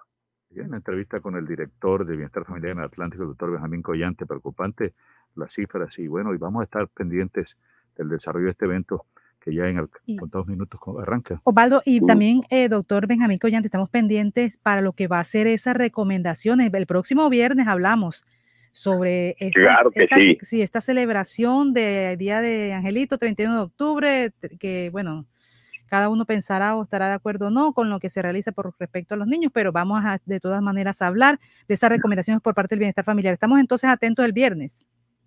Claro que sí, claro que sí. El viernes nosotros estamos eh, muy, pero muy atentos a todo el tema de los niños, eh, porque es la fecha de los niños. Entonces, eh, además porque viernes, sábado, yo, yo, es, un, fin de semana extenso y tenemos que estar pero muy pero muy muy activos en todo lo que tiene que ver con el, el inicio ya prácticamente de las fiestas eh, navideñas eh, con, con, lo que es el día de los niños y por eso tenemos que tener permanentemente mensajes para evitar que además de esto eh, que los niños no estén solos que los niños siempre salgan acompañados de personas adultas preferiblemente de sus padres ¿Por qué? Porque son fechas en que estos depredadores están ahí al acecho para hacerle daño a nuestros hijos. Por eso no debemos descuidarlos, no debemos dejar que salgan solos, que con su compañerito. No, señor. Aquí tenemos que ser absolutamente responsables y permanecer siempre al lado de ellos. Un segundo es una es una es un tiempo que para nosotros a pesar de que puede ser muy corto, pero es, hace la diferencia entre la salud y el bienestar de un niño o convertirlo en una persona absolutamente diferente. Entonces, tenemos que trabajar en eso. Igualmente convienen las fiestas de pre-Navidad. Estamos ya presentando el informe a la Procuraduría de las, actividades que estamos haciendo desde la regional. El viernes de la semana pasada presentamos un informe para decirle a la Procuraduría qué vamos a hacer a partir de estos momentos, empezando con la fiesta de este fin de semana extenso y que tiene que ver muchísimo con la protección de los niños. Todo el tema también de la pólvora.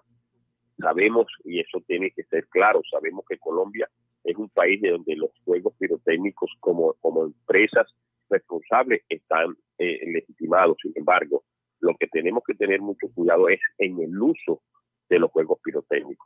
Entonces, que está prohibida la pólvora, está prohibido es el uso de los juegos pirotécnicos en manos de los niños. Pienso que ahí tenemos que dejar claro eso, porque Osvaldo, fíjate que todos los alcaldes sacan decretos prohibiendo, prohibiendo, prohibiendo. Lo que se tiene que prohibir, porque es que, porque es en Colombia eh, la industria pirotécnica es legal. Lo que no es legal es que los niños menores, que por supuesto los adolescentes y las personas que no tienen absolutamente nada eh, de, experiencia en el manejo de pólvora, eh, jueguen con la pólvora. ¿Por qué? Porque como lo hemos venido diciendo, la pólvora no es un juego. Es una situación en donde los padres, que además tienen que ser muy responsables de cuando se están tomando sus traguitos, cuando están festejando, entonces utilizan la pólvora como para alegrar la cuadra, pero ahí es donde está el peligro. Así es. Bueno, muchas gracias al doctor Benjamín Collante, director del Bienestar Familiar en el Departamento del Atlántico. Muy amable y que tenga buen día. Muchas gracias, Osvaldo. Muchas gracias a todos y que Dios me los bendiga. Amén. 8 de la mañana, 26 minutos. Una pausa y tendremos enseguida la información deportiva.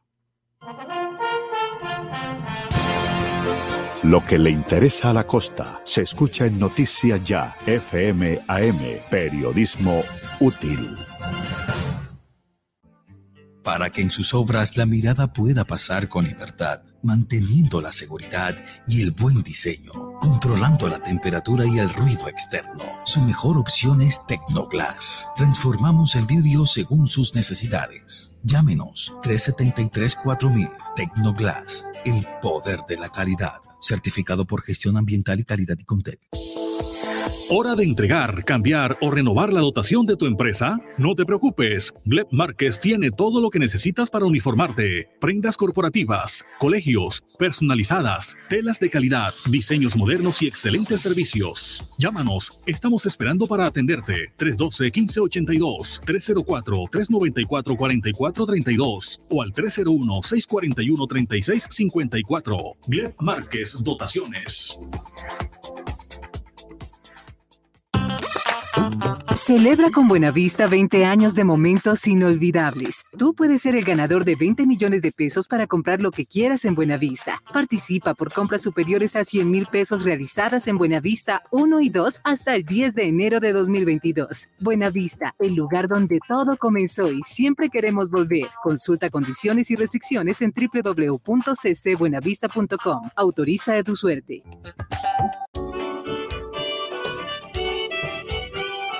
Cuando trabajamos en equipo, también rendimos un homenaje al amor. La Superintendencia de Industria y Comercio reconoce a Los Olivos como una de las marcas más sobresalientes y notorias de Colombia, gracias al incremento en el valor y posicionamiento de nuestra marca, el tiempo de operación y la sostenibilidad de la organización. Los Olivos, siempre rindiendo un homenaje al amor. Hola mujer, tiempo sin verte, ¿qué es de tu vida? Hola mija, bien, ¿y tú en qué andas? Vengo de pagar los impuestos que debía y me hicieron tronco de descuento. ¿Ah, sí? ¿Eso cómo fue? Cuéntamelo todo. Mija, te dan hasta el 70% de descuento en los intereses si pagas antes del 31 de diciembre. Así sí paga. En Barranquilla los impuestos sí se ven. Conoce más en www.barranquilla.gov.co. Alcaldía de Barranquilla. Soy Barranquilla. Noticias culturales.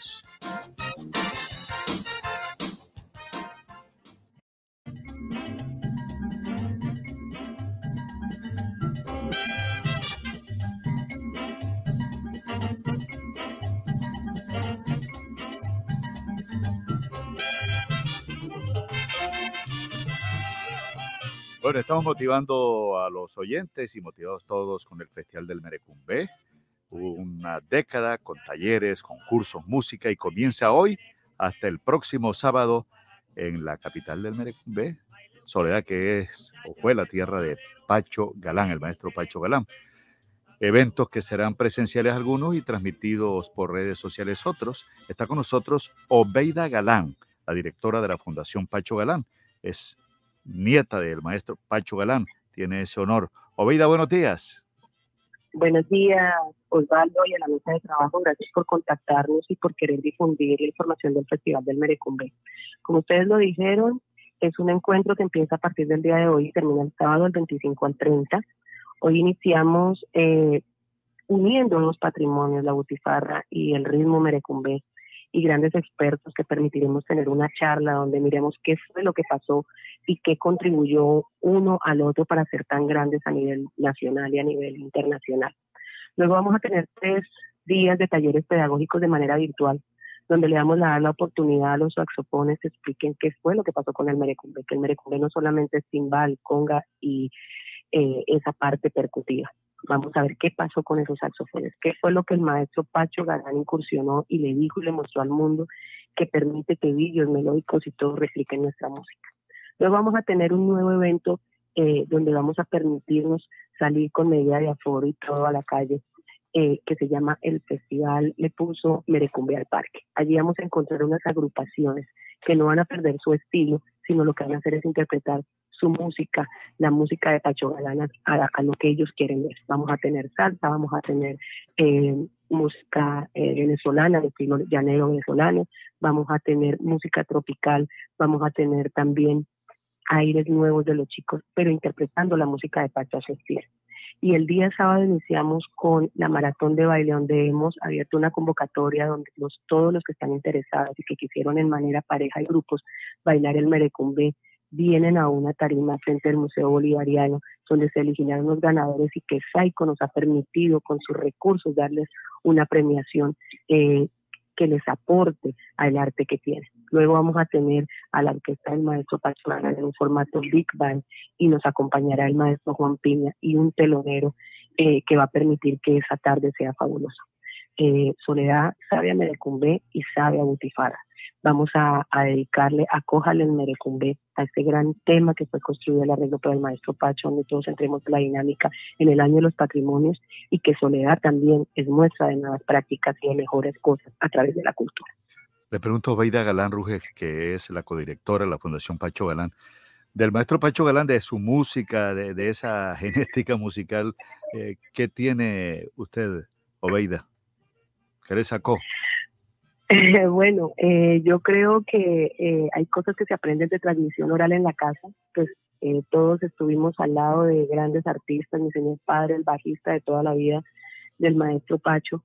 leer una partitura, saber de la organización, de la industria musical, que ahora le han cambiado el nombre eh, con el tema de la cultura naranja, pero mi desayuno, mi almuerzo, mi comida, eh, mi universidad, mi ropa, todo lo que requiere un ser humano básico se construyó a través de la orquesta del maestro Pacho con la ejecución del bajo de mi papá en la ciudad de Bogotá, eh, que quizás a veces cambiamos estos nombres a través de ciertas políticas nacionales pero la cultura siempre ha existido y la industria musical siempre ha existido. Yo soy hija de la industria musical y de esa cultura naranja que ahora quieren ver.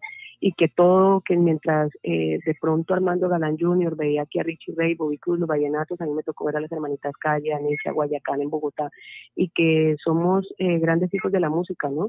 Que conocemos una historia que vale la pena que las nuevas generaciones la conozcan y que la transmisión oral existe que quizás mi base eh, profesional no es la música, soy economista especialista en derechos humanos, pero que solo he hecho vivir con uno de los grandes músicos, pues detrás de la transmisión total del conocimiento y que vale la pena que el mundo lo conozca, que los colombianos sepan que los grandes compositores y los grandes arreglistas y que las grandes orquestas existen, que es un patrimonio y que Soledad tuvo la gran ventaja que es privilegiada de tener grandes artistas como Pacho Galán, Alcia Costa, Checo Acosta y muchos más de Efraín Mejía y que vale la pena que los miren, los estudien y que se los mostremos al mundo. Rafael, Rafael Campo Miranda, bueno, tantos artistas. Yo le iba a preguntar, doña Obeida Galán, la codirectora de la Fundación Pacho Galán, bueno, el Merecumbe fue declarado Patrimonio Cultural y Material del Departamento en 2013.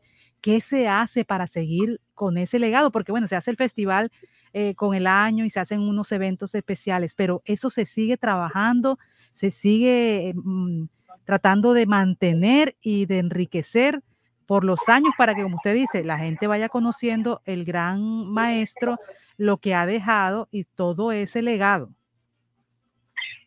Bueno, lo que corresponde a la parte de la familia, como les decía, nosotros a través de la Fundación tenemos cinco líneas fundamentales, lo que es la investigación, la memoria, todo lo que es la difusión de la orquesta, el tema de derechos de autor y todo lo que hacemos de la parte pedagógica. Ese es como el compromiso con la familia Galán a través de la Fundación. Pero también creo que hay un tema de organización que debe eh, desde la parte institucional, llámese Alcaldía, Secretaría de Cultura y el Gobierno Nacional del Departamento.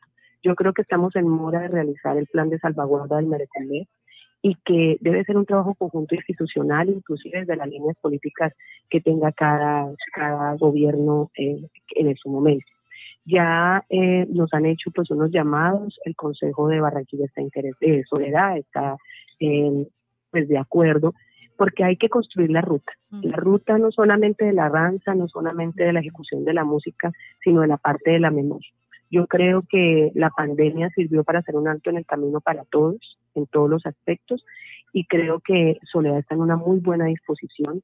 Siento que tenemos que aprender a respetarnos los unos con los otros, a, mostrar que el trabajo del otro es importante. Si llegamos a esos acuerdos, yo creo que Pacho Galán es un buen detonante para que exista una Casa de la Cultura, para que existan unos procesos musicales, para que ese plan de salvaguarda y con todo el respeto y el amor que le tengo al vallenato, es de lujo el que ellos tienen y que es un buen ejemplo. Debe pasar también con el merecumbe. Yo creo que hay que agotar etapas. Creo que Soledad está entrando en, en ese proceso y que el solo en este momento esta administración, el secretario, el doctor Amariz, haya permitido que el festival continúe, es una muestra de que las cosas se están haciendo. Hay pelados que ya están eh, bailando el merecumbe, ya se interesan por ejecutarlo y creo que hay unos momentos que hay que agotar y que hay que tocar fondo y en este momento eso ya sucedió. Ya están pensando en el plan de salvaguarda que va a dar la ruta no solamente para que el Megrecumbe tenga esa línea, sino unos procesos culturales importantes del municipio. Oida Galán, muchas gracias por atendernos bien temprano en esta mañana y ojalá que se mantenga, que se perpetúe. Fíjense que han contribuido mucho las academias de baile, eh, de música, porque en todo ese repertorio ahí debe obligatoriamente incluirse el merecumbe. Obeida, muchas gracias, que tenga buen día. Obeida, gracias. Vale, muchísimas gracias a usted, Osvaldo. Eh, invitarlos a Soledad y decirles que Soledad sabe a butifarra y huele a butifarra y también se baila el merecumbe. Muchísimas gracias por la llamada. El sábado estaré allá en la tarde viendo a la orquesta con, con Juan Piña y con todos los integrantes de la orquesta. Mire, Osvaldo, la programación. Los esperamos. Oveida, gracias y bueno, seguimos pendientes. Mire la programación. Muchísimas gracias a ustedes. La programación hoy, conversatorio Los Patrimonios Hablan, Auditorio Casa Museo Bolivariano de Soledad, lo que nos están enviando. Eh, aquí también nos dicen del 26 al 28 de octubre, talleres pedagógicos, los saxofones cantan, como nos los había mencionado, invitan Sergio Arzuza, Neil Benítez, Justo Amario y Carlos Piña, es la modalidad virtual. 29 de octubre, Merecumbe al Parque, Parque del Cementerio Central de Soledad a las 5 de la tarde. El 30 de octubre, final de la maratón de baile, parejas y grupos, Plazoleta Casa Museo Bolivariano a las 4 de la tarde. Y la gran noche del Merecumbe también el 30 de octubre, homenaje al Atlántico, invitado a Orquesta Pacho Galán y Juan Piña a las 7 de la noche. Richard Martínez tiene ya la información deportiva a esta hora de la mañana, cuando son las 8.38 minutos. Radio Ya Fútbol con Richard Martínez Blanco.